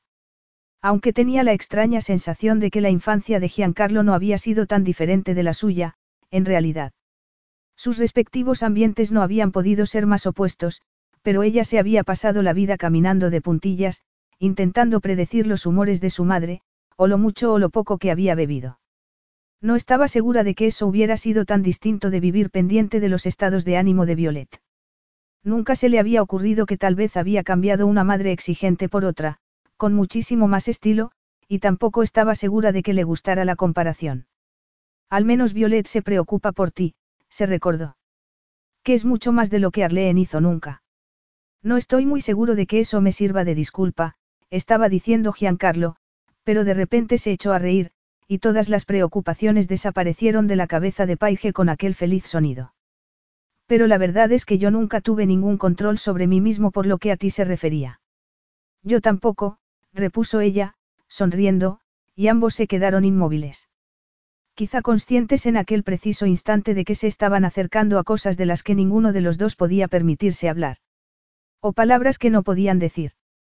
Palabras que él ya le había avisado de que no se creería si ella se atrevía a pronunciarlas. Lo cual no impedía que las sintiera. Nada podía impedirlo. Giancarlo se la quedó mirando durante un buen rato, hasta que ella empezó a resentirse del frescor de la brisa. O quizá fuera su vulnerabilidad. Tener sexo era mucho más fácil. Era aquella conversación lo que la estaba matando, haciéndola desear cosas que deseaba demasiado, haciéndola imaginar demasiados finales felices que nunca podrían llegar a ocurrir. Se apartó de él. Sentándose, se puso el vestido corto de verano como si aquella fina tela fuera una armadura. Lo nuestro, fue real. Inquirió él en voz baja. Paige no le preguntó por lo que quería decir. Se quedó paralizada, con la mirada clavada en las colinas que se extendían ante ella a la luz de la tarde. Dudaba que él fuera consciente de que en aquel momento le estaba acunando el corazón entre sus palmas, apretándoselo demasiado. O quizá no le importara hacerlo. Lo fue para mí, dijo ella, con voz ronca por la emoción. Siempre lo fue, incluso al final. Ignoraba lo que respondería Giancarlo. Se sentía expuesta, como si estuviera colgando de una tensa cuerda en el alto cielo, a expensas de los caprichos de la brisa. Él le tomó entonces una mano y se la apretó. Una vez. Luego se puso la ropa y se levantó, y no volvió ya a mencionar el tema. Giancarlo la observaba dormir, sin que necesitara ya que el coro de furiosas voces de su interior le recordara que aquello era una mala idea. No sabía lo que le había despertado, solo que se había vuelto de pronto para asegurarse de que ella seguía allí, como había hecho durante años después del escándalo de las fotografías. Había perdido la cuenta del número de veces que había soñado eso, que había soñado que ella nunca lo había traicionado, que había soñado que las cosas habían sido diferentes entre ellos. Pero esa vez ella estaba a su lado. Estaba acurrucada junto a él y parecía dormir profundamente, de manera que ni siquiera murmuró cuando él se estiró para abrazarla por detrás. A la basura con tu conspiración de venganza, se recriminó, pero de repente todo aquello se le antojaba demasiado absurdo con ella en sus brazos, y su rostro angelical iluminado por el leve resplandor de las estrellas a través de la claraboya de la habitación. Se descubrió delineando el perfil de su mejilla con un dedo. Los recuerdos de lo sucedido diez años atrás eran tan abrumadores que casi podía jurar que no había pasado el tiempo. Que el asunto de las fotos y su ruptura no habían sido más que una pesadilla. Porque podía recelar de ella, pero cada día eso parecía perder más y más sentido.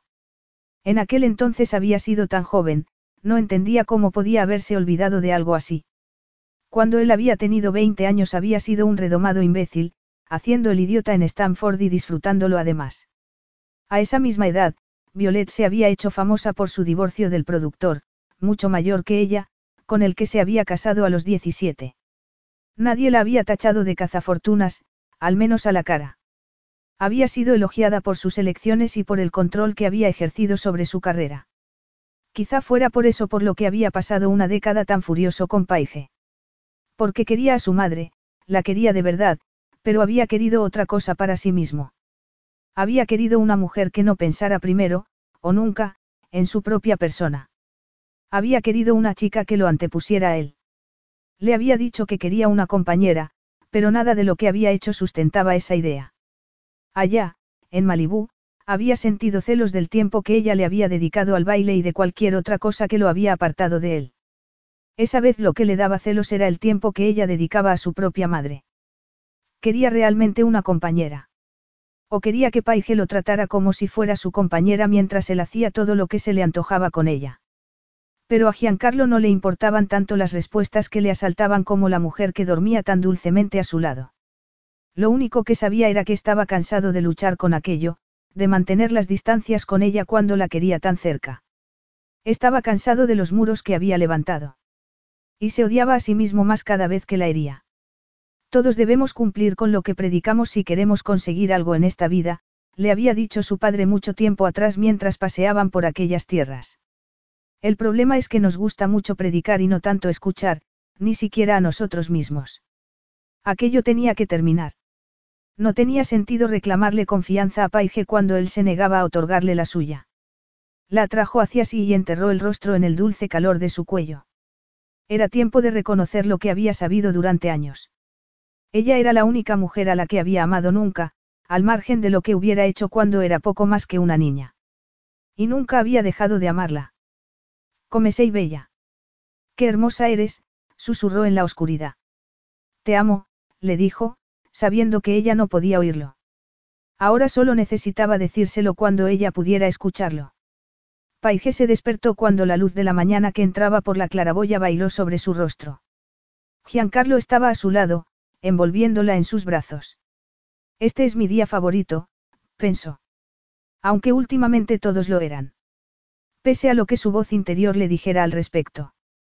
Estaba pensando en ello cuando el estómago le dio un vuelco y tuvo una náusea, que le hizo apartarse de él y correr al baño. Debo de haber comido algo raro, dijo cuando volvió a salir y lo descubrió mirándola con preocupación, sentado en el borde de la cama. Esbozó una mueca. Tu madre insistió ayer en que comiéramos aquellas salchichas tan extrañas en Cinque Terre. Creo que no me sentaron bien. Violet, sin embargo, no estaba nada afectada. Yo tengo el estómago de hierro, querida niña, proclamó cuando Paige la llamó para decírselo. Pero las náuseas volvieron a la mañana siguiente. Y a la otra. Para la cuarta, cuando Paige corrió al baño. Giancarlo entró detrás de ella y colocó algo en el suelo a su lado, cuando estaba arrodillada ante el inodoro. Tardó un buen rato en recuperarse, para poderse concentrar en aquel objeto. Solo que se mareó aún más cuando lo reconoció. Era un test de embarazo. Úsalo, le dijo Giancarlo con una voz tan seca y severa que ella no se atrevió a levantar la mirada. Dudaba que su estómago pudiera soportarlo. Tráeme el resultado. Ya hablaremos después. Capítulo 8.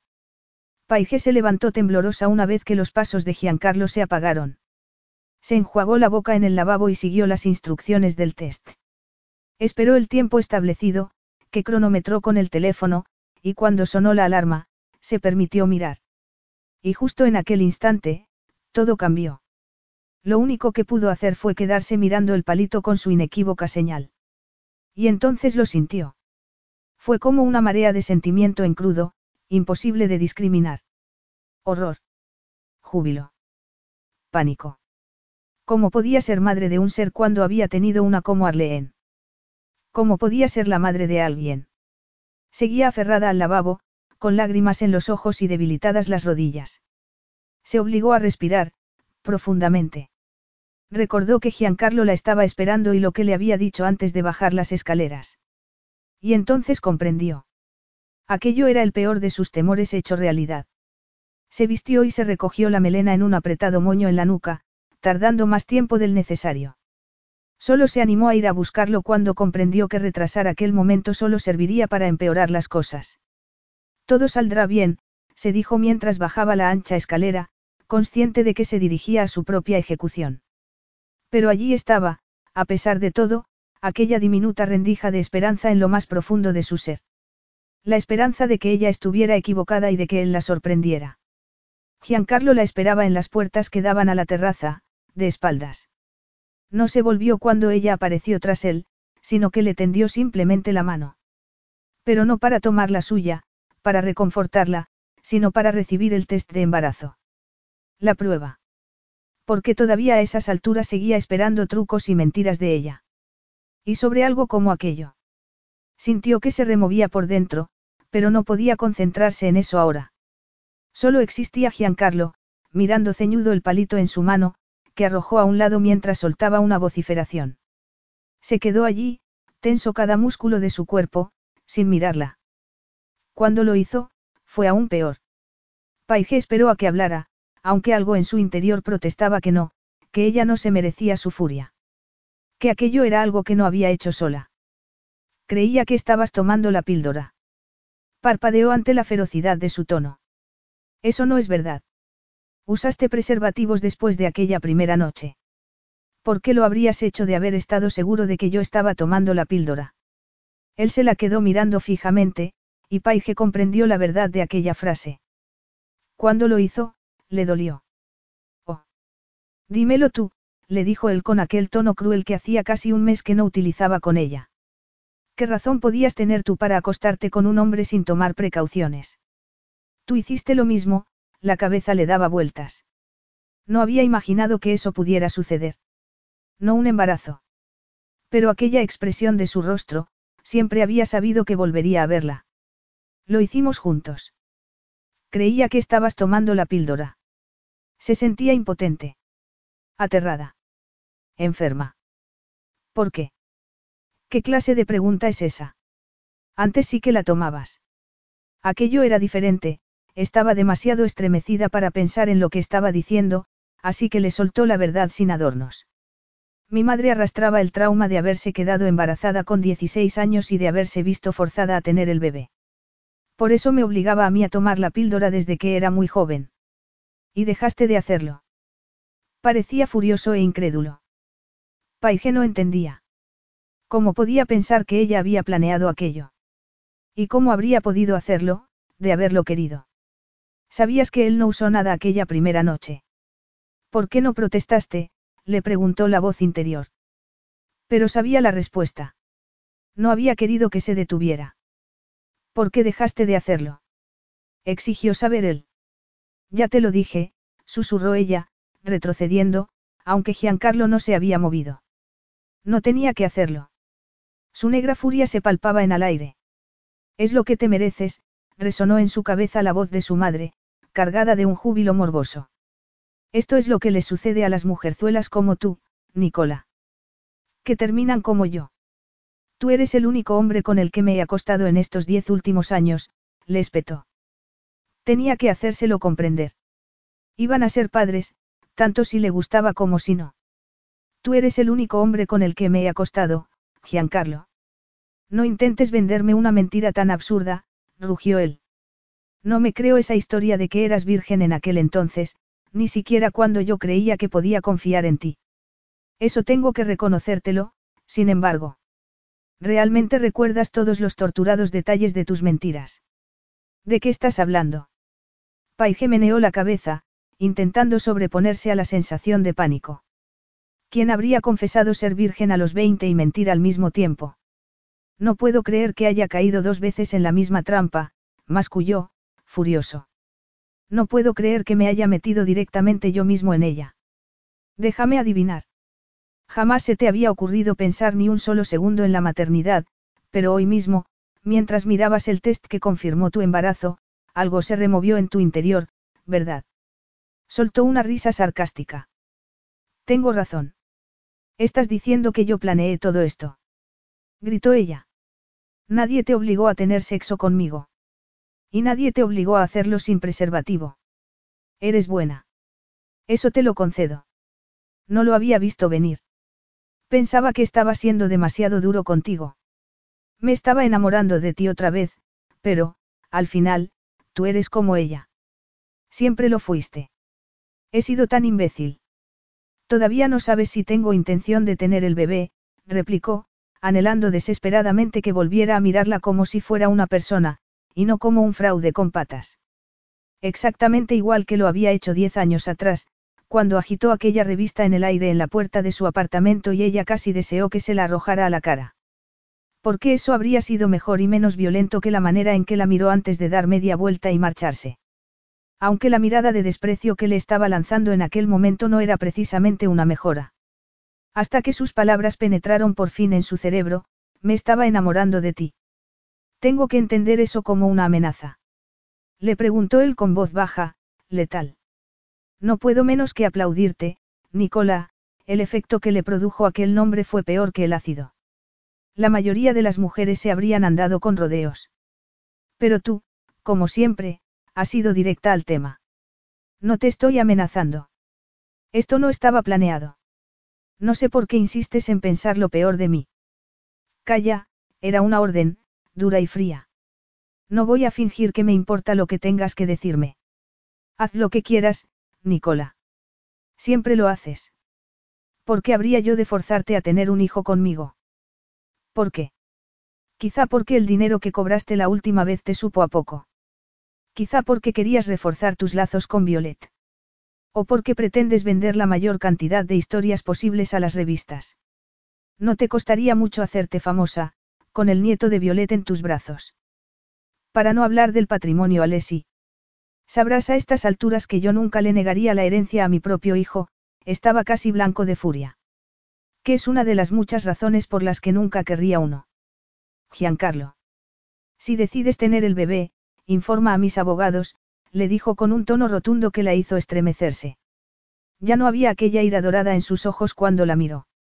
Solo había vacío. Pagaré por el hijo la pensión que estimes necesaria, y pagaré aún más si respetas mi intimidad y no das publicidad a mi nombre.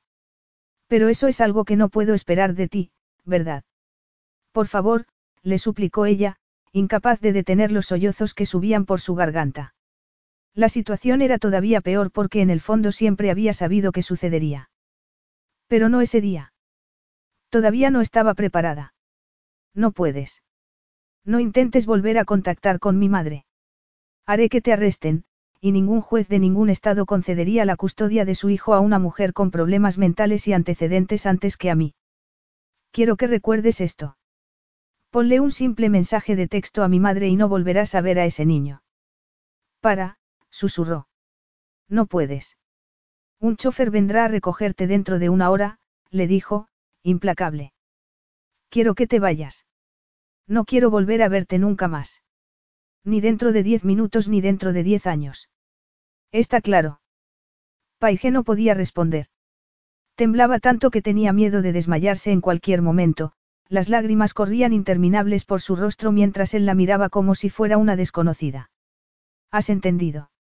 Sí, logró decir Paige.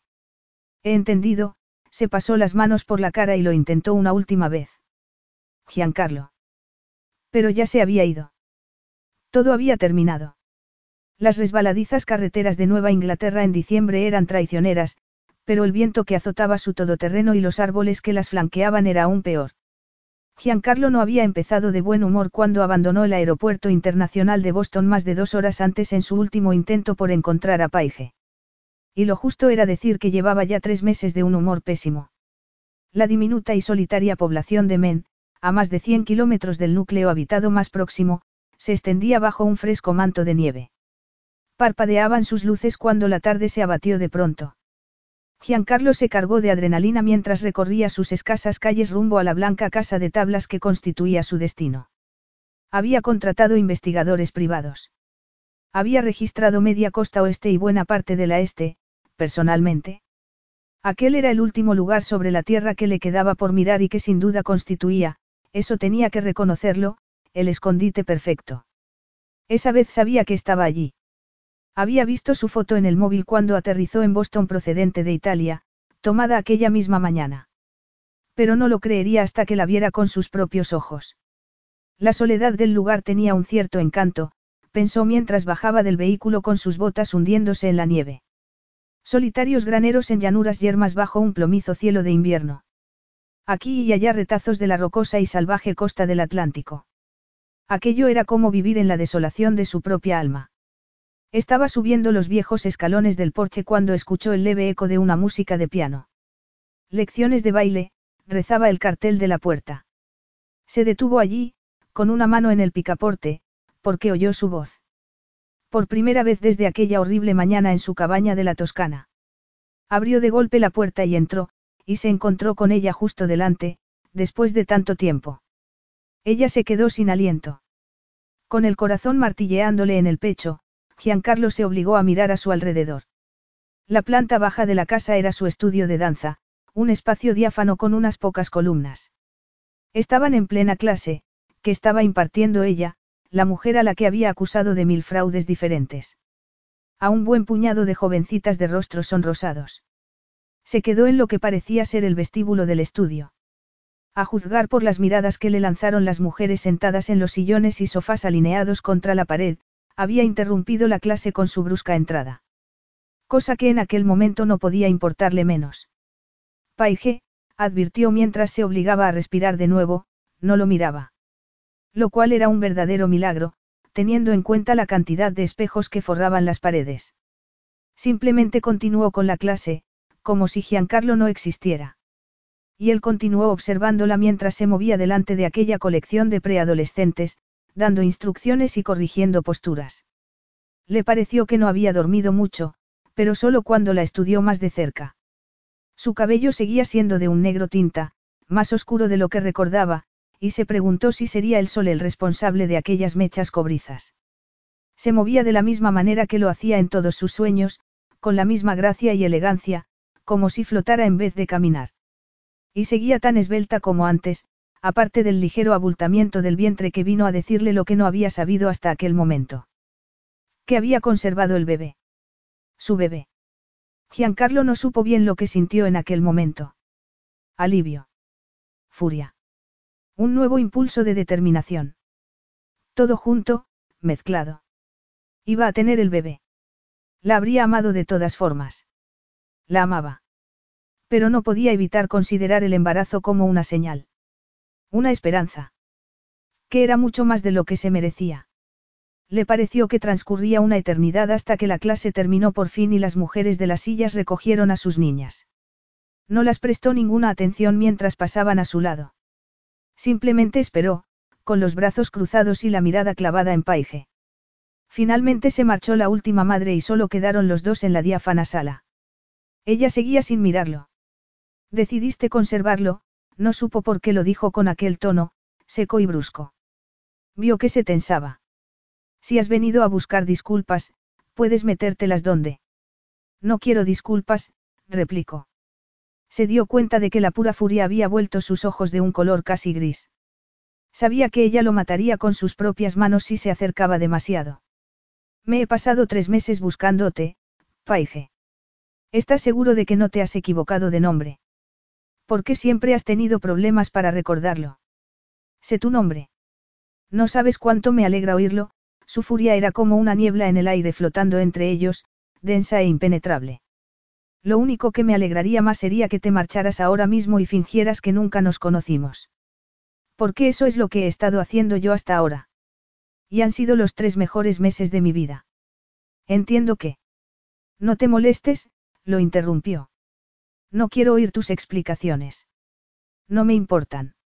Y se dio la vuelta, pero los espejos la traicionaron, mostrándole lo mucho que le costaba recomponer su expresión.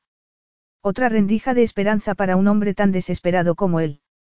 Avanzó hacia ella, sin dejar de mirarla. Iba descalza y con mallas, cubierta solamente por una fina túnica que le resbalaba por un hombro. Quiso besar la piel desnuda de aquel hombro y explorar el nuevo abultamiento de su vientre. Y luego, quizás, aquel candente calor suyo que sabía que solo había sido suyo. Creía en ella. Le había costado más de lo que le habría gustado admitir. Había creído en ella entonces, y creía en ese momento, pero el hecho de que solo se hubiera entregado a él poseía significados que había tenido demasiado miedo de explorar. Ya no tenía miedo. La había perdido una vez. ¿Qué podía temer más? Había ya vivido lo peor que habría podido sucederle. Dos veces. ¿Cómo encontraste este lugar? Le preguntó mientras se acercaba a ella. ¿Por qué has venido aquí? No entiendo qué puede importarte. ¿Qué es lo que quieres, Giancarlo? No lo sé, no era cierto, pero no sabía cómo expresar el resto. Se daba cuenta de que nunca la había visto tan furiosa. Suponía que se lo merecía. Estás muy enfadada. Paige se echó entonces a reír, pero aquella no era su risa verdadera. Era una risa amarga que hacía que le doliera el pecho. Eres increíble, susurró, meneando la cabeza. Podría estar enfadada por un buen montón de cosas, pero escojamos una, de acuerdo. Tú me dijiste que no querías volver a verme nunca más, y da la casualidad de que ese es el mejor plan que has tenido nunca. Así que por favor, vuélvete por donde has venido. Regresa a Italia y arruina la vida de otra persona. Déjame en paz. Quiso acercarla hacia sí. Saborearla. Pero se conformó con mirarla fijamente, como si pudiera desaparecer si dejaba de hacerlo. Lo siento, dijo en medio del tenso silencio. No es que no te esté escuchando. Pero es que nunca te había visto enfadada, la verdad. Pensaba que era algo que no sabías hacer. Paige parpadeó varias veces y se subió la bolsa que llevaba al hombro, tirando de la correa con las dos manos. Y no lo sabía hacer. Sobre todo contigo. Pero resulta que esa no es una manera muy sana de vivir. Termina poniéndote a merced de personas horribles porque nunca eres capaz de decirles que no. Nunca les dices que paren. Nunca te enfrentas a ellos hasta que es demasiado tarde. Solo cuando sus miradas volvieron a encontrarse, comprendió Giancarlo que estaba hablando en serio. Que él le había hecho esas cosas. Que él era una persona horrible para ella. El descubrimiento le dejó un gusto amargo en la boca. Pero era cierto, la había tratado horriblemente mal. Pero era por eso por lo que había ido a buscarla, no. Para encarar todo aquello. Lo cual no lo hacía más fácil de oír. Ese no es el tipo de vida que va a vivir mi bebé, Giancarlo, le dijo Paige con tono feroz, y alzó la barbilla. Este bebé tendrá un hogar. Será deseado. Amado. Este bebé no es ningún error, ni un problema. Como si hubiera recibido un puñetazo, Giancarlo tardó un momento en recuperarse. Cuando lo hizo, fue para verla atravesar la sala a toda prisa. Lejos de él. Una vez más. Ven a cenar conmigo, empezó. No.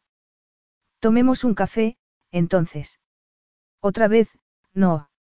Paige, no tenía la menor idea de lo que estaba haciendo, algo que detestaba tanto como la distancia que los separaba. También es mi bebé. Ella se giró en redondo y blandió un dedo en el aire. Ella es mi bebé. Es mía. Créeme, Giancarlo. Escuché muy bien todo lo que me dijiste. No quisiste saber nada de mí, ni de este bebé. Y por mí está muy bien. Yo nunca dije que no quisiera saber nada del bebé, protestó él. Lo discutiremos entonces cuando nazca. Lo cual, según mis cálculos, me dará seis meses más de libertad para no tener que hablar contigo.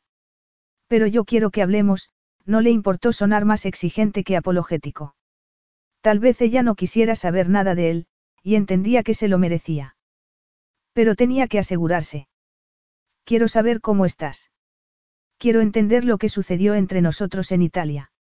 No, no es verdad. Vio que volvía a esbozar una rápida mueca de dolor, pero sus ojos seguían de un color gris oscuro. Todavía ardían. Tú no quieres entenderme a mí, le dijo Paige. Solo quieres que yo te entienda a ti. Y, créeme, te entiendo. Te entendí cuando eras el rico director de vídeos que se tomó un inesperado interés por una bailarina del cuerpo de baile. Te entendí cuando eras el noble hijo que apoyaba a su madre contra la presunta lunática que se había infiltrado en su hogar a sus espaldas. Te entendí incluso cuando eras el acosado y traicionado ex, arrastrado a una intensa relación sexual contra su propio sentido de la prudencia por una engañosa seductora a la que no era capaz de olvidar. Y entendí, al final, que estaba harta, inspiró profundamente. Era la primera pausa que había hecho para respirar en toda la parrafada. Y luego, continuó con voz firme, una vez que me marché, entendí que tú nunca, jamás, te habías molestado en apoyarme. Ni siquiera diez años atrás. Jamás se te pasó por la cabeza preguntarme por qué hice algo tan horrible como vender aquellas fotos, como tampoco me preguntaste por lo que sentí cuando descubrí que estaba embarazada. Porque lo único que te importa eres tú. Paige. Tú nunca me preguntaste nada, se llevó las manos al vientre, como protegiéndoselo, y él pensó que aquel gesto era la herida más profunda, la más terrible que le había infligido. Lo único que quiero de ti es lo que siempre me has dado. Tu ausencia.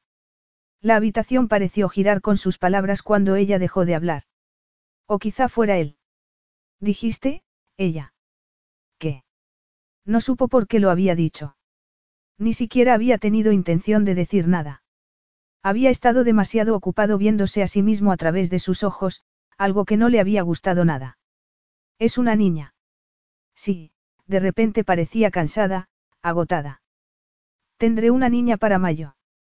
Una hija, su voz era tierna, cargado de algo que tardó en identificar. Maravilla. Vio que inspiraba profundamente, estremecida. Y supo que no todo estaba perdido. Todavía no. Vamos a tener una hija. Vete, Giancarlo, le dijo, pero en un susurro, sin furia ya detrás. Con un eco de la clase de tristeza con la que él se había familiarizado durante los últimos meses. Y él no quería nada más que protegerla, aunque fuera de sí mismo. Lo haré, gruñó. Esta noche. Pero seguiré viniendo, Paige. Cada día hasta que hables conmigo. Puedo llegar a ser extraordinariamente persuasivo. Es una amenaza. ¿Por qué no estamos en tus tierras de Italia? Aquí no soy una prisionera. Yo no quiero mantenerte prisionera. Solo quiero cenar contigo. Lo miró, vacilante. Eso es todo. ¿Quieres que te mienta? Le preguntó con tono suave. Es un principio. Dame solamente un principio.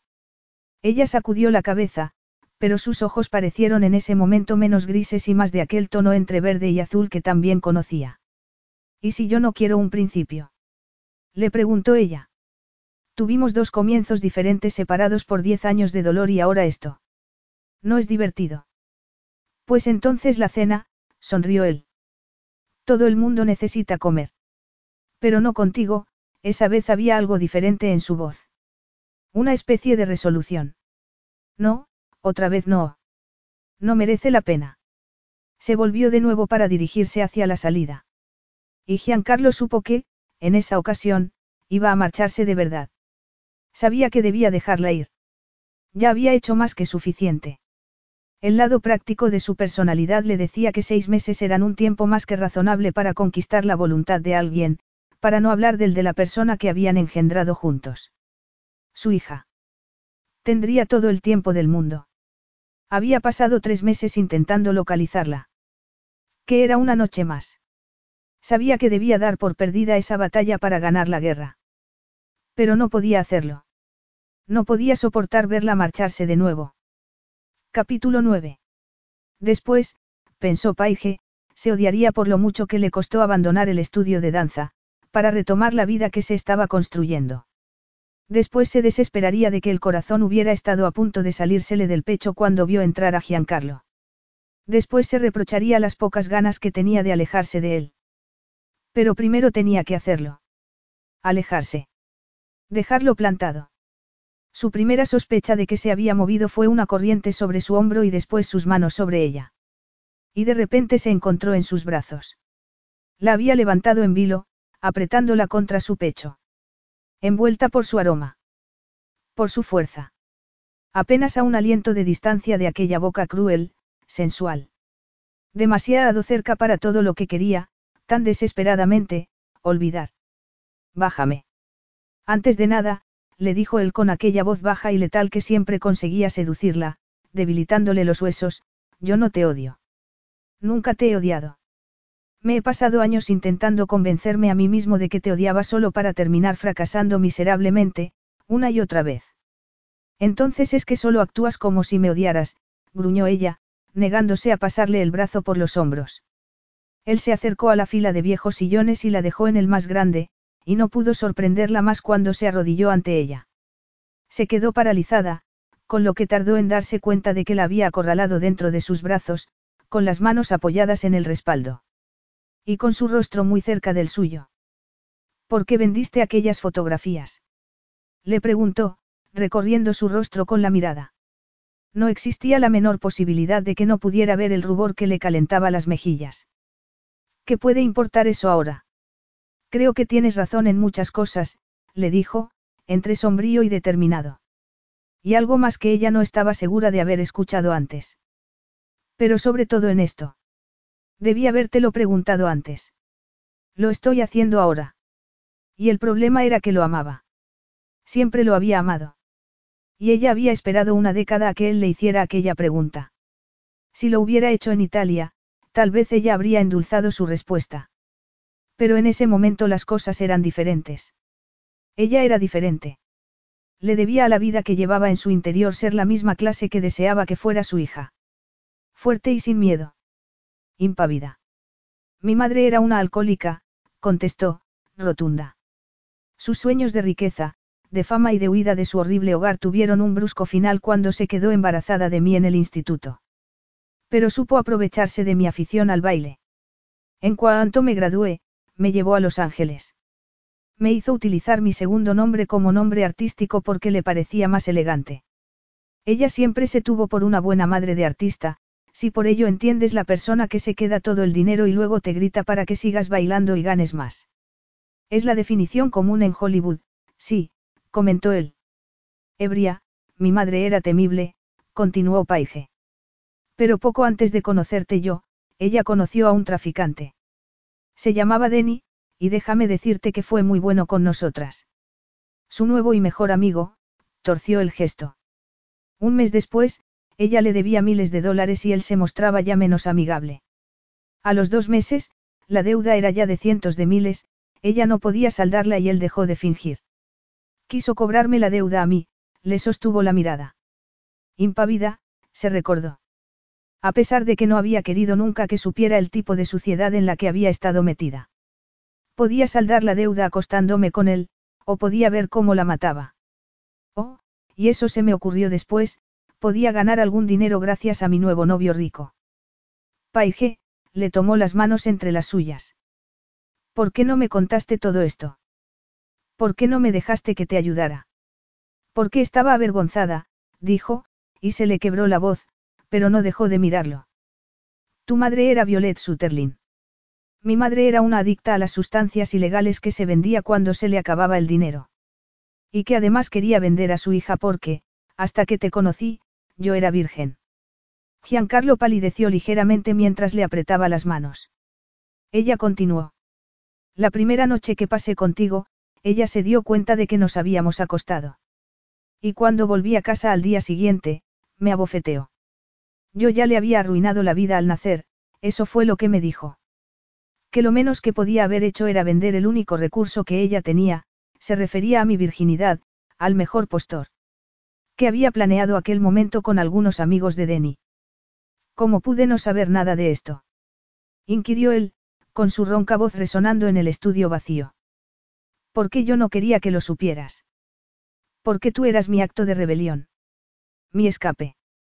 La única cosa buena que me había pasado en la vida, bajó entonces la mirada a sus manos, que él seguía apretando con fuerza. Pero ella era mi madre. Él masculló algo en italiano. Creo, dijo Paige, porque tenía que terminar ya, que si no te hubiera conocido, me habría acostado con quien me hubiera ordenado Denny que me acostara. Eso habría sido más fácil. Eso habría sido venderte, dijo Giancarlo. ¿Qué diferencia habría supuesto eso? Le preguntó ella, y hablaba en serio. Se encogió de hombros. Yo no conocía nada más. Muchas bailarinas se acostaban con hombres y se dejaban ayudar por ellos. Quizá no me hubiera importado tanto, de haber contado con esa experiencia. Pero te conocí a ti, suspiró. Y yo tenía 20 años. Mi madre me recordaba todos los días que los hombres como tú podían tener un millón de chicas como yo. Que si me lanzaba sobre ti, tú te acabarías cansando más pronto que tarde y no sacaríamos nada. Y ella quería sacar algo por todos sus sufrimientos. ¿De qué manera sufría ella? Su tono, aunque helado, la calentó por dentro. La idea no fue mía, dijo Paige con tono suave, porque aquella era la parte importante. Denny insistió en que el sexo vendía. Que tú significabas una cantidad escandalosa de dinero. Y yo pensé, pensé realmente que yo le debía algo a mi madre. Y la quería. Me sentía en deuda con ella. No tienes que decirme más. Lo comprendo. También te amaba a ti, susurró Paige. Pero llevaba 20 años con Arlene y solo un par de meses contigo. Pensaba que ella era la realidad y tú solamente un sueño. Que si lo nuestro era verdaderamente real, tú intentarías comprender por qué lo hice. Por eso no me sorprendió que no lo hicieras. Él soltó un suspiro, como si hubiera recibido un golpe. Lo siento tanto, murmuró en voz baja. Ojalá volvieras conmigo. Ojalá hubiera podido ver lo que estaba sucediendo delante de mis narices. Ojalá hubiera tenido alguna idea de lo que estabas pasando. Eso ahora no importa, descubrió que era sincera. Siguió hablando, porque necesitaba terminar. Lo hice. Gané medio millón de dólares por aquellas fotos y te perdí a ti. Entregué el dinero a mi madre. Fue suficiente para pagar a Denny y llegó para algo más. Fui una imbécil. Pensé que eso significaba que después nos iría bien. ¿Cuánto tiempo duró? Le preguntó Giancarlo, y ella supo lo que quería decir. Al cabo de un mes, ya no había dinero. Luego ella volvió a endeudarse. Y resultó que Denny se mostró aún menos comprensivo que antes, porque ya no había ningún novio rico a quien explotar. Solo estaba yo. Y resultaba obvia la única cosa en que podía destacar. El mundo entero me había visto en acción. Volvía a ser un recurso. Dios mío. Fue la policía quien al final detuvo a Denny por algo tan grave como para mandarle 15 años a prisión. Mi madre perdió a su abastecedor, con lo que perdió también el juicio. La última vez que la vi estaba por las calles y puede que aún siga allí. Aunque quizá no haya durado tanto. No lo sé, alzó la barbilla y lo miró a los ojos. Y eso fue lo que pasó hace diez años. No puedes sentirte culpable por eso, parecía incrédulo. La miró ceñudo. Paige, por favor. Hiciste todo lo que estuvo en tu mano por aquella mujer. Literalmente. No puedes impedir que la gente quiera destruirse a sí misma. Lo único que puedes hacer es evitar que arrastren a otros con ellos. Paige volvió a encogerse de hombros, como si eso pudiera aliviar el nudo que sentía en la garganta. Ella sigue siendo mi madre. Yo sigo queriéndola, sino a ella, a quien se suponía tenía que ser. Giancarlo se la quedó mirando durante un buen rato. Tanto que ella se olvidó de la vergüenza que había sentido de contarle todo aquello, a la vista de aquellos ojos oscuros, de aquella boca.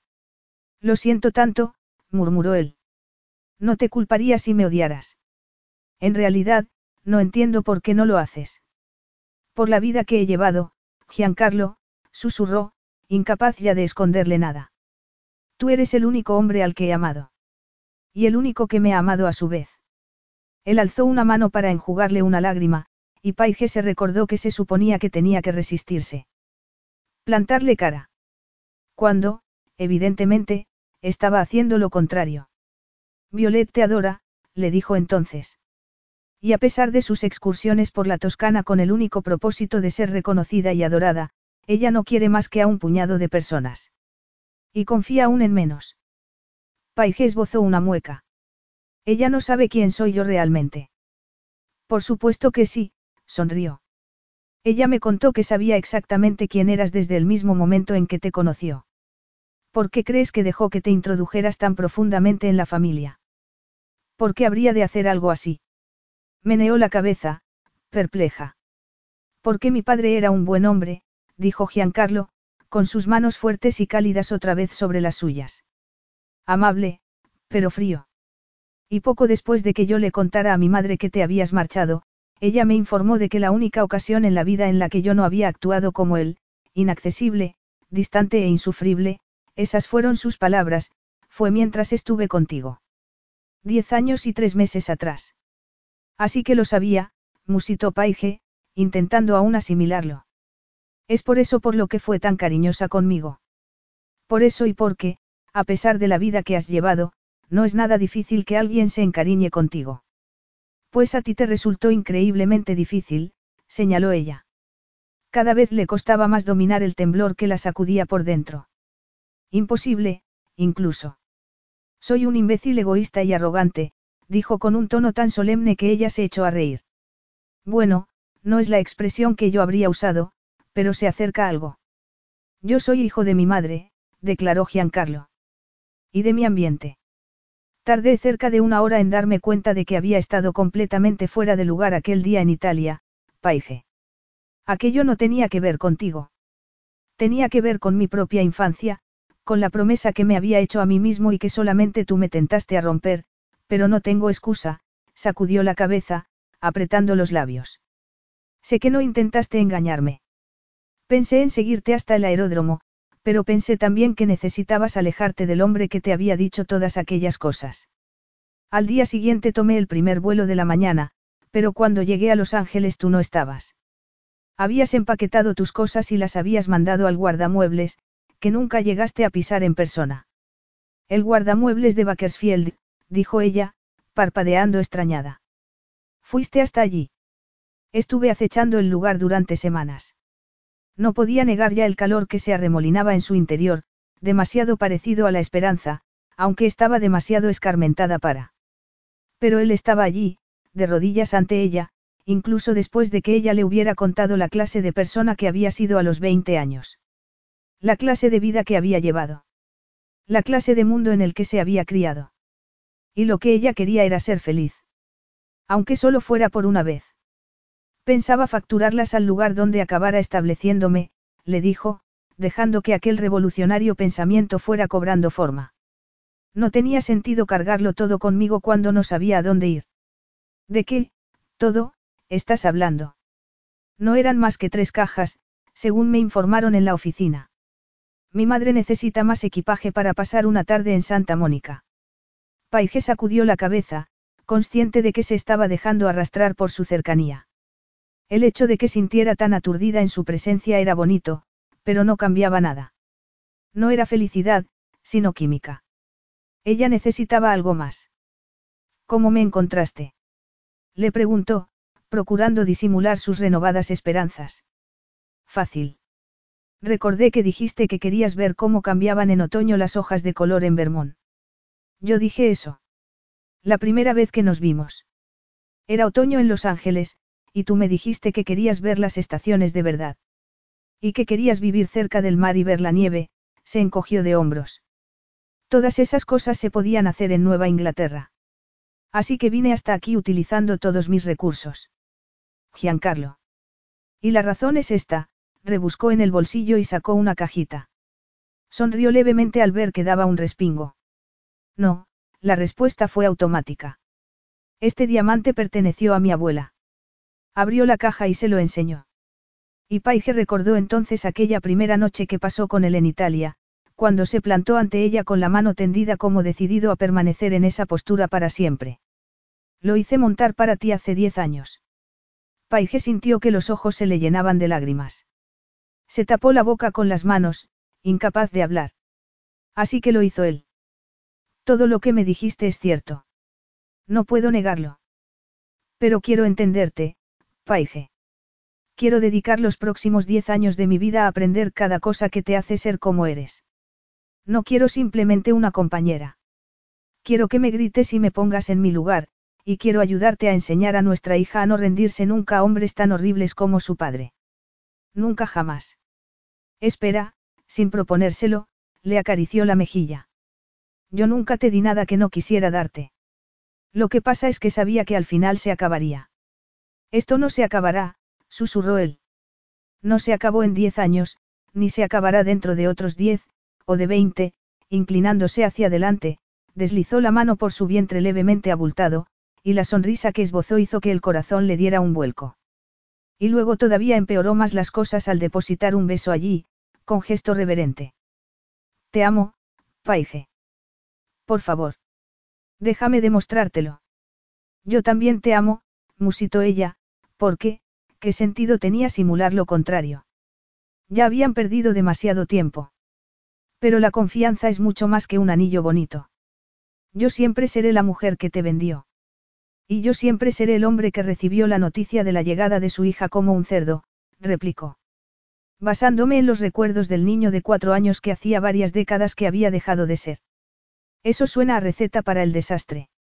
Lo sé, sacó el anillo de la caja y se lo deslizó en el dedo. Encajaba perfectamente, y Paige no fue capaz de respirar. Esa vez no quiso dejarle escapar. No quiso sacrificarle. Ya no volvería a hacerlo. Créeme que lo sé, continuó él, pero no será así. Lleva este anillo y trabajaremos en ello, murmuró con los ojos clavados en ella. Sus palabras parecían resonar directamente en su corazón, en su carne, en sus huesos. Cada día. Te prometo que no descansaré hasta que explotes de felicidad. Hasta que los dos lo hagamos, le corrigió ella. Entonces él la envolvió en sus brazos y la besó. Una y otra vez. Hasta que la dejó aturdida de anhelo y de amor. Hasta que ninguno de los dos fue capaz de respirar.